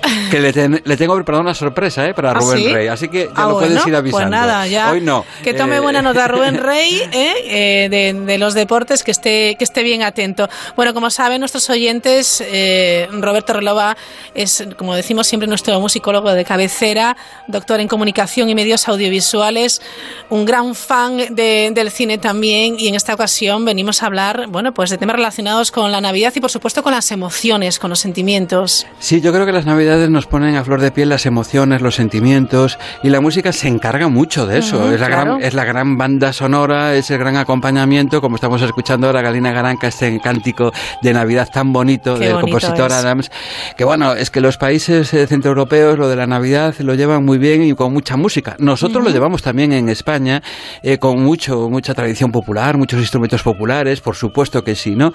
Pero también es cierto que lo que hablábamos eh, Raquel y yo antes de empezar el programa es el tema de que eh, los sentimientos y una música cómo ayuda o puede convertir una idea, una imagen, puede, ¿por qué en Navidad los villancicos que los hay muy alegres, muy divertidos, con muchos ritmos Sí. y también lo que estamos escuchando, lánguidos, tristes, moderados y, y siempre con- hablan del frío, de- del amor fraternal, maternal, eh, filial, o sea, la amistad. Sí, son siempre sentimientos eh, que, que la música que- que nos acompaña siempre eh, eh, ensalza, por decirlo de alguna manera, pues ese sentimiento que tenemos, pues de, de alegría o de tristeza, etcétera. Ha sido este, por cierto, eh, Roberto, un año muy interesante, el 2018, porque ha habido noticias muy importantes, por supuesto, el fallecimiento de Montserrat Caballé, Sí. que, que bueno, pues eh, yo creo que la gente sabe valorarlo ya en su justa medida. Una grande como, como Caballé que ha marcado también este 2018, ¿verdad? Sí, el fallecimiento de Caballé ha abierto muchas puertas, incluso eh, el tema de las interpretaciones históricas que ella reivindicó, Sí.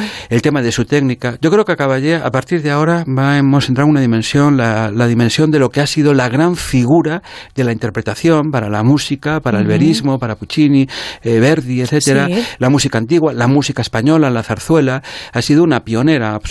Es que tenemos la suerte de que muchos de la generación de estos cantantes, Ujú. junto a Teresa Berganza, Alfredo Kraus, Monserrat Caballé, son pioneros, enormes pioneros de, un- de- de tradiciones, de técnica vocal. Han sido, y, porque es que hoy por hoy tiene gracia porque sobre todo la- las grandes rusas, por ejemplo, Nina Garanca, Sí. la que acabamos de escuchar hace un Sí. momentito cantando este cántico de Noel, cántico de Navidad, es una gran defensora y admiradora de Monserrat Caballé. Ana Netbrenko, por ejemplo, siempre dice que Ojo, ella se debe a la música gracias a Monserrat Caballé, René Fleming, etc. Siempre hay alguien de los grandes, eh, Malinghorn, Jan Sutherland, etc., que hablan de Monserrat Caballé. Hasta el pobre de Freddie Mercury decía que su sueño era haber cantado con Monserrat Caballé y Caballé coge el teléfono, lo llama y le dice, pues vamos a cantar, hombre. Y cantaron juntos, ¿no? El famoso concierto de Barcelona. Qué maravilla, ¿eh? Sea- dos, qué dos grandes, qué dos voces. Y yo creo que congeniaban, además, cuando se les veía en el escenario. Bueno, cuando Sí, estuvieron sí. juntos, eran una Fueron muy complicidad amigos, fueron muy amigos, impresionante.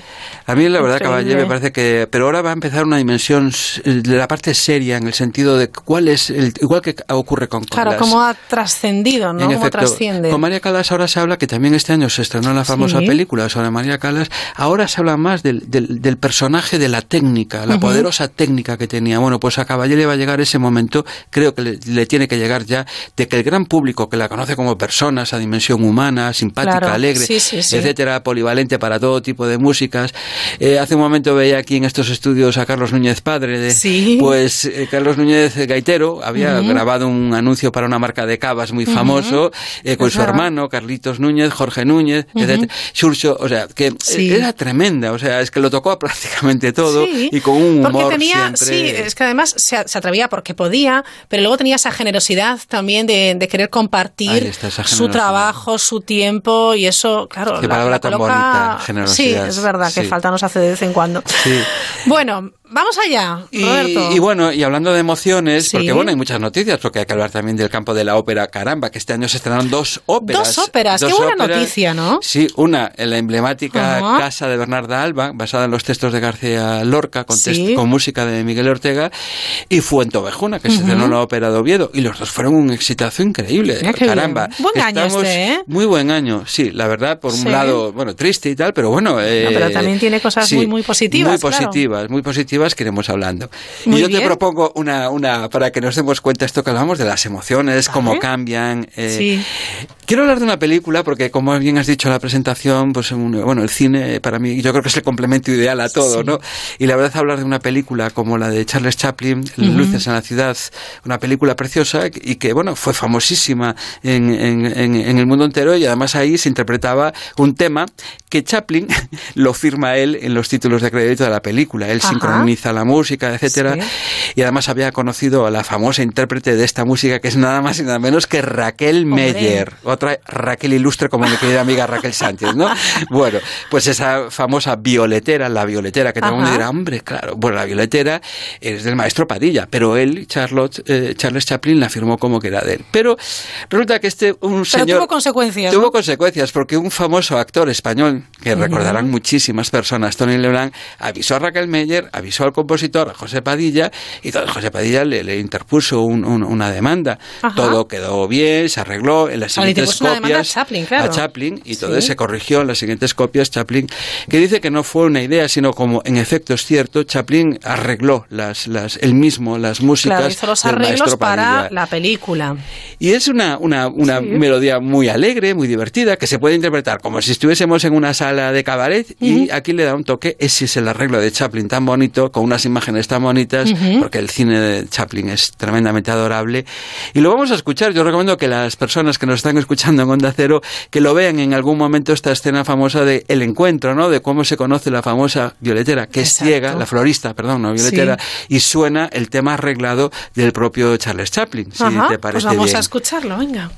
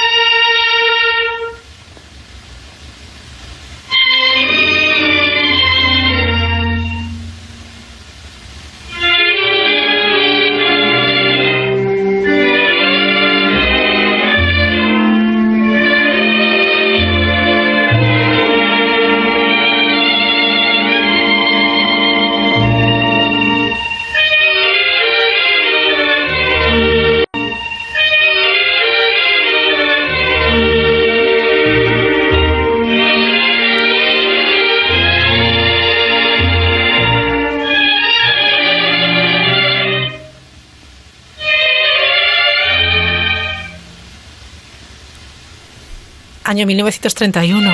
Año 1931. Blanco y negro, por supuesto. Cine mudo. Qué maravilla de imágenes. Tienen oportunidad, recuperen la, la, bueno, las imágenes, la peli, porque es fantástica. Claro, uno escucha eh, la violetera y parece que se va a arrancar Sarita. Sara Montiel, pero no. Pero es un tema muy melancólico, muy triste y además, eh, claro, es que es tristísima. La película es típica para un día de Navidad. Eh, mucho, hay películas, ¿no? Como, como, bueno, como, como yo la recomiendo muchísimo en verano, en invierno, cuando sea. Es preciosa esta película, de verdad. Es curioso de las películas, antes hemos hablado de ella, como determinadas películas acompañan a determinadas épocas del año. Claro, Navidad mucho más, ¿no? Porque son películas ya de género eh, eh, pues de, Navidad. Y hay un montón de pelis clásicas que nos acompañan, nos llevan a esa atmósfera de manta, sofá, chimenea, nieve en el exterior. y esa atmósfera se crea muchas veces efectivamente con la música, Con la música, porque esta música, o sea, si de repente ahora entrase Raquel Meyer cantando, sería diferente. Sería diferente, eh, se utilizaría de una forma, pero en cambio el arreglo que hace Chaplin es eso, buscar la melancolía, la conexión entre los dos personajes, es cuando Charles Chaplin se da cuenta de que ella es ciega. Eh, y bueno, es, tan tierna. La película es auténticamente maravillosa. Es maravillosa, es maravillosa. Y, yo, yo ahora uno como un descosido, ¿verdad? Porque es una película tremendamente emotiva. Y, eso que tiene sus gags de humor también. Claro, porque hablar lo bueno de Chaplin es que en el momento que estás ahí desbordando de lágrimas, ¡pum! Claro, eh, hay un giro. Hay un giro fabuloso, ¿no? Esto es lo, lo, lo, bueno de, de, de, de, todo esto, ¿no? Los sentimientos, luces de la ciudad. Los sentimientos y, preciosa, entonces, mm, película. Y además, bueno, reivindicando nuestros compositores, el maestro Padilla, eh, intérpretes como Raquel Meyer, o sea, que caramba. Que, los de antes y los de ahora, porque también hay nuevos ah, compositores, nuevos directores. que iremos hablando, por ejemplo, que además este, yo creo que este programa, que ya va para 15 años, esa sección tuya, Raquel. Eh, nuestra, nuestra. Bueno, tú eres la jefa de la mirilla en Onda Cero. Y la verdad es que, bueno, eh, siempre hemos sido pioneros en, bastantes cuestiones. Por ejemplo, hemos hablado mucho de compositoras, de poetas con música, etcétera, de intérpretes eh, femeninas. Yo creo que en eso hemos llevado una... la voz cantante, nunca mejor dicho. Oh, pues nunca mejor dicho, Raquel. Me lo voy a apuntar eso también. Sí, sí, sí. Pues fija, hablando de, estos cambios, de cómo, por ejemplo, algo tan emotivo se puede convertir en algo o muy horrible, algo infernal. Hay una ópera que ahora está muy de moda, de finales del 19, y además que se debe a Rigo Boito. Rigo Boito es un libretista de las famosas óperas de, Verdi, Falstaff, por ejemplo, Otelo, de Verdi, eh, y también se metió a compositor. Y hay una ópera que se ha puesto muy, muy, muy de moda desde los años 80 en Europa, en América. Y ojo, aquí de nuevo, yo siempre diré, no vamos a hablar de Caballé escucharla porque está todo dicho, no, está todo dicho, pero Caballé fue la que impulsó que se estrenara esta ópera en el siglo XX aquí, en España, en, en el Teatro de la Zarzuela, en el año 80 eh, haciendo el papel de Margarita. Es, un papel, bueno, hay un coro, un coro que es la fuerza angelical, los ángeles que están en el cielo y que quieren hacer una fuerza opresora, defensora de la dignidad del bien, de la dignidad de Dios, etcétera, frente a Mefistófeles, que así se llama la ópera, que es lo malo, lo demoníaco. Y uno dice, caramba, si contextualizamos el tema, eh, lo vamos a visual, lo vamos a escuchar.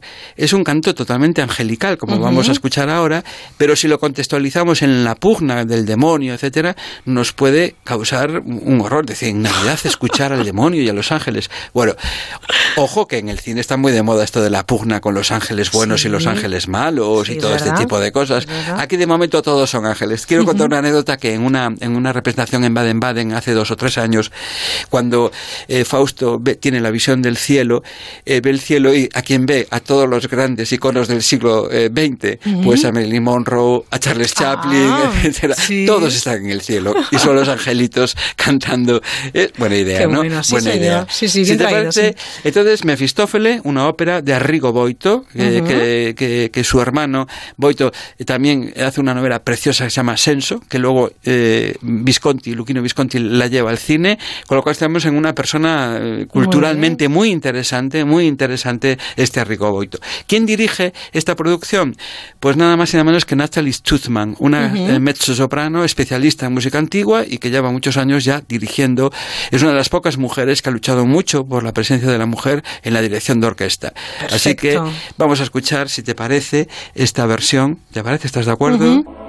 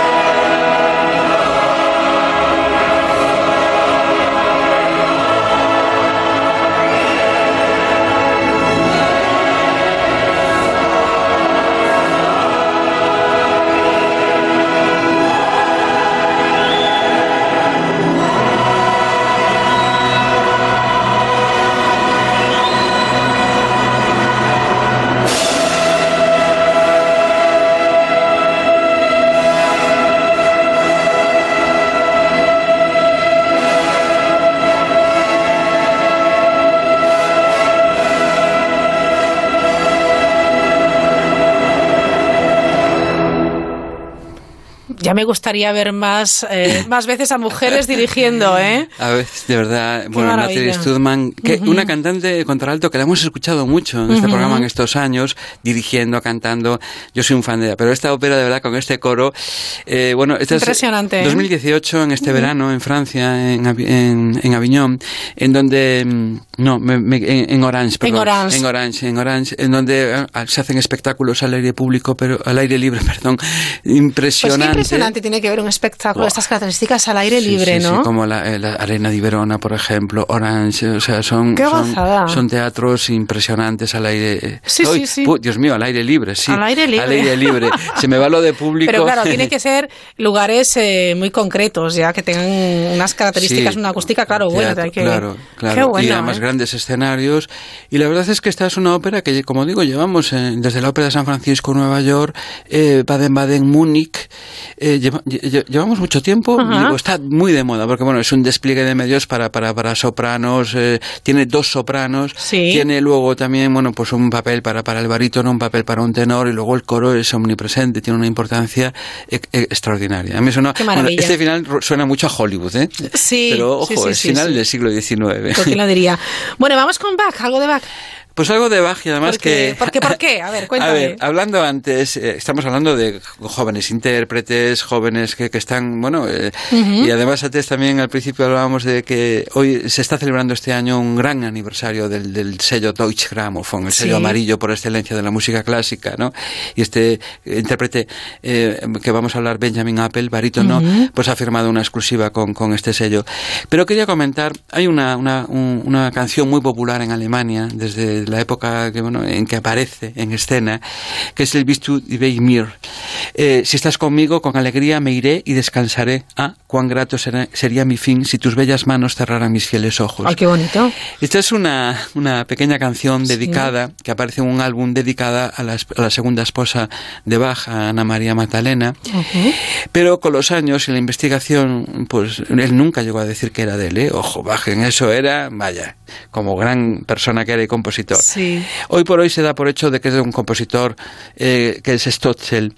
Eh, Quiero decir, por la comparación que hacíamos antes, en- en- es un, un acto de amor que se puede eh, convertir desde un lamento fúnebre o una canción navideña. En Alemania, en esta época, esta pequeña canción Sí que la cantan. se dedica mucho a, a- a las personas que amas, etcétera, en Navidad. La verdad es que y, y Bach, bueno, se la Sí. dedicó, se la dedicó, no, se la regaló en ese álbum a Ana María Magdalena, en ese librito, se lo, se lo regaló a ella, ¿no? Ujú. Y De nuevo verdad- los sentimientos, ¿no? de nuevo los sentimientos cómo se pueden emociones. cómo se pueden convertir bueno lo vamos a escuchar porque además bueno este es un barítono ojo que nadie le pierda de vista Ujú. porque está triunfando haciendo lead haciendo oratorio y haciendo evidentemente música barroca eh, eh, alemana no lo pierdan de vista porque creo de verdad estoy convencido de que esta es una de esas grandes voces de las que va a dar mucho que hablar Sí, porque en- todavía es joven, ¿no? es jovencísimo, ¿no? Llega, debe tener 30, 29 años, 30 por ahí. Ah, muy Benjamin. Apple. Además es muy fácil el apellido, muy fácil Benjamin el nombre, vale. ¿no? Entonces, barítono en esta pequeña canción, primero de Bach y ahora de Stotzel. Vale, Vamos escuchemos. Bist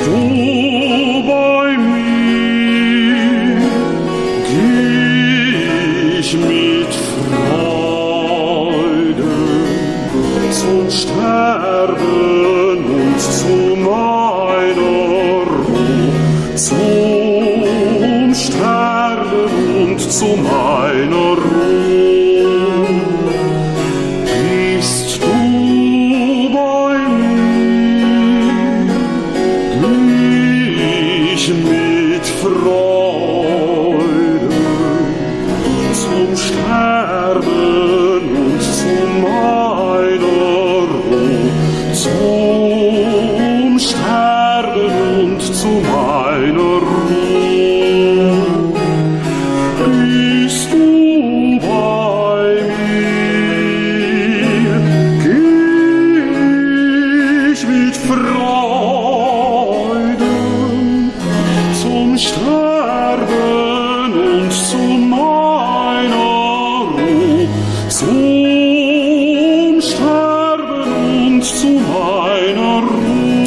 La estampa, una ciudad medieval en Alemania, nevando, los niños con esos abrigos, sus gorros y esta música, una chimenea, ay. Eh, la verdad es... Qué navideño. Es todo muy navideño. Eh, a mí hay una cosa que últimamente, eh, por motivos eh, lúdicos de viaje, Ujú. he ido mucho a Alemania y me ha coincidido siempre en Navidades últimamente.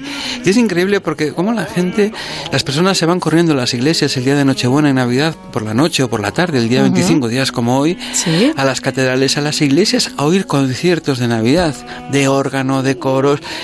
Y la Pues sorpresa eso es una gozada, ¿eh? es una maravilla, o sea, pero Raquel, Sí. en masa, la gente, Ajá. las personas van en masa, se- en la iglesia para entrar te ves Eso es algo cultural ya, que han venido haciendo por Claro, tradición, ahí ¿no? está. Tantos y tantos La- años. La tradición es y la efectivamente tradición. siguen haciéndolo, Entonces, qué maravilla. eh, evidentemente, o sea, Sí. es así, es así Ujú. como, como se me cayó. el- Nada, no hay problema. Los Lo digo auriculares. para que no se asuste el público.